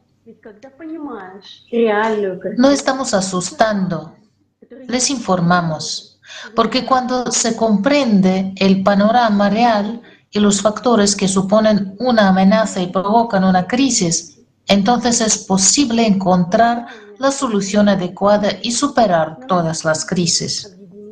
Como han dicho antes los oradores, tenemos que reunir a los científicos, a las mejores mentes de la humanidad. Tenemos que crear condiciones en las que puedan trabajar juntos de forma creativa y amistosa, con acceso a las últimas investigaciones, descubrimientos, desarrollos y acceso ilimitado a instalaciones materiales y técnicas. Solo en este caso, cuando los científicos estén unidos por un objetivo común, podrán comprender qué es esta radiación que afecta al núcleo de la Tierra, estudiarla y encontrar la manera de proteger a la Tierra de sus efectos destructivos. Está claro que en la sociedad de consumo actual esto es poco realista. Ningún país renunciará a sus mejores científicos y a proporcionarles todos los últimos avances. Ni siquiera estamos tocando el tema de la financiación. Una verdadera unificación de los científicos solo será posible en una sociedad creativa, cuando se produzca una unificación de toda la humanidad, cuando desaparezca la división entre lo nuestro y lo de los demás, cuando la vida de cada persona se convierta en el principal valor. Como ya se ha dicho hoy, la mayoría de nosotros nos limitamos a vivir nuestras vidas sin interesarnos especialmente por la información que circula por el mundo, por lo que ocurre a nuestro alrededor, a menos, claro está, que esté afectando a tu vida y a la de tus seres queridos en ese momento. Pensamos que hay gente ahí fuera que puede resolver todos nuestros problemas. De hecho, hemos trasladado la responsabilidad de nuestras vidas a nuestros gobiernos, a nuestros científicos, a varias organizaciones mundiales, a líderes religiosos. ¿Y qué nos dicen? Hoy nos dicen que el mayor culpable de la crisis climática es el CO2, producido por el hombre. Para luchar contra el CO2 se nos ofrece cerrar plantas y fábricas que dejemos de calentar nuestras casas y de llenar nuestros coches de gasolina, que dejemos de ducharnos y de comer carne, que cerremos las explotaciones ganaderas creyendo que las heces de las vacas emiten muchos gases de efecto invernadero. Por si fuera poco, el Foro Económico Mundial pide ahora que se mate a millones de perros y gatos en todo el mundo para reducir la huella de carbono que producen al comer carne. La CNN publicó recientemente un artículo en su página web titulado Nuestras mascotas son parte del problema climático. También nos dicen que podemos respirar menos, dejar de tener hijos y en general reducir la población del planeta y por supuesto pagar más impuestos en la medida de lo posible. Además, desde noviembre de este año, Google prohíbe la publicidad y monetiza los y, y monetización de los contenidos que niegan el cambio climático causado por las actividades humanas y las emisiones de CO2. Las mentiras sobre el CO2 han dado lugar a nuevas, entre comillas, salidas. Hoy ya están hablando, y no solo hablando, sino introduciendo poco a poco el control digital en la legislación de todo el mundo, registrando todas las acciones humanas y evaluando su llamada huella de carbono. Por ejemplo, Tú mismo, como organismo, emites CO2, utilizas medios de transporte o compras productos durante cuya fabricación se libera CO2. Y si, supieras el, si superas el límite establecido, se te priva de todo, del uso de tus ingresos, del transporte, de las compras, etc. Todo ello conduce al hecho de que cualquiera puede ser sencillamente expulsado de la sociedad sin medios de subsistencia. El sistema bancario ya se ha implicado activamente. Hoy mismo, Mastercard ha lanzado una función de calculadora de carbono que ofrece a los consumidores una huella de carbono aproximada de cada una de sus compras. También se ha lanzado recientemente el programa financiero canadiense Van City, que rastreará las emisiones estimadas de dióxido de carbono de los titulares de sus tarjetas de crédito Visa. Del mismo modo, en Australia, el Commonwealth Bank ha lanzado un programa que proporciona una huella de carbono en tiempo real a 250 miles usuarios. ¿Qué le parece las acciones de este comité anticrisis que en realidad vive de los contribuyentes? ¿Qué más están haciendo nuestros líderes mundiales para combatir el cambio climático?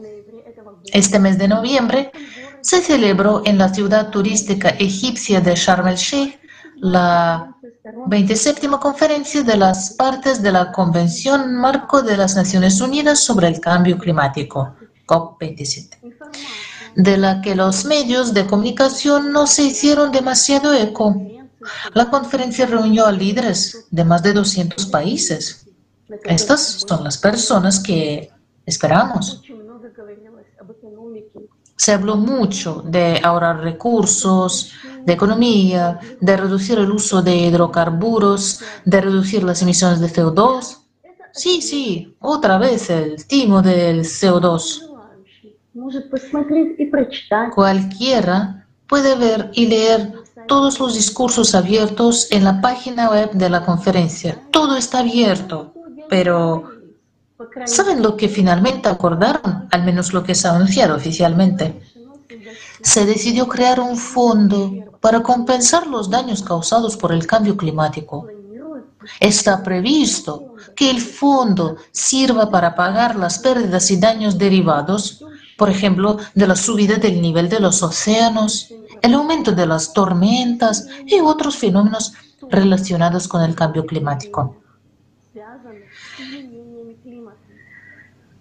Al final, se acaba de crear un grupo de trabajo para ultimar la idea del fondo y presentar sugerencias en la próxima cumbre.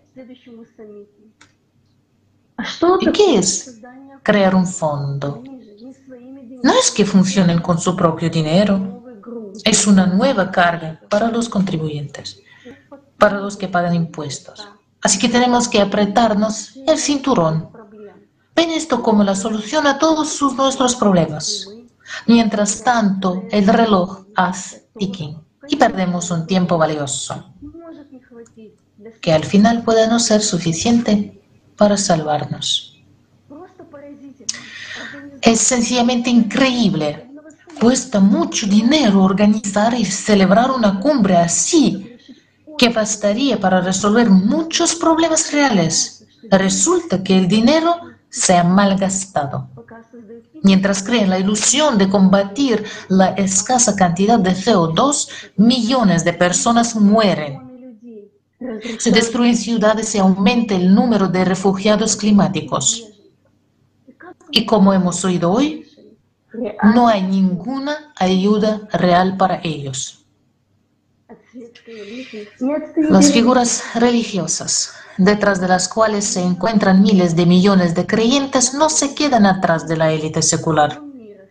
Decenas de líderes religiosos de todo el mundo se reunieron simultáneamente en Londres, Sharm el Sheikh, Jerusalén y otros lugares del mundo para celebrar una innovadora ceremonia de arrepentimiento por el cambio climático en la que se pedía a la gente que se arrepintiera y cambiara sus estilos de vida destructivos para salvar el planeta. Los líderes marcharon juntos en una marcha de arrepentimiento orante con pergaminos de los diez principios del arrepentimiento climático que en pocas palabras dicen, reduce tu huella de carbono y en general limítate en todo y confía en los dones de Dios. También se ha presentado al mundo una nueva ecobiblia, cuya información también puede encontrarse fácilmente en Internet. ¿Nos ayudará a sobrevivir? ¿Cómo afectará la oración a la reducción del uso de hidrocarburos? A la radiación cósmica y a la estabilización del núcleo del planeta. Comprendemos el absurdo en el que vivimos. Oímos por todas partes que la solución al problema climático está en nuestras limitaciones. Y me pregunto, además de cómo recaudar dinero de nosotros limitarlo todo, o limitarnos en todo, ¿tienen un plan real? En general, ¿Tienen conocimientos sobre las causas reales del cambio climático o no? Y su, su teoría del CO2 es correcta. ¿Por qué construyen búnkeres y refugios por todo el mundo? ¿Acaso nuestros líderes no son competentes en esta materia? ¿O sabiéndolo y comprendiéndolo todo, nos están mintiendo?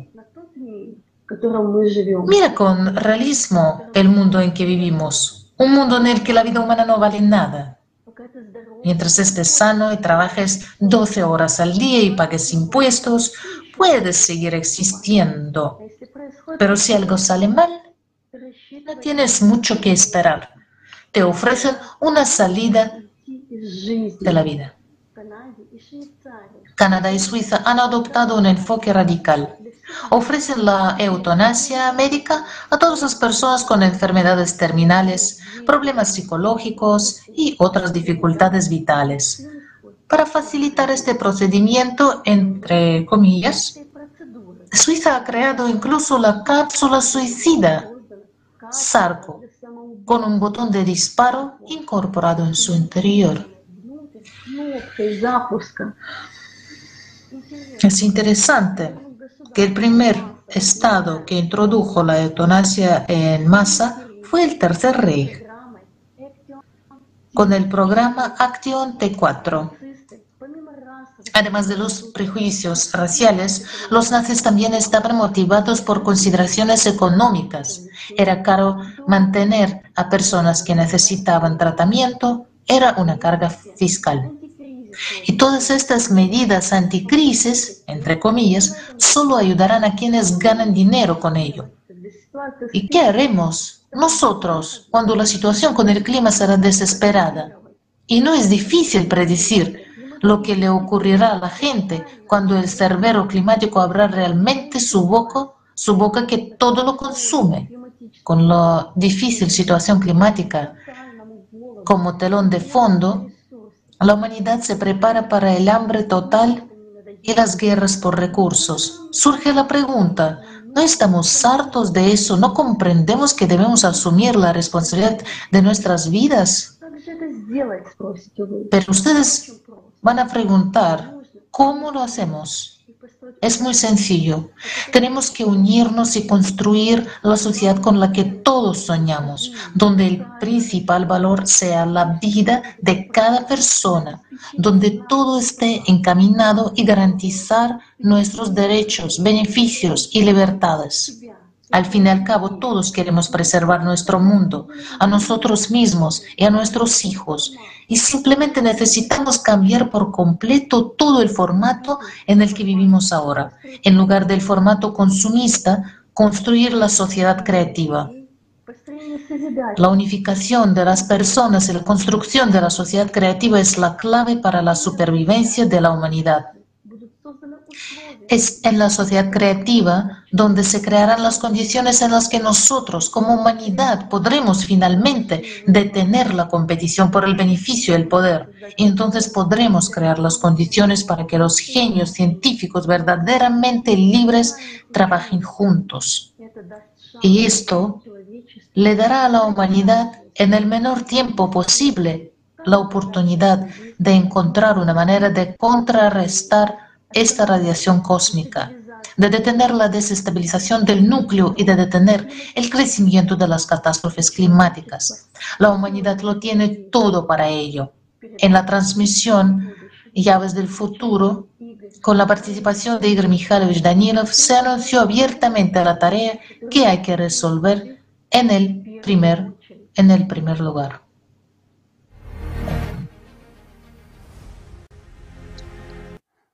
Déjame darte un problema en el que la respuesta está oculta.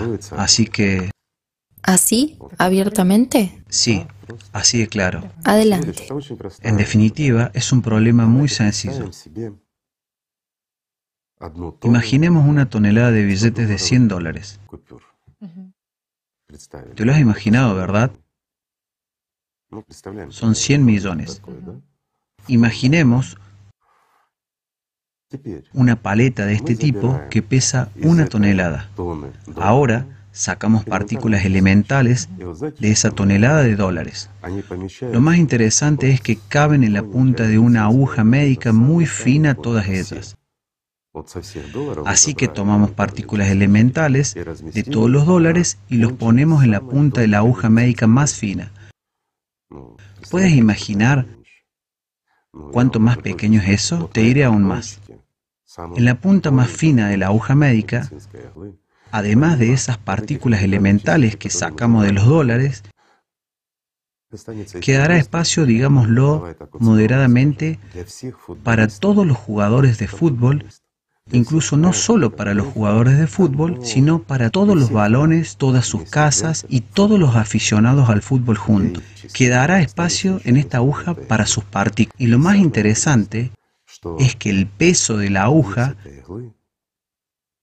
no cambiará ni en una millonésima de gramo. No cambiará en absoluto. Mientras que los dólares simplemente desaparecerán. ¿Te imaginas eso? Una tonelada de dólares se quitaron partículas elementales que no pesan nada de hecho. Ni siquiera han aumentado el peso de la aguja de ninguna manera. No pregunto dónde han desaparecido los dólares. Eso no importa. ¿Dónde ha desaparecido la tonelada? Amigos, una pregunta sencilla. La respuesta a esta pregunta es la clave para salvar nuestro planeta.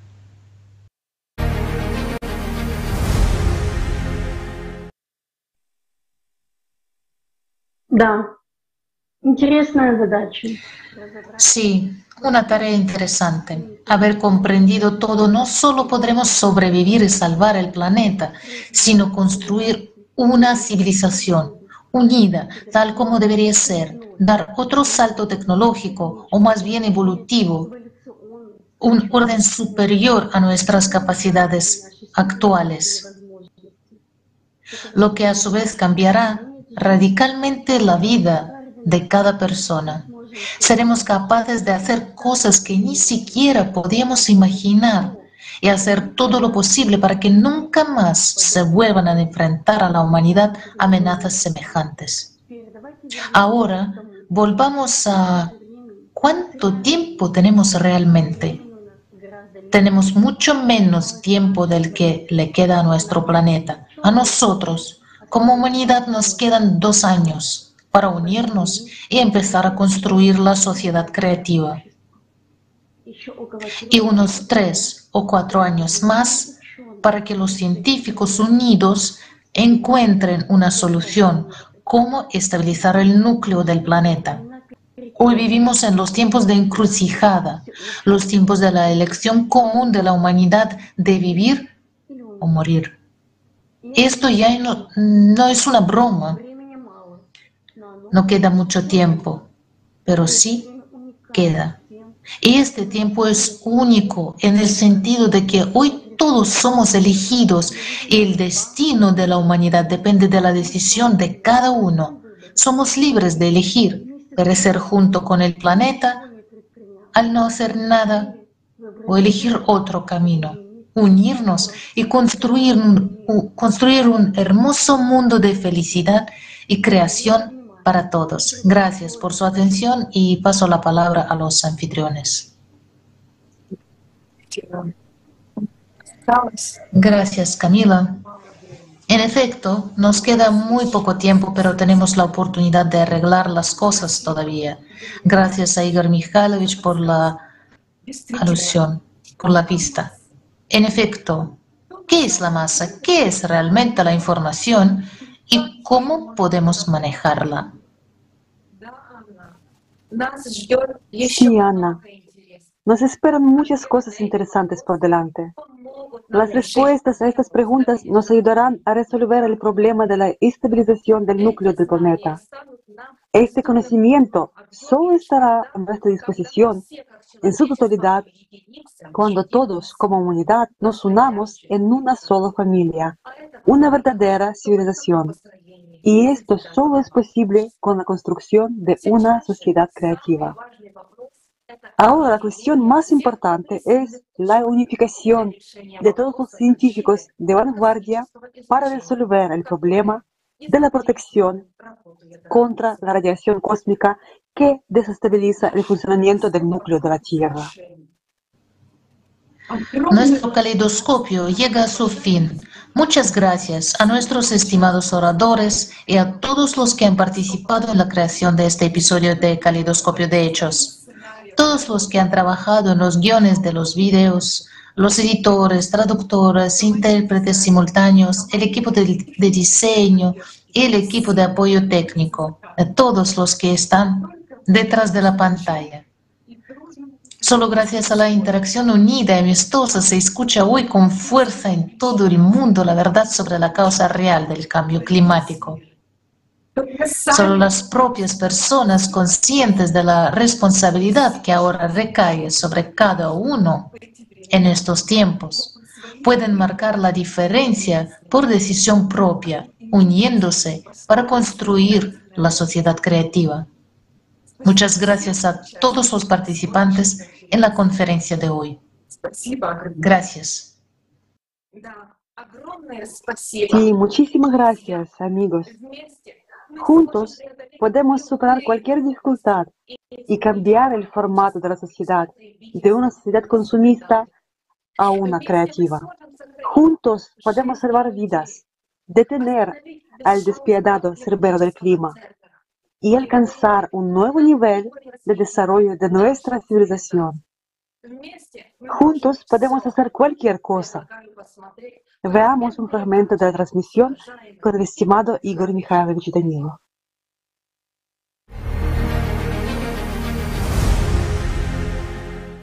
Sí, el cerbero es una criatura malvada y despiadada. Pero fíjense, hoy en día está ocurriendo algo que viola todas las leyes de la física e incluso de la mejor ciencia del mundo, las matemáticas. Se producen cataclismos inesperados y muy graves que son muy destructivos. Mucha gente sufre ahora por culpa de ese cerbero y sus acciones, por esas destrucciones que trae este mundo. Mucha gente sufre, pero gracias a Dios, muy pocos mueren. Sin embargo, todo esto va a cambiar, y muy rápidamente. Si consideramos simplemente las situaciones que están ocurriendo, Me refiero a este año e incluso antes, cuando se produce una catástrofe realmente grave. Y se supone que el número de muertes humanas debe ser muy alto. Sin embargo, gracias a Dios, mueren muchas veces menos personas de las que nos dicen las matemáticas. Por lo tanto, este cerbero aún no se ha convertido en lo que está a punto de convertirse. Lo diré con cuidado. Pero este periodo no es largo y las matemáticas se comprobarán por sí mismas. Por desgracia, esto es así. Es imposible influir en ese cerbero si toda la humanidad es suicida. Esto es cierto. Por lo tanto, amigos, la encrucijada no es más que un momento de elección. La elección de todos y cada uno, y de nuestra humanidad en conjunto. Saben, es aquí donde estamos divididos por el shaitán. Nosotros, todos individualmente y en pequeños grupos, estamos divididos. Pero para el mundo espiritual somos una sola unidad. Y cuando alguien de este mundo viene al mundo espiritual, viene como una unidad completa, como un representante de toda la unidad. Por eso el mundo espiritual percibe nuestro mundo de una manera completamente diferente, no como lo percibe el Saitán, y muy distinto de la manera en que lo percibimos nosotros.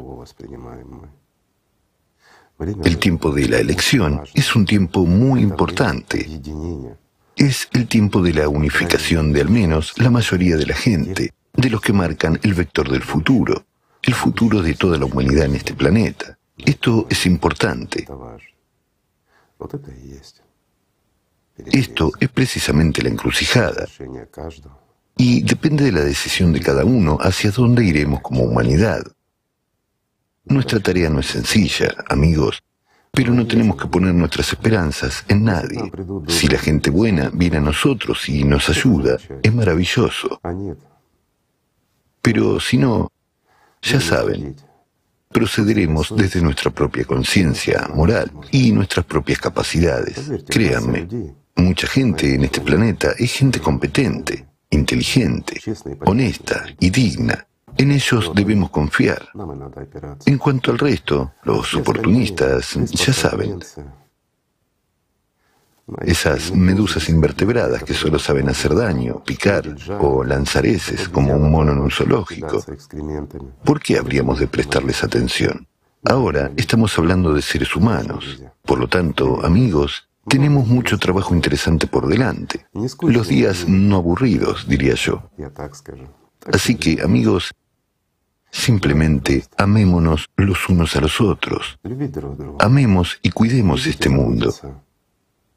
Y no traslademos nuestra responsabilidad a alguien. Maduremos. Gracias. Muchísimas gracias, Igor Mikhailovich. Gracias a ustedes, amigos. La paz sea con ustedes. Спасибо, Игорь Михайлович. Спасибо вам, друзья. Мир вам.